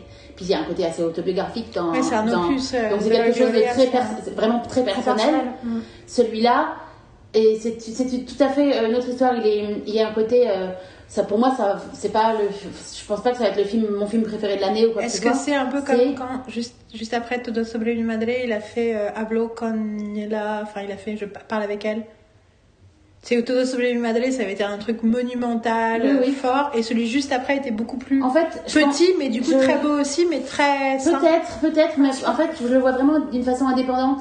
C'est-à-dire que je le compare même pas. à. Euh, Je trouve qu'il a l'avantage qu'a Almodovar, c'est que tous ces films ont sa propre euh, euh, leur propre identité. identité, son Il propre existe. identité. Et je, trouve, et je trouve que le film a, enfin, a sa raison d'exister. Je pense que euh, enfin, oui, ça me fait- en tout cas, je sais pas si c'est ça que tu voulais dire, mais ce que ça me génère comme pensée, c'est que Almodovar, je trouve que tous ces films ont une raison d'être et une raison d'être différente. Je me dis pas, ah tiens, ce film devrait pas exister ou on pourrait s'en passer. Et qu'il y en a certains qui sont plus importants, Ouais. plus forts, qui me parlent plus et tout. Voilà. Et, et, et là, il y a quelque chose dans ce film-là où on sent que le sujet est plus loin de lui, parce que c'est un, un film sur le féminin. Et en fait, moi, ça m'a aussi fait du bien de voir un homme qui soit capable de parler des femmes comme il en parle, avec cette délicatesse, cette intelligence, et puis le parcours de le parcours des femmes dans le film, les, les solutions, la façon dont. Ah, je sais pas de. Je sais que. Mais et, et- et j'ai beaucoup aimé très très vite. Je me suis dit, je me suis dit, oh mon dieu, qu'est-ce que Penelope Cruz est belle. Elle est de plus en plus C'est que parce que vous décrivez le film et je me pense à mon expérience quand j'ai vu Volver. C'est tout, tout ce que Et- vous dites depuis le début, j'ai l'impression truc- donc c'est Volver en fait. Mais alors je pense pas que c'est Volver, mais c'est juste que Ouais. dans ma tête, dans ma tête, je me dis et et, et je, enfin vas-y continue. Mais c'est aussi la preuve que il y a un mais il y moteur a- avec des films, il y a des choses qui, il y a des choses qui se tissent dans sa filmographie. Donc c'est intéressant que ça fait cette Bah, en plus c'est rigolo parce qu'en fait je pense que c'est un des rares euh, cinéastes non américains dont je connais aussi bien certains bouts de sa, de sa filmographie. C'est que ma mère, ma mère adorait Almodovar. Ma mère m'a emmené voir des films d'Almodovar très jeune. Bon après, j'ai envie de dire, c'est pas très originaux pour les intellos parisiens des années 80-90 d'aimer Almodovar, hein, en son cas. Mais ma mère aimait vraiment Almodovar et ma mère était pas trop, comme on l'a déjà dit plus tôt dans ce truc, était pas trop cinéma prise de tête. Mm, mm. Et donc du coup, euh, quand elle aimait vraiment quelqu'un qui était aussi euh, aimé de la critique et de voilà, c'était pas innocent et c'était pas. Et moi, du coup, je me rappelle, on a vu plein, tu vois, j'ai vu Dans les ténèbres et plein de films d'Almodovar anciens des années 80 au cinéma parce qu'on est allé à la pagode. Ou, euh, je me rappelle la première fois que je suis à la pagode, c'était pour aller voir euh, des Almodovar. Et puis l'autre aussi, il y a un autre cinéma dans le 14e, euh, 14e ou 15e qui est pas l'entrepôt, qui est un autre où on est, on allé voir, où ils ont fait, un- ils avaient fait une série Almodovar, on en a vu plusieurs. Je sais pas si vous avez vu dans les ténèbres, mais Mm. c'est un, c'est totalement, euh, enfin c'est des trucs, c'est des films Si, complètement. J'ai- Je suis tombée amoureuse jeune. Et du coup, pour revenir sur Penelope Cruz, j'adore la façon dont il la filme en fait. Je la trouve très très belle. Je trouve qu'elle a une grâce incroyable. Et en même temps, euh, juste, je peux spoiler sur les habits? Oui, tu. Elle est habillée de façon hyper simple. Il y a un truc hyper casual. Des, tu vois, elle a pas de décolleté ou quoi que ce soit. Euh, Tu la vois en jogging, en jean. Il y a un truc hyper euh, des vêtements du quotidien, presque des vêtements de Covid. Mais la meuf, tu lui mets un vieux t-shirt euh, troué euh, blanc et un jean et elle est juste euh, méga canon, quoi, de toute façon. Et il y a, il y, a, il y a quelque chose. de- ouais, elle est magnifique en fait. Et puis elle est pas over maquillée. Elle est pas, euh, voilà, et, et y a, tous les personnages, ça que- et les autres traits pour les autres personnages féminins aussi, je sais pas, il y a une façon de filmer, j'ai envie de dire, à hauteur de femme, mais je sais pas si ça veut dire quelque chose, mais il y a un truc, Je pense que ça veut dire quelque chose quand tu le dis. On comprend. et je me suis dit, et très vite en fait, je, je me suis dit, ah, j'aime la façon dont il les filme, et du coup, je me sens aussi euh, reconnue et respectée en tant que spectatrice par cet homme qui filme des femmes. Mm, mm. Et j'ai envie, euh, et du coup, j'ai en- j'ai envie d'y aller et je me sens en sécurité. Et, et voilà, et la, les directions que prennent l'histoire sont sont très intéressantes. Et, euh, et c'est aussi un film, il y a quelque chose de très universel dans ce que ça dit sur les femmes, dans ce que ça dit sur la parole, sur la façon dont les histoires se transmettent et la parole se transmettent et l'importance des femmes dans la transmission des histoires familiales et de l'histoire tout court. Du coup, du coup, je trouve qu'il y a un parallèle avec, avec euh, Turning Red. cette, importance de la parole des femmes. Et, euh, c'est aussi un film qui est très ancré dans l'histoire espagnole. Il va être dans le dénouement, il y a quelque chose de très fort lié à, lié à- à l'histoire espagnole. Et j'aimerais en parler avec des Espagnols pour savoir ce que ça leur a fait de voir ce film parce que il y a des choses très fortes. Euh, niveau tout à fait donné envie de le voir, j'ai très envie de le voir, merci. Et puis j'ai envie du coup de. Enfin, c'est rigolo parce que moi j'ai lu un carnet de souvenirs de. de Almodovar aux Oscars. Il a écrit pour je sais plus quel magazine, euh, je crois que c'était en espagnol, il l'a traduit. Un truc où euh, c'était en gros, il a passé un long week-end à Hollywood, euh, euh, entre autres pour rencontrer Zendaya pour euh, potentiellement un futur film. Mhm. Euh, un truc veut filmer aux États-Unis, je sais pas quoi, il y avait un truc comme ça. Et, euh, et j'avais envie de le lire à cause de ce qui s'est passé aux Oscars. Et j'ai pas du tout aimé, je sais plus ce que c'est, mais j'ai pas du tout aimé ce qu'il a dit sur Will Smith et Chris Rock. Il a un peu dit un truc du genre, je ne parlerai pas du truc dégoûtant qui s'est passé sur scène et tout ça. Et moi, je continue à avoir un gros problème avec euh, cette lecture de cet événement et euh, d'être ancré dans les esprits comme ça. Et j'ai envie de dire, euh, fuck you all. Mais euh, genre, stop fucking be so judgy people. Et puis, et puis surtout, enfin cette idée de comme quoi le perfectionnisme n'est jamais récompensé quoi. Être quelqu'un irréprochable pendant 30 ans, ben du coup euh, ça va pas te servir le jour où tu fais une connerie ou enfin, c'est encore c'est une connerie, c'est encore un autre problème. mais Ça va pas te servir quoi parce que voilà bon. Du coup, ça m'a un peu fait genre hmm, Pedro. du coup, ça m'a un peu refroidi sur Pedro. Puis je me dis oh c'est un vieux mec. il est pas, enfin tu vois, il est. Et puis voilà, c'est toujours un peu comme ce pauvre Martin là, Scorsese, là, qui dit des conneries sur les films Marvel. Tu te dis ah t'es vite dans une bulle, tu comprends pas de quoi tu parles. Et voilà, il y a un peu l'idée que que le monde du cinéma, du, du cinéma, cinéma. Tu te dis bon, vous êtes un peu euh, sur une autre planète, donc on va vous pardonner des fois des conneries, mais et même la senti par Zendaya euh, qui était hyper positive, euh, qui était un peu genre il l'a croisée. euh, du coup, pour la rencontrer, il fallait qu'il aille à une fête et il l'a vue. Et en gros, il l'a décrit un peu comme un truc. euh, et tu, enfin, j'ai aussi l'impression avait- ça manque. C'était plein d'admiration, mais ça manquait d'humanité aussi. Enfin, je sais pas, il y a quelque chose qui m'a un peu, qui m'a un peu refroidi du coup sur euh, le truc. Mais euh, mais la réalité, c'est que chaque fois que je veux m'éloigner d'Almodovar, quand je regarde un film d'Almodovar, euh, ça me parle énormément. A quel euh, âge je- Bah, écoute, il a commencé en, je pense qu'il a commencé à vraiment faire des films en 77, euh, juste après euh, Fran- le franquisme. Est, euh, Même sous le je franquisme, je me demande. vers les 70. Je pense qu'il est né, genre, je dirais qu'il est né, Presque 60. je pense qu'il est né 51, 50, enfin, je l'imagine avoir 25 ans 75. Mais peut-être que je me Je trompe. pensais qu'il avait un peu l'âge de ma mère, tu vois. Ah, il a l'âge de mon père. Et j'ai des c'est 70, donc 49. Il est 49. Peut-être 49. Donc, Il est est- est né- à quelle- période de l'année Quelle période de l'année Il est né en décembre ou il est né en... Septembre. C'est 25 septembre. Donc, techniquement, en juillet 75. Ouais. En juillet 75, il avait encore 25 ans. Mais euh, moi, je me rappelle avoir essayé de regarder son premier film qui s'appelle genre Tout le monde me déteste, ou c'est un nom à con comme ça. Et regarde ce film où il y a une nana qui nettoie les douches et qui se fait prendre par derrière par un mec dans les trois premières minutes. On l'a avec ma mère, on était là. I don't think I'm ready for this. et après, la scène d'après, elle fait à bouffer pour tout le monde et t'as le père et la famille qui regarde la télé en bouffant et tout, euh, avec des plateaux repas et t'es là, quelle horreur. Alors, entre temps, je me dis, même ce souvenir de quelques minutes du film, je me dis, bon, ok, ça me semble très, euh, Folle, folle, folle, mé- folle, ça s'appelle Folle, folle. Son premier film de 78, Folle, folle. Mais après, c'est euh, Folle et Métime, je sais pas, ça doit être, ça doit être la vraie, euh, la- le vrai nom. je sais pas, c'est peut-être, ça, ça, ça se trouve, c'est son deuxième film. En tout cas, oui, tu vois, j'étais sûre que c'était juste après le fran- franquisme, donc 78. Et puis Lucci, Baum, le, le reste, euh, Je pense que c'est, non, c'est celui d'avant. donc c'était Folle, folle. Ça doit être ça, ouais. Vraiment, c'est que des shorts.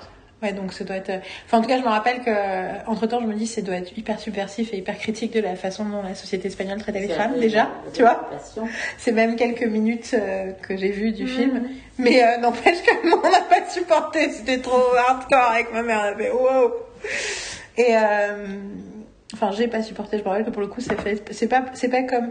Et au milieu coule une rivière, dont Nicole était follement amoureuse, donc que j'ai loué pour le regarder. Et ma mère a passé tout le film à se foutre de la gueule du film. Et mec, elle disait Oh là là, il fait chier avec ces histoires et tout. du coup, je n'ai jamais vraiment vu le film, et du coup, je pense à ça à tous les films que je ne pouvais pas voir avec ma mère parce qu'elle se foutait de la gueule du film. T'as On pas vu les gens d'automne avec ta mère parce que. Ah, mais j'ai jamais vu les jambes de ta du Ah, coup. parce qu'elle aurait été pareil, elle aurait genre. Genre, mais qu'est-ce qu'il me fait chier lui Ah, quand ma mère avait fait un film, euh, bah, ça veut dire, c'est un peu comme moi, quoi. mais, euh, mais à l'époque, on considérait et on continue à penser que ces critères n'étaient pas toujours justes. C'est-à-dire qu'il y a quand même la capacité parfois de rentrer. Enfin, c'est pas juste un certain type d'histoire ou. Ah, euh, ouais, bah, je me souviens très, très bien pour. Euh, euh, Boys Don't Cry. Oui, parce que quoi, ouais, genre, genre, oh maman, mais tu connais rien. Tu comprends pas le cinéma indépendant drôle, américain. Je dis, t'as vu Boys Don't Cry, t'as vu Boys Don't Cry Elle fait, oh là là, le truc, euh, genre, euh, la nana, elle va être un mec, du coup, elle va être comme une petite frappe débile, que, comme toutes les, comme genre, c'est ça, être un mec, ah bah merci, et tout ça. Oh, alors, tu comprends Je, rien. je ne comprends rien au cinéma indépendant américain des années 90, laisse tomber quoi. 20 minutes après le film. Et en plus, c'était au premier rang à l'UGC Cinécité. Euh... Champs-Élysées. Non, Non, c'était à Champs-Élysées. non, on était à Saint-Émilion. À Bercy. On était à Bercy. Ah non, moi je me souviens, je me souviens qu'on était. euh, c'était- Non, maman était à Champs-Élysées, mais quand on l'a vu deux semaines plus tard, Ah on oui, est on allé à Bercy. parce que c'était. Parce que euh, on l'a vu à la sortie et nous on allait voir autre chose. Ouais, c'est ça. On allait au voir, festival euh, du on cinéma américain. Human Traffic ou quelque chose comme ça. en fait. Qui était D'ailleurs, génial. C'était génial. Mais, euh, on était- parce que c'était au festival du cinéma. C'était le cinéma. Oui, on mais- était sur les Champs-Élysées, mais après on allait voir à Bercy Oui, deux et semaines plus tard. partir. Et j'étais au premier on rang. voit pas la fin, on va, on va se taper, donc on prie jusqu'à la fin. Et surtout, j'étais intenable. J'étais au premier rang. Écoute, chut, tais-toi. Il n'y avait pas tant de monde que ça dans la salle, mais il y avait du monde. Et j'étais intenable. C'est rare que dans un cinéma, dire, entre temps, en autant, j'ai appris, et j'étais là, c'est normal. Et Marie était là, Chut. Et moi, j'étais là, et au bout d'une heure, quand elle m'a dit, si on sort, on va jamais savoir la fin. Et je veux savoir la fin, donc on regarde la fin. Je ne retape pas le film. Et là, ça m'a rassurée. Je me suis un peu tuée après parce que du coup, je dis ah ok donc she's also in pain. Donc c'était là. On serre les dents. Non mais il tient. se trouve que particulièrement Boys Don't Cry, je l'ai vu à un moment où j'étais dans une relation avec une nana. Je vivais ma première et seule expérience homosexuelle. Du coup, je me sentais un peu genre c'est n'importe quoi ce film.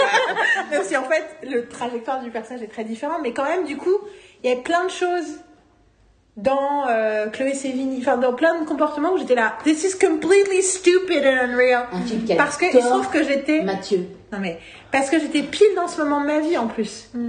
Où j'étais justement en train de remettre des questions et du coup j'étais juste là mais c'est que débile quoi. Voilà, voilà, bon, passons. Sans parler du fait qu'on savait qu'il se passait un truc horrible et c'était en plus encore plus horrible que ce qu'on pensait. Bon, tout ça pour dire que pareil Mouter c'est pas vachement bien. ce film. I'm Non, sorry, mais I même chose. Ouais.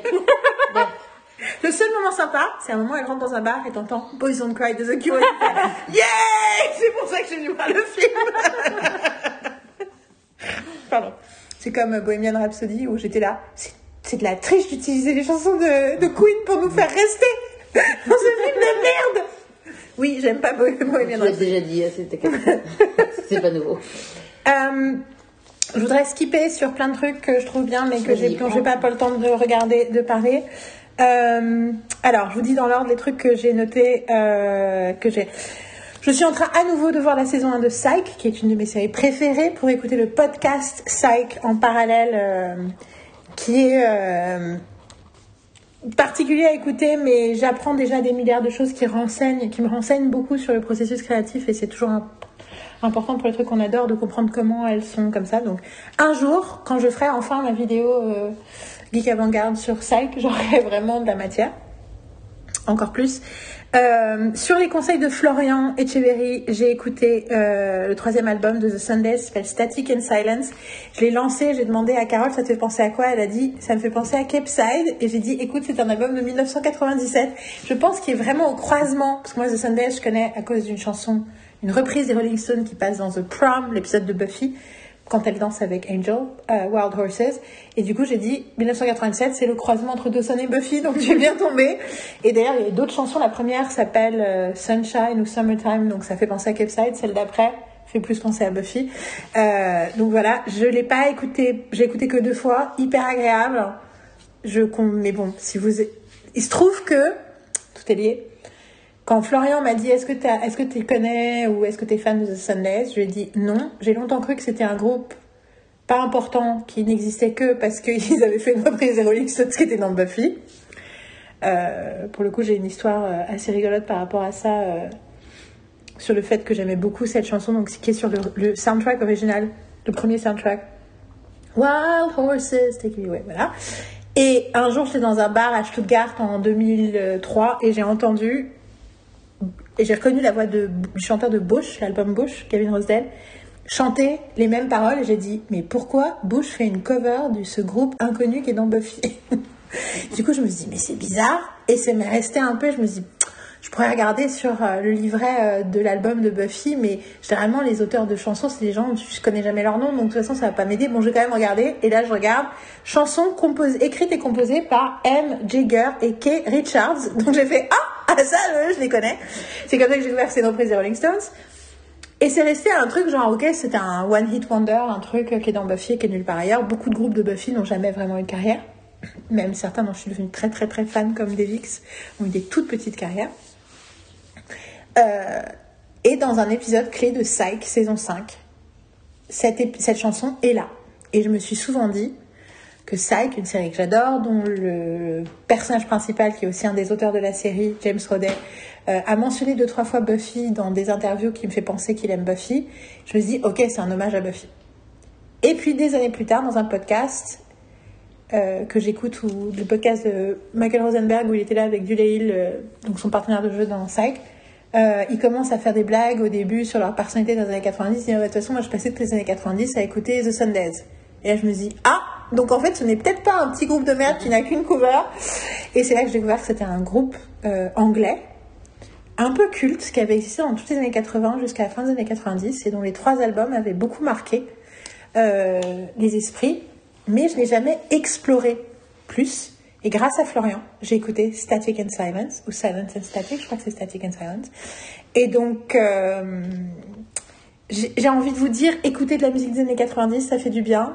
Euh, Intéressez-vous à The Sundays, regardez Psych, regardez Buffy, c'est un peu tout en même temps, revoyez Dawson. euh, D'ailleurs, quand ce matin, Marine, à un moment, a dit On my own, et je suis repartie dans la saison 1 de Dawson. Merci Marine pour ce voyage dans le temps. Euh, pas de problème. Euh, Entre-temps, notre ami Florian Echeverry a aussi lancé un podcast. Donc il va faire un numéro où il donne, euh, où il parle de trucs qui l'intéressent, qui sont des trucs passionnants. Il parle d'un réalisateur de légendaire de clips de rap. C'était totalement, euh, j'ai appris plein de trucs. Et il parle aussi d'un truc dont je ne connaissais pas l'existence, qui est le fast, qui est une forme de qui est des nouveaux, nouvelles formes de diffusion de... Enfin, en gros, au-delà des plateformes et du SVOD, il y a d'autres façons de créer des plateformes de diffusion de sé- de séries qui lui donnent l'espoir que peut-être des vieilles séries qu'on voit nulle part vont ressortir. Euh, c'est trop compliqué pour moi d'expliquer, donc écoutez le podcast, ce sera plus simple. J'ai pas fini d'écouter le podcast, il me manque 10 minutes, c'est pour ça, Florian, que je ne t'ai pas dit ce que j'en pensais, parce que j'attends de le finir. Mais euh, j'espère qu'il va continuer parce que parce que c'est cool d'avoir des infos euh, très spécifiques et très niches, de expliquer euh, sans avoir à lire des articles que j'ai pas envie de lire. Donc merci Florian de te sacrifier pour nous. Euh, je voudrais qu'à un moment, pas aujourd'hui, mais on parle de Starstruck pour de vrai, saison 2, parce qu'on n'en a pas vraiment parlé. Ah ouais, mais ça, ouais. Ça vaut gra- grave le coup qu'on en parle. Je pense qu'il faut qu'on la re- re- re- revoie. On voilà, on a toutes besoin de la revoir et on va reparler. On a adoré la on l'a- saison On 2. l'a cité aussi dans, dans, dans, dans, le, dans le podcast d'avant. Voilà, mais, euh, mais voilà, il faut vraiment qu'on en parle. Il faut vraiment en parler. Euh, j'ai vu les deux premiers épisodes de Single Drunk Female et Mhm. c'est vachement bien. Donc je sais pas jusqu'à quel point ça va rester bien, mais en tout cas, clairement, c'est ça vaut le coup. faut voir, ça vaut le comme ça on en parler. Mhm. Euh, j'ai vu juste avant l'enregistrement du podcast le premier épisode de Ghost, Moi, la version aussi. américaine. Ah, Bah, je oui, je te l'ai déjà dit, elle. je crois que tu as regardé la version anglaise. Non, j'ai regardé le, le pilote de la version euh, américaine, je t'en ai parlé. Oui, mais je croyais que c'était. Bon, euh, du coup, d'accord. Donc, j'ai vu le premier épisode de la version américaine, qui est effectivement l'histoire que tu avais racontée euh, et que j'ai trouvé très, euh, très encourageant. J'ai commencé à regarder l'épisode 2. L'épisode 2, Mhm. Elle a triché, ouais, elle devait regarder, je précise, hein. Parce que quand même, je précise parce que c'est quand même drôle. Elle, euh, elle dit, j'ai le temps de regarder l'épisode de, le premier le pilote de Ghost avant de commencer le podcast. Et en fait, euh, je me suis dit, j'ai dit, on était prête à 15h, on a dit à 15h on s'y met, etc. Et en fait, euh, Carole arrive, je vois, prête avec sa, hein, ces trucs. Et je lui dis, elle regarde euh, Ghost. Et en fait, j'ai dit, dit à Carole, mais va la voir, va la voir. Parce que, et en fait, j'étais sûre qu'elle avait commencé le 2. Et j'entends, oui, j'ai triché, j'ai déjà commencé le 2.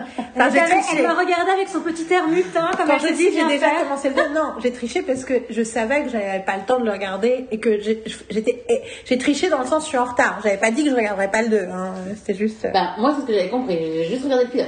Oui, mais c'était juste parce que j'avais eu que le temps de regarder le pilote. Mais, mais j'ai essayé de grappiller quelques minutes de plus. Et l'épisode 2, euh, Je veux pas savoir. en termes. Non, mais. Ok. mais je vais pas, je vais pas raconter. Euh, mais en, termes d'écriture, il y a des côtés shaky. Les épisodes 2, c'est les plus durs à écrire, donc ça veut rien dire. Mais du coup, je, voilà, j'ai hâte de voir la suite. Euh, je me suis vraiment mis au truc parce que hier, j'ai vu passer une série de tweets qu'avait écrit Marc Hamill à tout le cast de la série quand il avait appris que la série était renouvelée. Euh, il avait dit oh, je suis tellement heureux, c'est rare que les trucs que j'aime soient renouvelés. Et l'acteur principal a dit oh mon dieu, Marc Hamill ah Et du coup, il avait répondu. Euh, et, et en fait, plusieurs membres du cast avaient, retweeté en disant Oh mon dieu, Marc Hamill nous aime, c'est bon, on peut mourir. En gros, et il avait répondu, et il a répondu à chacun en précisant pourquoi il aimait particulièrement leur personnage, leur performance, leur machin.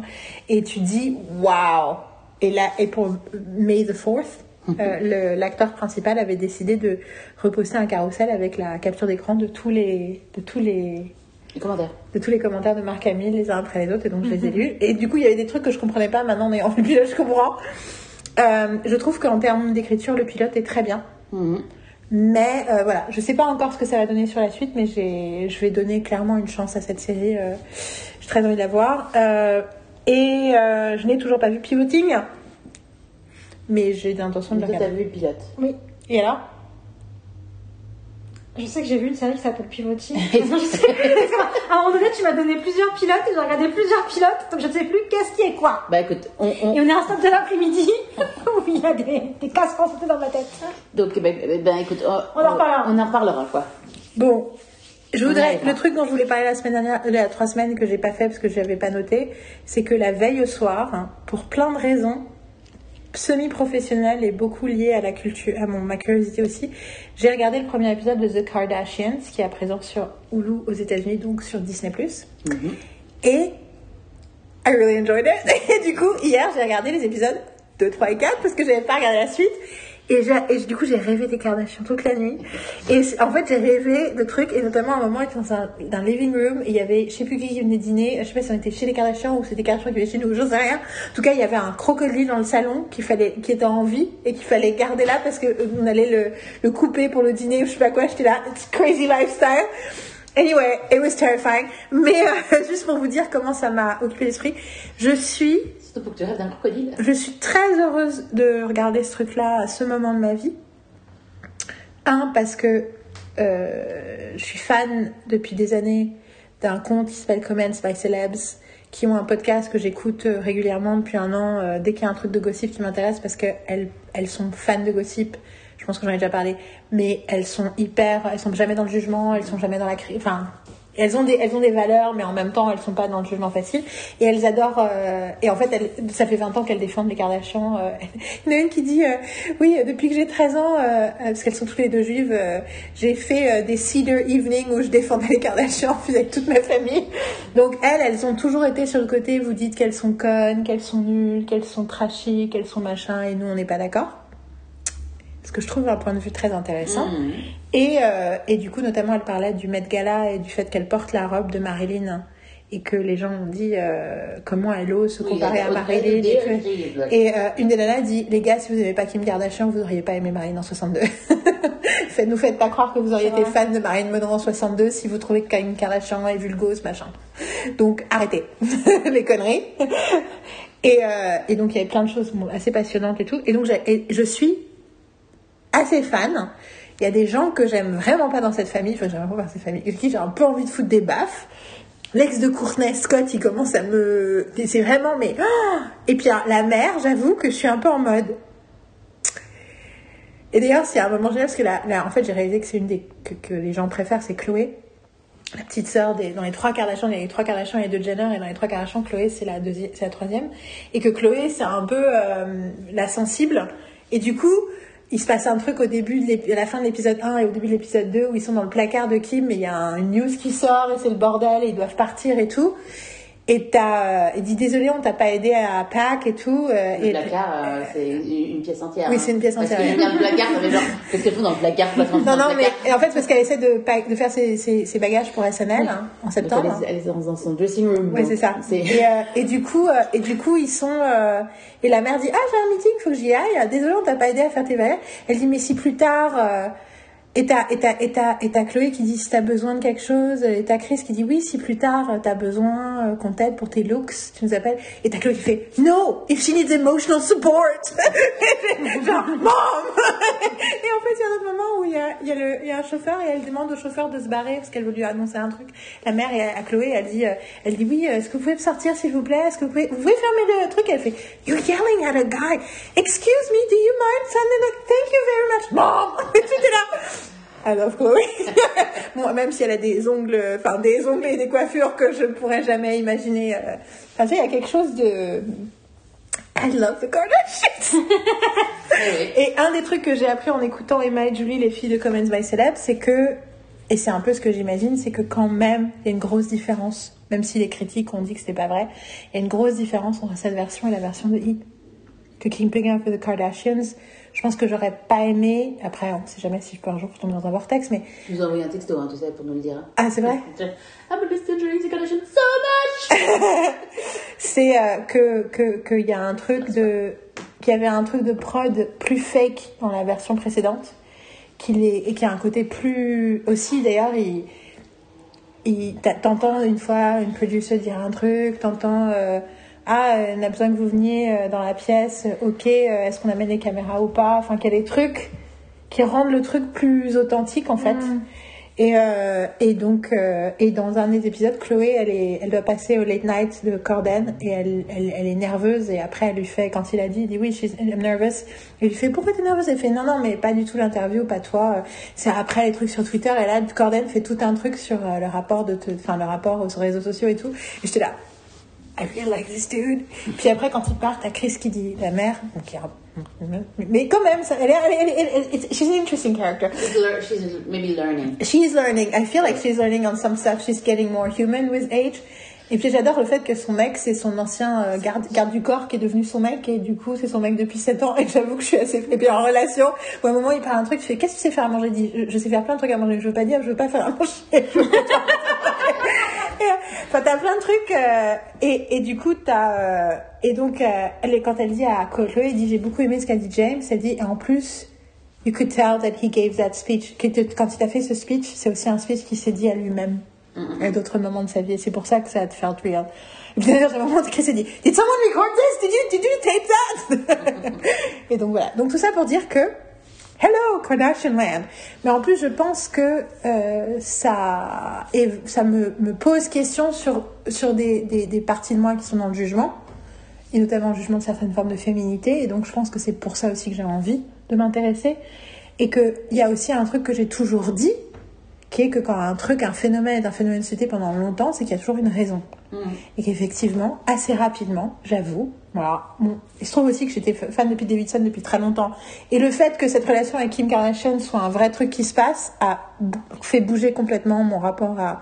Bah, c'est simple, avant, était avec Kanye West, genre il lui fout des baffes, euh, maintenant avec Pete Davidson, du coup, tout d'un coup, je suis... Ah, J'ai juste envie de foutre des baffes, hein, perso. Putain, d'ailleurs, il est dans un des, un- dans un des épisodes, tu le vois à peine, et il est, il est là, et il, est, il a un hoodie, et il passe son temps à fermer son hoodie sur sa tête, et t'es là, ouh, t'es pas con, t'es pas. Puis il a une voix hyper fluette, et je me suis dit, ah ouais, en vrai, il a pas du tout la même persona que quand il est sur scène, ou quand il se présente quelque part, ou quand il est en interview. Je me dis, c'est peut-être d'ailleurs pour ça que peut-être Keeping Up with the Kardashians a vachement joué sur sa, sur la, la marge de manœuvre qu'on lui donnait, en fait parce qu'il y a quelque chose de sympathique en fait, le fait de le voir aussi. euh, Enfin, bon. tout ça pour dire que ça avait déjà fait pas mal bouger les choses, mais là, j'avoue, je suis très sensible à qui elle est, comment elle est, comment elle fonctionne, comment elle pense, comment elle dit, comment elle est. Enfin, et du coup, j'ai envie de dire, franchement, les filles, il va y avoir 8 ou 10 épisodes dans la saison, il y en a déjà 4 de diffusés. Faites-vous plaisir. C'est le coup d'y aller, quoi. Franchement, ça vaut, surtout, ça vaut le coup de voir en vrai de quoi on est en train de parler. Alors, en plus, je suis particulièrement curieuse, j'avoue, parce que je pense que ça va être plus facile de faire tomber Carole parce que en plus son autre sœur regarde aussi. Mais du coup, un des trucs c'est que j'ai envie, pourquoi j'ai envie que Marine regarde, c'est parce qu'il y a beaucoup de real estate porn. Non, mais j'ai pas besoin de me le vendre, c'est bon, j'ai regardé. hein. Bon, vendu. Et j'ai en fait j'ai envie de savoir ce que tu penses c'est de je leur veux déco. voir- Non, mais.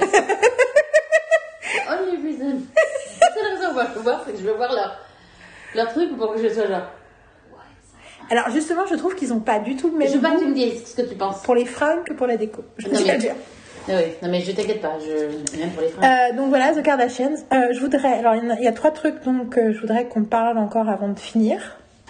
Je veux qu'on parle, que tu parles de Love Sick un peu ma chérie Carole, qu'on parle un petit peu de Numbers et qu'on finisse sur Alexa and Katie. Ok, ça vous va Donc voilà, vous annoncez. Donc Love Sick. Tu as fini Love Sick psy comme ça. Donc, la dernière fois qu'on sans, a fait un sans podcast, spoiler, hein. la dernière fois qu'on a fait un Parce podcast, que- j'avais vu la première saison. Ouais, alors du coup, juste, je veux préciser par rapport au sans spoiler. Ce qui est rigolo, c'est que moi, quand j'ai, pour la raison pour laquelle j'ai regardé la série, enfin, j'avais, j'avais le truc en tête depuis euh, un an, six mois euh, regarder la série. C'est parce que justement, quand t'as dit je connaissais l'histoire, c'est que moi, j'avais vu le pilote et je pensais connaître l'histoire. Enfin, je connaissais euh, une partie de l'histoire, j'ai, roté, oui, je suis Mais c'était pas un c'était rôle, un truc c'était- étrange. c'était- juste un petit reflux, c'est tout. Enfin, c'était un truc, bah, techniquement, c'est pas un road. Bah, bon. Anyway, on va pas Euh, tout ça pour dire que, euh, et la façon dont une de mes stagiaires a décrit la série, le concept de la série dans mon exercice d'appropriation, quoi. Je vois comment on est passé du gros truc, genre, ça fait genre. Real life. Ah bah c'est clair. Comme les Kardashians. comme les Kardashians. En fait, on est unscripted comme les Kardashians. euh... Qu'est-ce que je de dire? Oui, que la façon dont elle a décrit le concept de la série était pas exactement ce que moi j'avais compris du premier épisode. Enfin, elle a dit des choses qui m'ont dit « Ah, tiens !» Et c'est ça, ça fait, ça fait partie des raisons pour lesquelles j'ai, j'ai- j'avais gardé en tête de regarder. Et donc, donc Mais du coup, elle a, elle a dit quoi Si tu dis, c'est des spoilers ouais, enfin, c'est- ça donne. Parce que du coup, du coup, il y a le pitch de départ qui a un mec qui doit rappeler. Ça, tu C'est pour ça. Oui, je dis pour les, je le dis pour les autres, pour les autres gens, toi. fait. Non, mais je, non, non. Je le répète pour parce que la question c'était un peu. Je, je. Donc un- c'est anglais. C'est un mec qui doit rappeler toutes ses ex parce qu'il a une maladie sexuellement transmissible et il doit les prévenir. Euh, Soit il, peut leur- il pourrait leur envoyer des petites cartes, des petites cartes par la poste, mais il décide de faire quelque chose de plus honorable et de les appeler, que c'est un peu une façon d'essayer de diagnostiquer ces problématiques romantiques en disant pourquoi est-ce que je galère dans ma vie? C'est facile de faire le bilan. voilà. Et donc, euh, à- enfin voilà, il est pas, il est pas très vieux, elle a quoi, euh, 27, 28, un truc comme ça, il doit avoir euh, moins de 30 ans, je pense. Et voilà, et c'est du coup, c'est euh, une exploration du passé, de son passé romantique euh, et de son présent, euh, avec euh, qui est un peu entremêlé à l'histoire de ses deux meilleurs amis. euh, euh, qui ont aussi, euh, bon, qui, qui sont pas les, les personnages principaux, mais qui aussi ont un passé, un présent romantique qu'on découvre à travers les épisodes. Et elle m'avait dit un élément supplémentaire en fait, qui est effectivement un élément important, mais quand t'as vu la série, mais qui est pas, qui est pas, enfin, qui est, qui est dès- là dès le pilote, mais qui est vachement plus, enfin voilà. Donc ça avait changé ma, point- mon point de vue, Euh, mais du coup vous avez pas besoin de le savoir, j'ai juste besoin de vous dire, enfin, voilà. Juste besoin de- moi, je, moi, je dis juste j'avais vu, la, j'avais vu la première saison la dernière fois qu'on a fait un podcast et très rapidement j'ai vu les deux autres saisons euh, euh, juste derrière. Je crois qu'il y a une semaine où tous les soirs je me faisais, euh, je me faisais une session euh, et que ça m'a occupé une semaine. Et euh, j'ai trouvé ça exceptionnel, je trouve ça très intelligent, émotionnellement intelligent. J'adore la relation entre les, le trio euh, d'amis euh, principal qu'on qu'on voit, dans- qu'on voit dans chaque épisode. La façon dont ils se parlent, la façon dont ils se considèrent, et voilà, et tout ce qu'on deux qu'on découvre c'est d'eux. moi qui vais vous donner mon, mon opinion. Et, euh, et, euh, Et on pourra faire une session spoiler. C'est que- Exactement. Ah, si tout va bien. et euh, qu'est-ce que je voulais dire? Et en fait, euh, je, je, sais, je sais, en fait, je, comment dire, je, j'ai pas regardé des milliers de séries dans ma vie, mais j'ai quand même vu un certain nombre, et je sais pas si j'avais vu quelque chose de si intelligent et authentique dans ce que c'est d'avoir cet âge-là, cette époque-là, euh, en tout cas en Europe, c'est des Britanniques, donc je veux dire en Europe, et euh, et je trouve que ouais, ça m'a ça m'a rappelé euh, plein de gens que je pu connaître ou de plus ou moins près. Enfin, ça m'a ça m'a ça m'a parlé, mais pas, pas, pas, pas spécifiquement par rapport à moi, en fait. Je trouve qu'il y avait, il y avait quelque chose de, ouais, d'hyper, euh, d'hyper authentique, et je trouve que ça va loin dans euh, l'expression de plein de questionnements émotionnels qu'ils ont, de plein d'errements, de plein de, d'épiphanies, de plein de, il y a plein de rebondissements. Il y a beaucoup de cœur, il y a beaucoup d'amour, en fait, dans cette série. Dans drôle. la façon, c'est drôle. drôle, c'est hyper drôle. Il y a vraiment des moments. Plein de super chansons. Il y a plein de, la musique est géniale. Mhm. Ceci, moi j'aime beaucoup la façon dont c'est, dont c'est filmé. Et euh, j'aime beaucoup. Euh, C'est vraiment, vraiment très très drôle. C'est vraiment- Oui, la en particulier. Il y a un truc, c'est la façon dont il filme les visages. En fait, il y a beaucoup de gros plans. Et il y a tout un. Je trouve que dans, il y a une époque où le, les séries anglaises jouaient beaucoup sur euh, jouer avec le flou, Mhm. les effets de flou. Je repense à l'ép- à l'époque de Misfit et tout. Il y avait beaucoup des jeux euh, où en fait euh, il y avait beaucoup des effets avec C'est des pas la meuf de Misfits d'ailleurs Y a pas ce truc-là? Si, bien sûr. Si, c'est ça, c'est la meuf de Misfits. Euh, Ouais. il y, il avait plein d'effets en fait l'époque Misfits c'est après Sherlock où euh, il y avait des, il y avait des hum, un travail avec des optiques de caméra particulières et des façons de travailler le flou et de scinder des parties nettes et de flou de l'image qui étaient très euh, qui étaient devenues très codées euh, télé britannique à l'époque. Donc là c'est très différent, mais je trouve qu'il y a une, une douceur et il y a vraiment quelque chose de très délicat dans l'usage du flou et dans la façon de filmer euh, de filmer les visages. Et il y a plein et tous les plans sont euh, magnifiques. Mais en même temps, ça fait pas magnifique, sophistiqué. Regardez, on vous montre qu'on sait faire des belles images, comme beaucoup de films et de séries aujourd'hui. Genre, regardez, on sait faire des belles images. Non, il y a quelque chose de, de très naturel. c'est pas gratuit. C'est pas gratuit. Il y a quelque chose. euh, J'aime beaucoup même les, enfin, les, les décors, les accessoires. Il y a, il y a, ouais, je sais pas. Il y a Et une grande euh, déli- enfin, si je sais, il y a une grande euh, délicatesse dans tout ce qui est visuel, dans tout ce qui est graphique. Il y a un des mecs qui joue dedans aussi, qui est aussi dans Misfits dans un épisode. Ah, Ok. Qui- joue. Je sais pas lequel. Je sais, en fait, vu que je sais pas qui joue qui, je veux pas. Mais euh, il y en a un qui joue un des rôles dans Misfits dans un épisode où il est. euh, ouais, c'est un, Il y a un épisode, je, sais pas si c'est la première, je sais pas si c'est la première saison, mais je crois que c'est la première saison où il y a un- une personne extra qui arrive, euh, qui se joint à leur groupe avec une petite. il, a- il a une coupe de cheveux absolument horrible. Je pense que c'est le. Oui, d'accord, je pense, je pense que je vois le Mais je pense que c'est le- le D'ailleurs, on n'en a pas parlé, mais les trois premières saisons de Misfits, je crois que c'est les trois premières saisons sont vraiment qui dans la exceptionnelles. Quoi. Donc, ouais. Les trois premières saisons de Misfits, c'était vraiment génial. Après, j'ai pas regardé la suite, mais putain, les trois premières saisons, qu'est-ce que c'était bien écrit. Euh, moi j'ai aimé les trois premières saisons parce qu'en fait après je supporte non après non Après, j'ai essayé de regarder, ça me parlait plus. Ils, avaient- ils ont changé la moitié du cast et tout machin, mais euh, puis j'ai envie de dire tant mieux pour ceux qui continuent à travailler. Mais mm, franchement, il y a un truc sur un, il y a un, un cycle narratif avec les trois premières saisons qui fait que Oui, il y avait un souffle. Ah, s'il y a des C'est moments incroyables. euh, Et euh, mais euh, pour revenir à un des autres éléments de Love Sick, parce qu'on joue sur la temporalité, parce qu'il nous raconte des trucs en flashback, Mhm. il y a un effet puzzle. Mhm. Il nous raconte les choses et il nous, il nous balade et il nous emmène et ils nous font croire des trucs et nous fait apprendre des trucs. Et cette partie-là est aussi extrêmement efficace. Donc ça veut dire qu'ils arrivent à jouer sur plein de tableaux différents en fait. Je trouve que le fait qu'on soit dans ce parcours dans le temps, moi je trouve que ça me rend très proche aussi du personnage parce que j'ai aussi la- des personnages j'ai l'impression de d'être dans la, dans la réalité de ce qui t'arrive dans, dans la vie quoi. Que des, des souvenirs euh, des souvenirs réémergent quoi. Et donc ça, ça crée euh, ça crée de l'intimité. Donne-moi le, le, coussin derrière toi là parce que je, je vais bientôt plus, plus, plus avoir de fausse technique. Ah non non c'est pas Ah, j'ai mal. Bon euh, let's go. Continue bon voilà c'était magnifique. Euh, j'ai j'ai ri j'ai pleuré personnage que j'adore je suis tombée amoureuse enfin.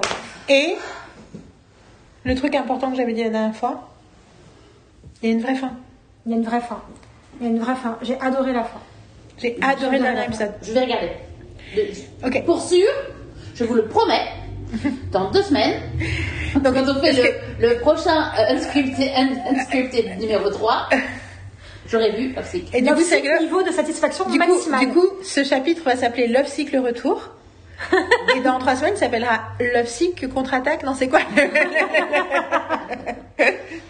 The Empire Strikes Back, c'est le deuxième, le retour du Jedi. C'est non, maintenant, du coup, c'est du coup, c'est du coup, c'est Love Sick contre-attaque. Ce sera ce coup-ci, et la fois d'après, ce sera le retour de Love Sick. Euh, Numbers. Donc, pour une raison mystérieuse qui est, non, je- j'ai décidé de mettre. euh, Tu vois, il y a des raisons mystérieuses avec toi? Non mais non parce que j'essaie de revenir pourquoi je, je- pourquoi je l'avais vu en fait? Pourquoi j'étais pourquoi j'étais retombée dedans? Et euh, en fait euh, je suis sûre qu'on va en reparler du coup parce que je suis dans la saison 3 et que je vais finir la série donc euh, mais euh, j'ai décidé de mettre à disposition à mes, stage- mes stagiaires des quantités de pilotes que je trouve intéressants, de, de genres différents, pour leur montrer que ça peut prendre plein plein de formes, un début d'histoire, mais qu'il y a plein de façons de faire un bon pilote. Et dedans, euh, j'hésitais, il y a certaines séries que j'avais pas vu, dont j'avais pas vu le pilote depuis très longtemps, que j'hésitais à mettre dedans, dont le pilote de Numbers, du coup je l'ai mis de côté. Donc Numbers, une série la première fois que j'en ai entendu parler, j'en ai entendu parler pendant longtemps comme le truc un peu naze qui passait à la télé, que d'autres gens regardaient et pas moi. La première fois que j'en ai parler, c'est parce que Pierre Langlais a écrit un, un encadré dessus pour générique. Et la façon dont il en parlait, c'était un peu. Enfin, c'était pas méchant du tout, c'était pas. Mais bon, c'était un peu bon, le truc, les séries un peu lame pour vieux, quoi. Mhm.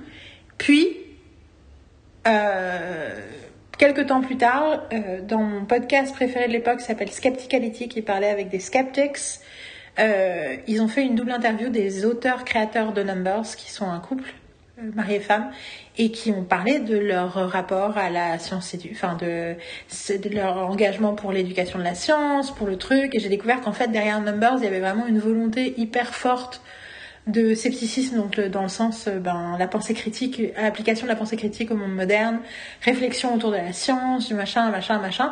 Du coup, j'avais commencé à regarder et j'ai adoré cette série, tout en me disant tout le temps, c'est un peu lame et guimauve et débile, mais en même temps, je peux pas. Du coup, adorer, c'était pas du tout avoué en fait. Plein de trucs que j'aimais, je les regardais un peu euh, d'une traite. Mhm. Et en même temps, parce que je pense que je rattrapais, donc je pense que ça avait déjà été diffusé. J'ai pas vu la dernière saison, je pense. Mais euh, en même temps, j'étais un peu toujours en mode, bon, ils sont un peu tous lame dans cette série et tout. Des années plus tard, j'ai entendu une interview des deux créateurs chez The Writers Panel, le, le podcast que j'adore, qui parle avec des auteurs de séries, et ils ont parlé de la difficulté que c'était de travailler sur CBS, surtout parce qu'ils passaient le vendredi soir après Ghost Whisperer et que du coup les envies de la chaîne de toujours devoir surexpliquer, réexpliquer, expositionner, que en fait probablement tous les côtés un peu lame de la série c'était un peu des trucs forcés par la chaîne.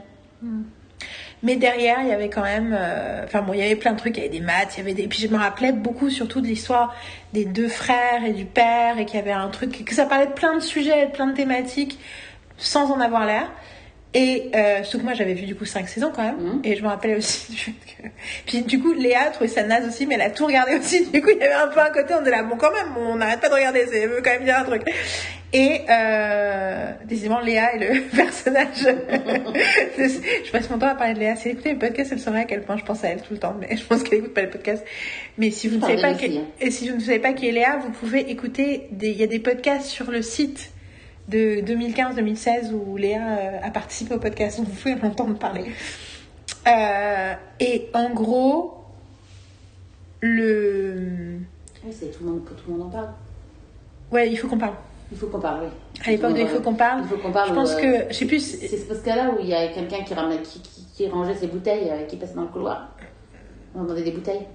Je sais pas, Oui. c'est- arrivé, c'est arrivé. Ouais. Mais, mais en tout cas, celui-là, je me rappelle, on l'avait enregistré chez Dominique et on, était, on en a fait un numéro avec ça. Juliette et, euh, et on parlait, elle faisait un best-of et donc elle était dedans. euh, voilà. Euh, je crois qu'elle a même fait deux numéros de Juliette. Je sais plus. Non, je crois qu'elle a fait un numéro nous. Je sais peut-être le best-of 2015. En tout cas, euh, je revois le pilote en me disant bon, je vais regarder. Et donc, je suis totalement prise par ce pilote.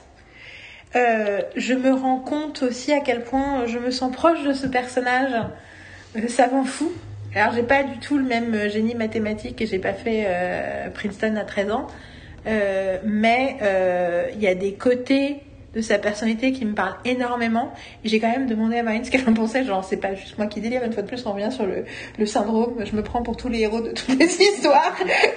et, et c'est un jour Nicole qui m'a dit non mais Lois Lane parce qu'à un moment je parlais de Lois Lane elle dit non mais Lois Lane c'est toi Elle dit, je sais tu, pas, tu crois toujours que t'es l'héroïne de toutes les séries mais Lois Lane c'est vraiment toi t'as la même t'avais la même coupe et elle m'accordait aussi Ali McBeal à l'époque notamment parce qu'Ali McBeal parce que elle se cassait la gueule de son raison Parce que c'est- voilà, c'est ça. C'était, il y en a deux, trois, j'ai le droit de dire que c'est moi. Euh, mais là, du coup, j'ai posé la question. Et donc, et en fait, j'ai réfléchi à ce truc que je réfléchis, qui est l'outil que j'utilise avec les stagiaires, c'est c'est quoi le sujet de la série? Et je me suis dit, le sujet de cette série, et c'est pour ça que c'est fort, c'est que c'est le croisement entre la science et la réalité. Et donc techniquement, le pitch, c'est un génie de maths qui aide les gens du FBI à trouver, à résoudre leurs enquêtes. Mais il y a quelque chose sur l'application de la science au réel et le croisement entre le réel et, le, et la projection euh, que je trouve en fait beaucoup plus, enfin voilà, qui est très forte et qui me, voilà, il y a des, il y a des, il y a plein d'épisodes, plein de personnages. Et du coup j'ai regardé, là je suis à la fin de la saison 3, donc j'ai bingé en deux semaines plein de trucs. Et pour mon plus grand bonheur, un jour Marine m'a dit, ça y est, j'ai regardé le premier épisode, je me suis dit, yes! Donc est-ce que tu peux Marine nous donner euh, ta euh, version Bah, écoute, de... euh, c'est, moi c'est bien, moi, je, moi qui, qui est une fan de séries euh, criminelles ou policières, qui, enfin j'aime beaucoup ça. Et en fait, j'avais pas vraiment compris que Number c'était une série policière à la base. Donc en gros, euh, j'ai. euh, je, je, je, pensais que c'était quelque chose avec les maths, tu vois, ça je le savais, mais euh, je me suis dit. J'étais persuadée que c'était l'histoire de deux nerds en fait. et que. et, et je, me dis, bon, bah, je sais pas ce qu'il raconte quoi. Et en fait, bah non, pas du tout quoi. Oui, il y a des histoires, il y a des nerds, c'est clair, mais. Mais non, c'est très intéressant. euh, c'est euh, et puis euh, ça commence, ça commence fort. C'est c'est quand même un peu violent aussi. je veux dire, il se passe des trucs. j'ai les problèmes, enfin tous les, les, les enquêtes peuvent être un peu violentes. Enfin, c'est pas bloody, tu vois pas des, c'est pas, c'est pas Dexter, hein. Mais bon, mais ce que je veux dire, c'est que c'est c'est important. Et puis j'ai pas trouvé ça du tout. Euh, Lane. lame en fait mais alors pas du tout et puis surtout le côté y a pas du tout je, je ne vois pas du tout quand tu quand, quand tu décris le- le- la série la, euh, la première fois que tu l'as vue là je fais genre enfin, moi je trouve pas ça du tout euh, qu'est-ce que t'as dit? Kitschui, non, j'ai dit non euh, Guimauve. J'ai dit Guimauve. Alors c'est pas du tout Guimauve en fait. En fait, est-ce que t'as vu, t'en es où? Je suis à l'épisode 10 Alors, En fait, je pense que c'est un truc qui arrive à partir de la saison 2. ah d'accord parce que la première mais saison qui est enfin, très peu là en fait. C'est juste que je pense qu'à l'époque, je te rappelle que c'était les milieux des années 2000. Mhm. Et donc à l'époque, les séries, il y avait les séries cool et les séries pas cool. Et je pense que c'est un peu comme quand t'es ado, tu vois. Mhm. Du coup, t'as une sur, un surjugement des trucs qui ressemblent pas à Six Feet Ah oui, Under. non, mais tout à fait tu vois, en mode, bon, c'est pas Six Feet Under, hein, j'avoue, je regarde, mais même si c'est pas Six Feet Under, tu vois, c'est un peu ce truc de, puis t'as même pas la Libye, c'est surnaturel, c'est autre chose, c'est, juste, euh, non, non, c'est une série de flics tu vois, un peu. Non, puis euh, oui, puis il y a des histoires, il y, y a la famille, et il y a la, la- le côté des, du- des fils et leur père, la relation, etc. Mais c'est tout à fait, la façon dont c'est est- c'est traité est tout à fait. euh, Je trouve qu'avec le temps, de temps en temps, mais plus dans la saison 2 et après, je trouve que ça devient de plus en plus intéressant après, c'est semaines. que il y a un peu le côté où euh, des fois, euh, ils ont tendance à pousser un peu les clichés, notamment de Don, du frère Don. mhm. Et en même temps, ils font plein de trucs intéressants avec lui et en fait, ça, enfin, tu vois, ça, ça vaut le coup de Ouais. continuer. Mais je pense que c'est c'est des trucs comme ça où j'étais là, bon, ça c'est un peu lame. Mais, euh, Mais écoute, mais en tout cas, je suis pense. hyper heureuse. Et j'avoue que moi, le moment qui m'a vraiment. euh, dans l'épisode 2, il y a deux moments incroyables. Il y a le moment au tout début de l'épisode. où J'aime beaucoup particulièrement le, un des meilleurs amis, euh, enfin le mec, euh, le mentor, meilleur ami, qui était celui qui jouait Fish sur Ali McBeal, qui dit. euh, non, pas Fish, euh, mon fiche c'est. John McCain. Mhm. Euh, c'est ça, non, c'est pas John McCain qui s'appelle, c'est. C'est John. Comment il s'appelle? Non, Cage. Il s'appelle Cage. Le rôle, son. son, Oui, son- il s'appelle Non, c'est parce que je sais que c'était quelqu'un qui existait et il y, a un- y a un compositeur qui s'appelle Cage, John Cage. Mais du coup, j'ai pensé John McCain. Donc, et John Cage qui dit, dans le tout début de l'épisode 2, qui est un épisode effectivement où il se passe un truc très violent, où euh, l'autre il est trop content, il dit avec ses maths, il a trop compris quand est-ce que les, les, les cambrioleurs ils allaient attaquer la prochaine banque et il est trop fier de lui. Et le, je, je vous l'avais envoyé par texto à toutes les deux, mais le, et le mec dit, tu sais, euh, John Cage, c'est son, son rôle, c'est censé être lui, non, l'acteur. Non. Le personnage qui joue dans Ali McBeal s'appelle John John Cage. Cage, ok, d'accord, parce que je me disais, je s'appelle Mac Nicole. euh, Oui, oui, ouais. Peter McNichol. Et donc, il, euh, il dit à, au matheux, il lui dit euh, ton, La capacité de prédire ne veut pas dire la capacité de contrôler. J'étais là, oh, this one hurts. this one speaks to me. Et plus tard, donc effectivement, euh, il a bien trouvé le bon, le bon bank robbery, sauf qu'en fait, ce qu'il n'imagine pas, c'est qu'ils ont un système de défense prévu et que du coup, le fait de se faire, de manquer de se faire arrêter fait que il y a plein de mecs en mitraillette qui sortent et qui commencent à arroser tout le monde. Donc du coup, le matheux a été involontairement responsable euh, d'un truc hyper violent. Du coup, il est bloqué euh, dans sa tête et il fait autre chose et il n'arrive pas à avancer. Et son frère lui dit mais on a besoin que tu nous aides avec tes il lui dit et lui dit ce que tu comprends pas c'est que je peux pas choisir sur quoi je travaille. Je dis, je peux pas choisir, je pense que je l'avais, je l'avais, je l'avais mis dans mes stories, Mhm. je peux pas choisir sur quoi je travaille, je peux pas choisir, euh, euh, même quand je sais que je dois travailler sur quelque chose, je peux juste travailler sur ce qui est dans ma tête. Et ça, c'est ce qui est dans ma tête en ce moment. Et c'est, il bosse sur une équation impossible à résoudre. Et j'étais là, I feel seen, my brain, that's how my brain feels. Et donc, euh, voilà. Et donc, du coup, il y a plein d'aspects de ce personnage où je me sens vraiment proche de lui. Y compris dans le côté, ça a dû être difficile de grandir avec moi, ça doit être difficile de dealer avec moi. Je sais pas gérer euh, des aspects de ma vie euh, sentimentale et personnelle et professionnelle. Et du coup, euh, j'avais demandé à Marine, c'est pas moi qui délire qu'il y a des Non, c'est pas toi qui délire. le côté, je il y a le côté, au milieu de la phrase, il fait un truc, il fait Ah et Il commence à écrire un truc sur le tableau, j'étais là, I feel this is my head. Après, je pense que, voilà, je pense qu'il y, a des- il y a beaucoup de gens qui peuvent se sentir comme ça, mais c'est vrai que moi, ça me parle vraiment, vraiment euh, beaucoup plus que je me le. que je me l'avouais à l'époque, je pense. Mais je pense que dé- mais déjà c'était ça qui me branchait. Mais euh, puis il y a plein d'autres personnages, il y a plein d'autres parcours et je et pour le coup je sais pour avoir vu euh, jusqu'à la saison 5 c'est c'est il y a une récompensation de la sui- de l'assiduité quoi, c'est-à-dire qu'il y a des vrais parcours émotionnels. saison Je pense que j'ai jamais vu la dernière saison. Ouais. Je pense que parce pas que c'est t'as où j'ai à pas déménagé. Ouais, je sais. C'est Euh, pas que hein. ah ouais, je sais.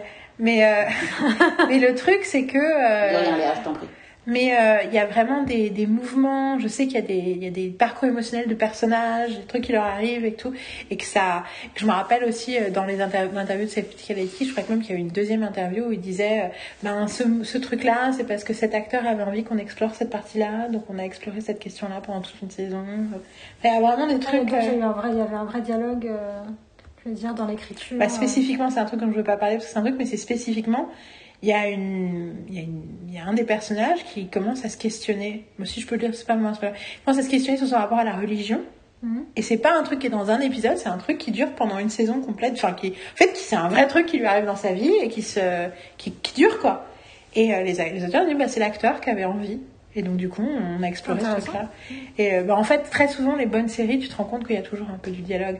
Euh, du dialogue volontaire ou involontaire. hein. Enfin, tu vois, Buffy, c'est toujours le truc, c'est que clairement, personnages de Buffy, ils évoluent euh, aussi à cause de comment sont les, sont les acteurs, en fait. Enfin, tu vois, le fait que clairement, la personnalité de James Masters a nourri Spike, la personnalité de Sarah Michelle Gellar a nourri Buffy. Enfin, c'est évident, en fait.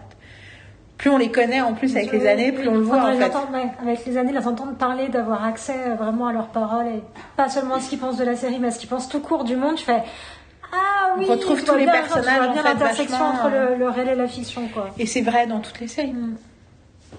Même quand Lisa Kudrow dit que Phoebe est la personne la plus éloignée d'elle, Mm. en réalité, si t'écoutes Lisa Kudrow parler, tu dis, tu vois les parties de Phoebe qui ont été inspirées par Lisa Kudrow. Mm. Notamment le côté I don't give a fuck. Mm. qui est très... euh, ouais. Qui est, et qui d'ailleurs rend le personnage beaucoup plus intéressant que si ça a été juste une, euh, une illuminée. Donc voilà, c'était Numbers. Donc on finit sur Alexa and Kitty. Hein, tu veux dire autre chose sur Numbers à part t'es contente de regarder? Et donc oui, je regarde Psych. Et dans l'épisode 6 de Psych, que j'ai découvert en écoutant le podcast, qui est un épisode charnière, parce que c'est la première fois qu'un autre auteur avait écrit un épisode qu'ils ont tourné et qu'en fait ça a une influence euh, sur le ton de la série. Et c'est un moment, effectivement, un épisode où il se passe plein de trucs, bon, passons, mais comment génial, où ils ont des... Ils ont un... Ils ont des doutes sur le fait qu'il y a une, euh, une ligne téléphonique pour euh, SOS Suicide hein, qui est peut-être en rapport avec des suicides qui sont pas des suicides. Du coup, Sean demande à son meilleur pote Gus euh, d'appeler la ligne et le mec il lui répond il est vraiment pas doué. Du coup, il lui dit il arrête pas de lui pousser au suicide dans la conversation. L'autre il fait ça va? Non, c'est un peu dur. Ah oui, donc en fait, t'as une vie pourrie en ce moment, mais surtout, faut pas que tu te. n'aie- pas de pensée trop sombre. Il fait, mais non, mais pourquoi tu dis ça? Et en fait, et puis le truc va, c'est déprimé. À la fin, il fait, c'était vraiment creepy. Et après, il dit, you know the worst part? He made some good points. anyway. Mais toujours est-il que cet épisode, à un moment, savent plus quoi faire. Et t'as Sean qui prend un espèce de tableau transparent et qui commence à noter des trucs au marqueur. Et t'as. Qu'est-ce qu'il fait Qu'est-ce que tu fais Il fait Je sais pas, mais c'est ce qu'ils font dans Numbers. et je me suis dit, wow Parfaite interaction entre. euh, la consommation de fiction des années 2000. Donc voilà, donc ça m'a fait beaucoup rire. Euh, Du coup, on va finir sur Alexa and Katie. J'ai une question euh, préliminaire. Hein On peut spoiler. On peut spoiler Oui, oui, oui. D'accord. C'est bon. Ma, ma question c'était est-ce que tu as envie de le voir? Est-ce que Peut-être, tu sais pas- peut-être. tu On, va pas voir, on va voir comment vous. Bon, Alors du coup, j'introduis. Il y a, je pense, trois ans, parce que c'est sorti il y a trois ans. J'ai regardé un truc sur Netflix qui venait de commencer, parce qu'à l'époque, il n'y avait qu'une saison, qui s'appelait Alexa and Katie, qui était euh, une euh, effet un peu sitcom, mais Netflix, donc euh, les sitcoms pas comme, qui ressemblent pas complètement aux vieilles sitcoms, mais qui ont des trucs en commun, sur deux gamines de 15 ans qui sont meilleures amies, qui s'appellent Alexa and Katie, qui sont... L'histoire commence la veille du premier jour du lycée où elles, sont, elles vont être freshmen. Et, et la, la particularité, c'est que l'une des deux euh, a un cancer et qu'elle est en train de finir sa chimio. Et l'idée, c'est qu'elle espère reprendre l'école sans que personne ne la prenne, qu'elle a été malade. Et, euh, et donc, entre-temps, euh, donc j'avais regardé la première saison que j'avais trouvé très bien. J'avais vachement surprise, machin, et je suis retombée dedans parce que j'étais sur Netflix et j'ai fait tiens, j'ai oublié ce truc-là, j'ai cliqué. Et j'ai revu direct, pour le coup, l'intégrale de la série, parce que ça s'est terminé en 2020. Et en fait, entre-temps, donc il y a quatre parties, ils appellent part 1, part 2, part... Enfin, ils appellent pas ça les saisons, mais... Et en fait, les quatre parties racontent chaque année du lycée. Et donc, c'est tout... du coup, c'est la série, c'est euh, leurs quatre années de lycée. Même s'il y a entre 13 et 8 épisodes selon les saisons. Et c'est du 20 minutes. Et il y a plein de trucs. euh, Et en fait, au bout de quelques épisodes, j'étais à fond la caisse immédiatement, euh, voilà. Et j'ai, j'en ai, j'ai commencé à en parler à Carole et j'ai commencé à lui montrer des trucs. À tel point qu'elle est venue après, elle me dit, tu peux me rappeler c'est quoi le nom du film que tu veux que je regarde? Je regarde, je fais quel film? Et après, j'ai réalisé qu'en fait, il y avait eu un malentendu. Euh, et que c'était, en plus, c'était juste après qu'on a regardé Game Changers, en fait. Euh, le truc de hockey. Ah, le truc que j'ai pas vu. ouais. Mighty, The Mighty Mighty Game. Changers. ah, Et du coup, euh, c'était juste après en fait. Euh, c'est genre le lendemain ou deux oui, jours après. oui, le- euh, le deux jours après, où moi j'étais en train de regarder les films de Mighty Ducks, les, films, les films originaux. Avec Joshua Jackson tout petit. Oui, parce que en plus, t'avais pas fini Mighty Ducks. euh, Il m'en restait à regarder sur les trois films. Non, non, mais t'avais pas fini la série la dernière fois qu'on a fait le podcast. C'était moi qui venais de voir la veille. Mais toi, t'avais commencé, t'avais vu les deux, t'avais vu les cinq premiers épisodes. Donc, tu as trouvé ça, Magnifique, incroyable, génial, j'adorais. Voilà, jusqu'au bout. Franchement, Jusqu'au bout, à tel point que je allée génial. voir euh, les films des années euh, 90. euh, voilà, donc euh, je, je, je Non, non, suis tombée non, fond super fan, super fan. Et là, le truc avec Alexa et Katie, du coup, qui est euh, pour le coup plus côté sitcom, donc il y a plusieurs trucs qui sont hyper cool dès le départ. C'est que déjà, c'est vraiment une série sur les deux. C'est que c'est pas la malade et la pas malade, c'est vraiment deux copines. Et un des, une des particularités, c'est que leurs maisons sont l'une à côté de l'autre et qu'il y a un arbre entre les deux et qu'elles peuvent passer d'une chambre à l'autre en passant par l'arbre.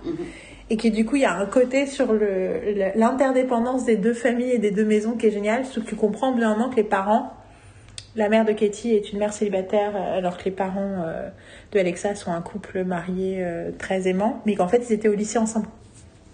Et la mère de Alexa, c'est Tiffany euh, Thiessen, Euh, qui s'appelle maintenant Tiffany Thiessen, ils mettent plus en beurre avant, mais bon, en tout cas, qui est absolument géniale. Qui est génial, qui joue trop bien. Et tous les autres personnages, et notamment, elle a, Carole a capté un truc que j'avais pas capté, qui est le papa de Alexa. C'est celui qui joue Henry dans Gilmore Girls. Le premier boyfriend non boyfriend de Lane. Et du coup, elle dit, elle me dit, elle me dit, je ne sais, je me tout. quelque part et tout ça, et il me fait, ah, voilà. Et puis voilà, en cherchant, j'ai. Et du coup, c'est Oui. Grown up, all grown up, père de famille. Et, euh, Et j'adore ce perso, j'adore ce perso. et du coup, j'ai, donc j'ai commencé, donc assez rapidement, j'avais commencé, et elle a commencé aussi, mais Donc, il y du a coup, une famille, elle est, elle est coréenne? Enfin, elle, est- elle est- Bah, lui- non, non, du coup, elle- non. elle- Alexa, elle est à moitié philippine. Enfin, la- l'actrice a des origines philippines et tout, donc elle est, elle est métisse et c'est pour ça qu'ils lui ont donné qu'ils ont embauché un acteur coréen pour faire son père. Pour justement pour euh, marquer euh, le métissage euh, dans sa famille. Ça marche. Même si elle aussi des origines philippines, qui fait qu'elle est. Mais elle est très. Enfin, le- elle a un grand frère et aussi ils sont, ils sont très peu typés. Mais ils ont décidé d'aller de lean into it en, en embauchant un acteur coréen d'origine coréenne Hum, comme père. Et, euh, et, et du coup, donc j'ai commencé à regarder et tout, et plus je regardais, Et plus j'étais là, putain, mais c'est vraiment, vraiment, parce que c'est le moment, du coup, elle a regardé un petit peu, puis après, elle a regardé Love Sick, ou je sais plus, dans l'autre sens. Et moi, j'étais là, oh, c'est vraiment fait pour Carole, cette série. Et en même temps, moi, j'ai adoré. euh, Et ce qui était rigolo, c'est qu'il y a, donc, Carole, euh, donc, on en parlait One Day at a Time, c'est un truc, quand je vais faire montrer à One Day at a Time, c'est devenu une passion pour elle. Elle a continué à regarder pendant des années en boucle, comme moi, hein, et comme, euh, voilà, mais, mais du coup, je savais à quel point ça lui avait plu. Et, en regardant Alexa et Katie, j'étais là, en fait, Alexa et Katie, en termes de tonalité de truc, j'ai l'impression que c'est le croisement entre Fuller House et, et One Day at a Time. C'est-à-dire qu'il y a des côtés très One Day at a Time dans la modernité du ton et du traitement des personnages, même si dans Fuller House aussi. Et il y a un petit côté euh, sitcom à l'ancienne, assumé, qui fait penser plus ça, parce que qui est moins dans One Day at a Time. Et, j'ai, et en fait, plus je regardais, plus je trouvais ça bien, et plus je trouvais ça génial, plus j'avais hâte que Carole regarde en disant putain, ce truc-là, ça va lui plaire, ce truc-là, ça va lui plaire, ce truc-là, il va faire. Et j'ai regardé le final, et j'ai sangloté pendant tout le final. Ah ouais, Et, moi et j'ai. eu l'opportunité, c'est je Tu sortir de la chambre. C'est ça, j'ai eu l'opportunité, c'est qu'un jour je suis allée dans la cuisine et je voulais savoir ce que faisait Carole et j'ai entendu qu'elle regardait un truc et j'ai tendu l'oreille avant de frapper à la porte. Non, non, j'ai frappé à la porte, elle a dit il me reste trois minutes et là je lui ai dit j'ai tendu l'oreille pour écouter et j'ai entendu et j'ai reconnu la fin et je me suis dit génial, je vais la voir en live sortir moi, la fin de la j'étais- série. j'étais j'étais en train de chialer, la- chialer ma race, je peux dire, j'en pouvais plus.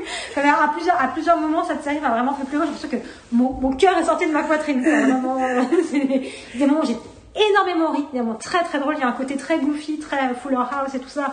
J'adore Fuller House, j'ai regardé une fois en entier. Je suis en train de re-regarder la série là et tout, à ce côté-là. Et il y a un côté au niveau de l'émotion, c'est oh, my god, I feel my feelings. euh, ah, ah, voilà. Et la fin, vraiment, ouais, la- les derniers épisodes, ça m'a, fou, ça m'a. Et je l'ai vue sortir, elle était les yeux ravagés j'ai- je me sentais la tête ravagée. je me sentais vue, je me sentais comprise. Je me dis, voilà. Je pense que je suis tombée dans les bras, j'étais encore en train de pleurer. Je, je, je viens de voir la fin. Et en plus, c'est pas du tout triste. hein. Enfin, c'est pas triste, c'est pas terrible, Oui, c'est des m'as- belles émotions. Tu m'as tu m'as parlé après, après la fin en disant, après, en disant des choses. C'est une Mais parce série- qu'en fait, le truc, c'est que. positive. En fait, c'est une série sur deux meilleures amies qui grandissent. Et du coup, vu qu'elles grandissent, tu te dis. Alors, du coup, est-ce que leur, leur merveilleuse histoire d'amitié va pas pouvoir vivre, enfin, tu vois, dans le monde adulte et tout? Et du coup, j'avoue que j'ai pas dû me rappeler pendant tout le dernier épisode. It's okay, Yael. En tout cas, tu l'as retrouvé ta meilleure amie. It's okay. Ça finit bien. Et du coup, quand Marine est rentrée, je lui ai fait un câlin en mode You're back. Genre, parce qu'elle était pas là. Ok. Et j'étais là. I'm so happy. Je dis, je disais, Yael, toi, ta meilleure amie, elle vit de l'autre côté du salon. Tout va bien, tout va bien. En mode- emotional neediness. Mais euh, je me suis je me rappelle que j'ai pleuré pendant le. Parce qu'il y a plein de moments différents où tu pleures dans le dernier épisode. Et à un moment, j'ai vu que j'avais une larme qui est tombée comme un, qui a fait un gros ploc sur mon lit, sur mon matelas. J'étais là, wow, ok. Mais euh, ce que je trouve génial, c'est que c'est une série qui parle. À un moment, je me suis posé la question en regardant la saison 2. Je me dis, mais cette histoire de cancer, est-ce que c'est une excuse Est-ce que c'est vraiment très. Enfin, est-ce que ça servait à quelque chose de faire vivre ça? Parce que c'est pas. C'est pas. Le cancer n'est pas actif et omniprésent dans toute la série. Mais en fait, alors il y a plusieurs choses. Déjà, c'est que ça crée. Ça permet de, faire ressortir le côté euh, existentiel de cette période de la vie. Et que du coup, pour les personnages principaux, ça a en fait changé leur rapport à leur propre adolescence parce que, dans le cas dans sa propre vie et l'autre dans la vie de sa meilleure amie, il y a eu cet événement super scary qui est arrivé. Et du coup, ça met en exergue plein de choses. Et puis, au-delà de ça, ça choisit quand même de vraiment parler de cette question-là de façon plus large dans toute la série. Et euh, mais ça parle de plein d'autres choses. Et c'est ça que je trouve génial. Et c'est c'est drôle, c'est beau, c'est. Enfin voilà, moi, je, franchement, c'est c'est comme je dirais le même truc que tu as dit sur Love Sick, c'était une série. Et je, d'ailleurs, je suis venue plusieurs fois te le dire et te dire, mais on est d'accord que c'est une série exceptionnelle. C'est-à-dire qu'en fait, c'est hyper rare de trouver des séries qui sont aussi bien écrites, aussi bien faites, qui sont fun, satisfaisantes du début à la fin. Et en plus, c'est hyper intelligent. En fait, il y a un côté très drôle, très goofy, très à plein de moments on fait, on fait les idiots, mais en même temps, à chaque, dans chaque épisode, il se passe aussi des choses profondes. On, dé- on, on réfléchit sur l'identité des personnages, sur leur rapport, et comme je veux revenir sur la façon de parler du cancer, ils en parlent avec tellement de délicatesse aussi sur l'influence que ça a sur la vie de tout le monde en fait, et, et l'influence que ça a sur la vie dans le long terme en fait, sur, euh, la façon dont, ils- dont ça change leur regard sur le monde en fait à chaque instant. Et les acteurs ont l'âge? Ouais. Ils ont l'âge de leur Elles personnage. sont incroyables, les gamines. Il y a plein de choses et on explore aussi plein de, de fragilités, de questionnements des autres personnages sur d'autres questions. euh, enfin, il y a- enfin, moi j'ai été très touchée par tout ce qui touche à l'anxiété, en fait, la façon dont euh, on nous montre. euh, on spoil. Enfin, moi, j'ai, en fait, moi, j'étais, non, ouais, enfin, pas trop, pas trop, je pense, Ok. là-dessus.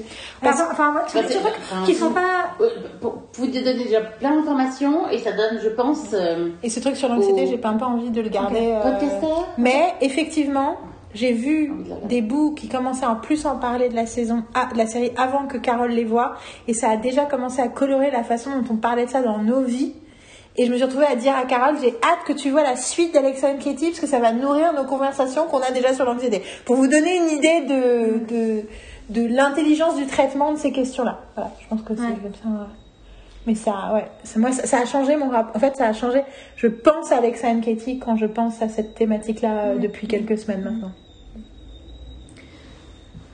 Voilà, je sais pas quoi dire d'autre, enfin, parce qu'en même temps on pourra en parler pendant des, pendant des heures, mais c'est vraiment. euh, J'ai hâte qu'on en parle avec plus de spoilers quand Marine Ouais, ouais. peut-être un jour a vu. Que, tu mettes euh, un an en free. voir, ça vaut grave le coup. Et, euh, et, Amb- alors, et les parents sont excellents. Oui, les fringues sont on super. adore les fringues, il y a des très beaux pulls, et, Et, c'est euh, c'est rigolo parce qu'on disait euh, Alexa, elle est géniale et elle nous fait vraiment penser toutes les deux à Selena Gomez euh, Ah dans Wizard of Waverly Place. C'est un côté. La voix, l'énergie. c'est ça, il y a un truc aussi dans le côté hyper, elle est hyper attractive en fait, à plein de façons. Mais Katie, c'est la MVP. La meilleure amie Katie, elle est oh, l'actrice, le personnage, c'est elle, elle, franchement, elle est, elle est, elle est incroyable. Et d'ailleurs, Elle est- récemment, Elle est hyper drôle, hyper touchante, puis elle a, je sais pas, elle a des choses de jeu, des regards, des attitudes. Je- C'est indescriptible, je trouve, parce que tu sens qu'elle a ça dans le sang, quoi. Il y a un truc, c'est C'est pas bien comme, euh, c'est comme les acteurs de Friends. Tu dis, en fait, il y a personne qui pourrait faire ce rôle à, à leur place, et elle, c'est ça. Il y a vraiment un truc où elle a une personnalité, elle dégage quelque chose d'hyper fort. C'est bien, c'est que vous me vendez des séries qui, qui ont l'air assez positives. ouais. Tu vois Et en fait, j'ai beaucoup de séries à regarder. Et comme je regarde beaucoup de, de séries policières qui sont pas forcément super positives, enfin, qui sont quand même positives, parce que tu vois, Numbers, c'est quand même, il y a un côté quand même positif dans, ce qui se passe.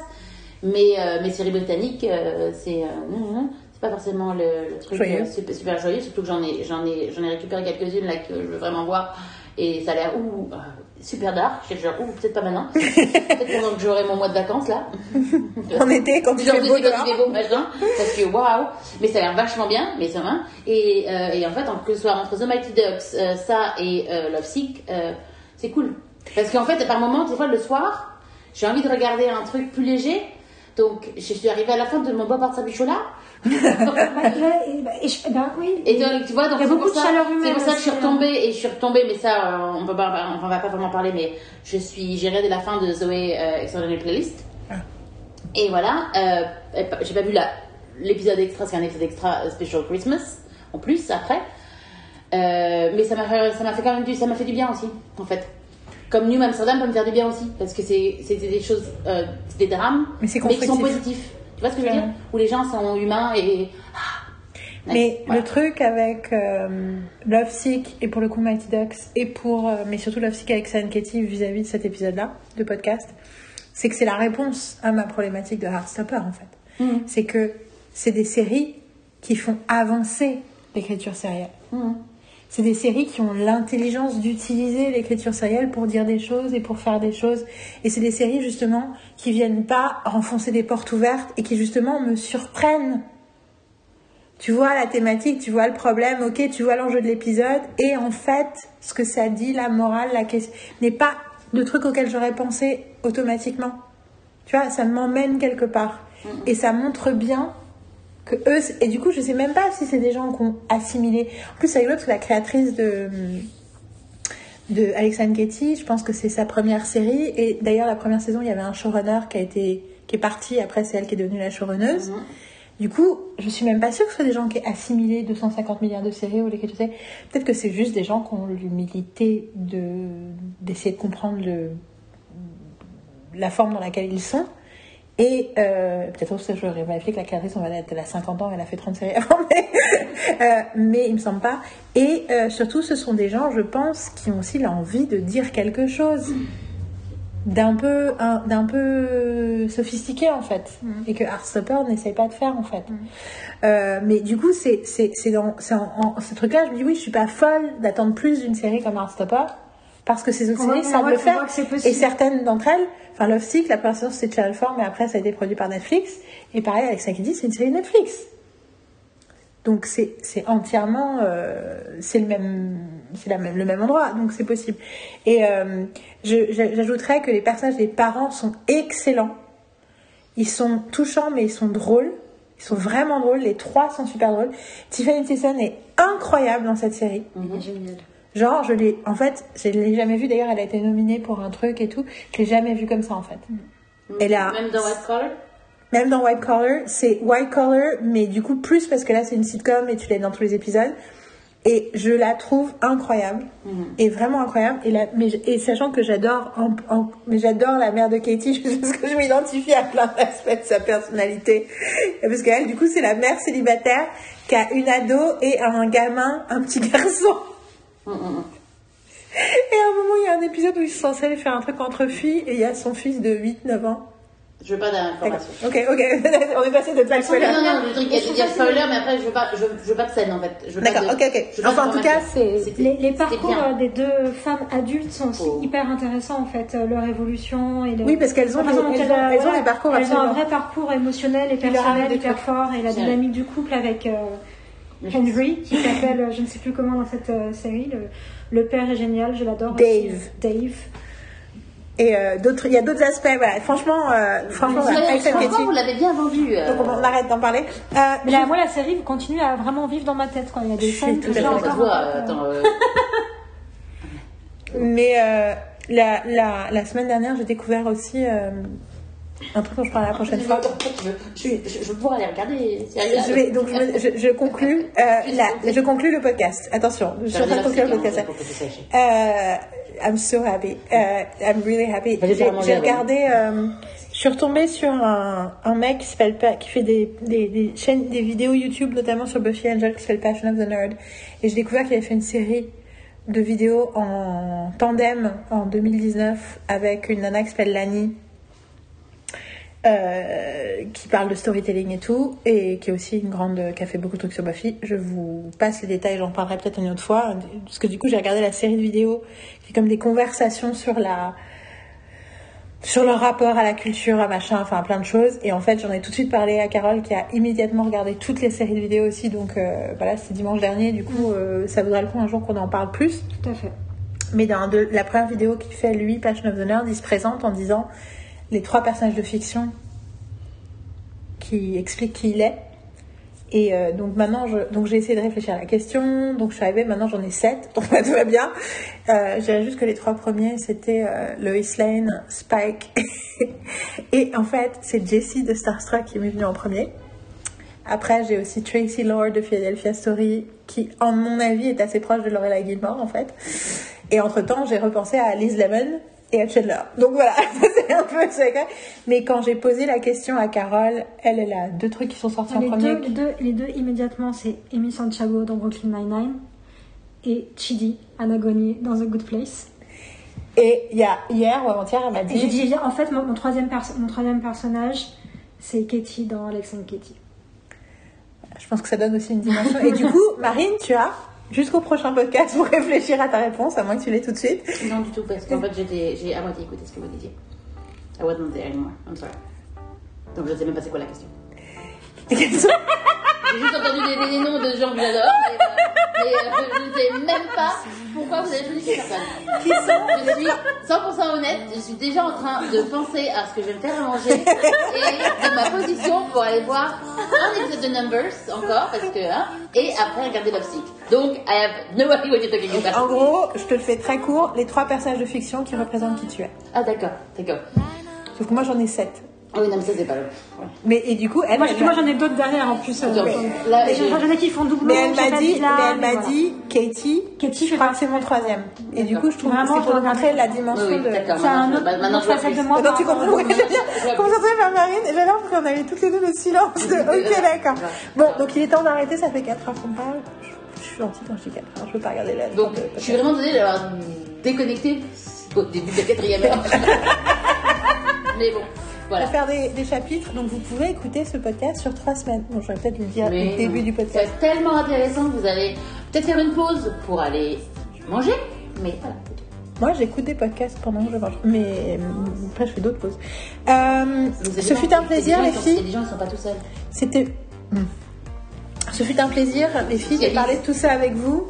Euh, C'était cool, c'était sympa. Euh, Merci d'avoir trouvé le temps de faire ce podcast parce que vous imaginez si on n'avait pas fait ce podcast de 4 heures, combien de trucs on aurait à dire pour le prochain podcast? Non mais c'est ça, faut qu'on fasse des podcasts régulièrement et souvent parce qu'on on voit beaucoup de choses et on a beaucoup de choses à dire.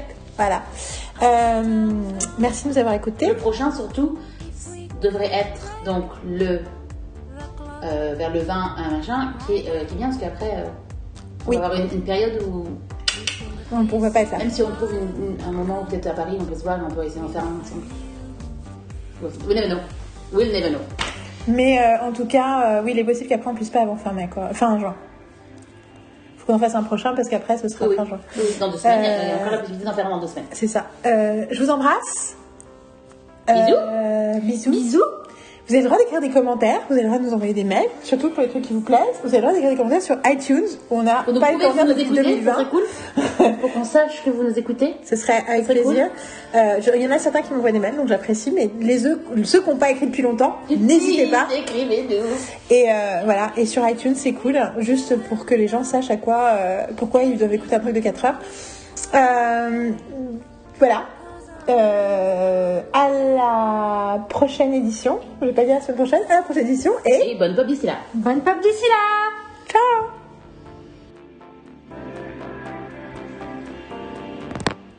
Test, test, parlez s'il vous plaît les filles. Moi, j'imagine bien quand tu parles de, de s'habituer. Je veux dire, quand je vais voir mon nouvel ordinateur, ça va être genre.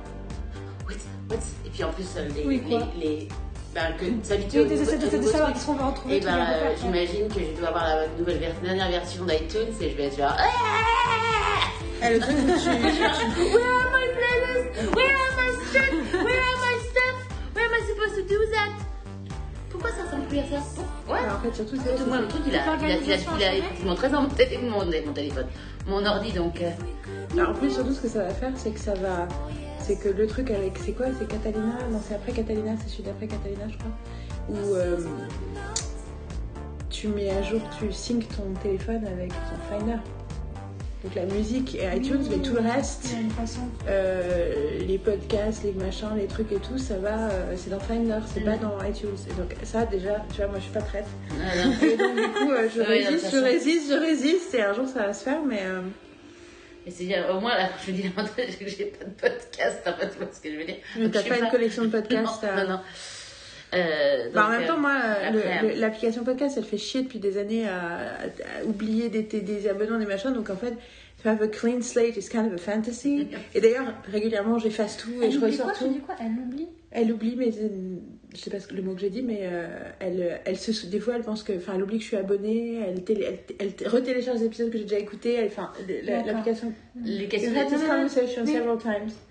Parce que je sais que t'avais. Oui, oui, on oui, avait je, parlé me, de je me souviens pas dans les détails de la conversation et de quels Non, mais je comme te, tu je- les je te disais que, que t'étais particulièrement. frustrée par rapport à ça et je t'avais dit non mais c'est l'enfer depuis des années en fait. Il y a des années c'était bien et je faisais hyper gaffe et je téléchargeais tous mes épisodes et je sauvegardais tout et ça fait des années qu'elle fait n'importe quoi et en plus il y a aucun...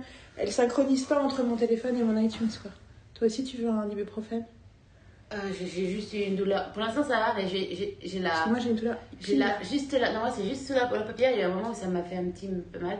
Et en- eh, quand j'ai fait ça, j'ai commencé à avoir mal aux pieds. J'ai genre, aïe, aïe, aïe. Maxime mon... mon En même temps, je vais avoir 45, hein. Tu sais. J'ai pensé ça la dernière fois, j'ai fait genre, ah moi j'ai fait genre, ah, 45. Maxime, mon entre guillemets fan, dans le mail qu'il m'a envoyé après un canto pour me dire euh, oui, je t'écoute toujours. La fin, il dit et le- la fin où tu dis test, test, test, c'est pour checker qu'on est toujours là. Puis oui, le test est un test. Et donc, ceci c'était ma façon de dire si vous entendez ce blooper, c'est que vous avez euh, gagné. Bon, donc euh, tu, tu as parlé, tu as parlé, nous en a tous parlé, on peut tester. Oui. On peut tester.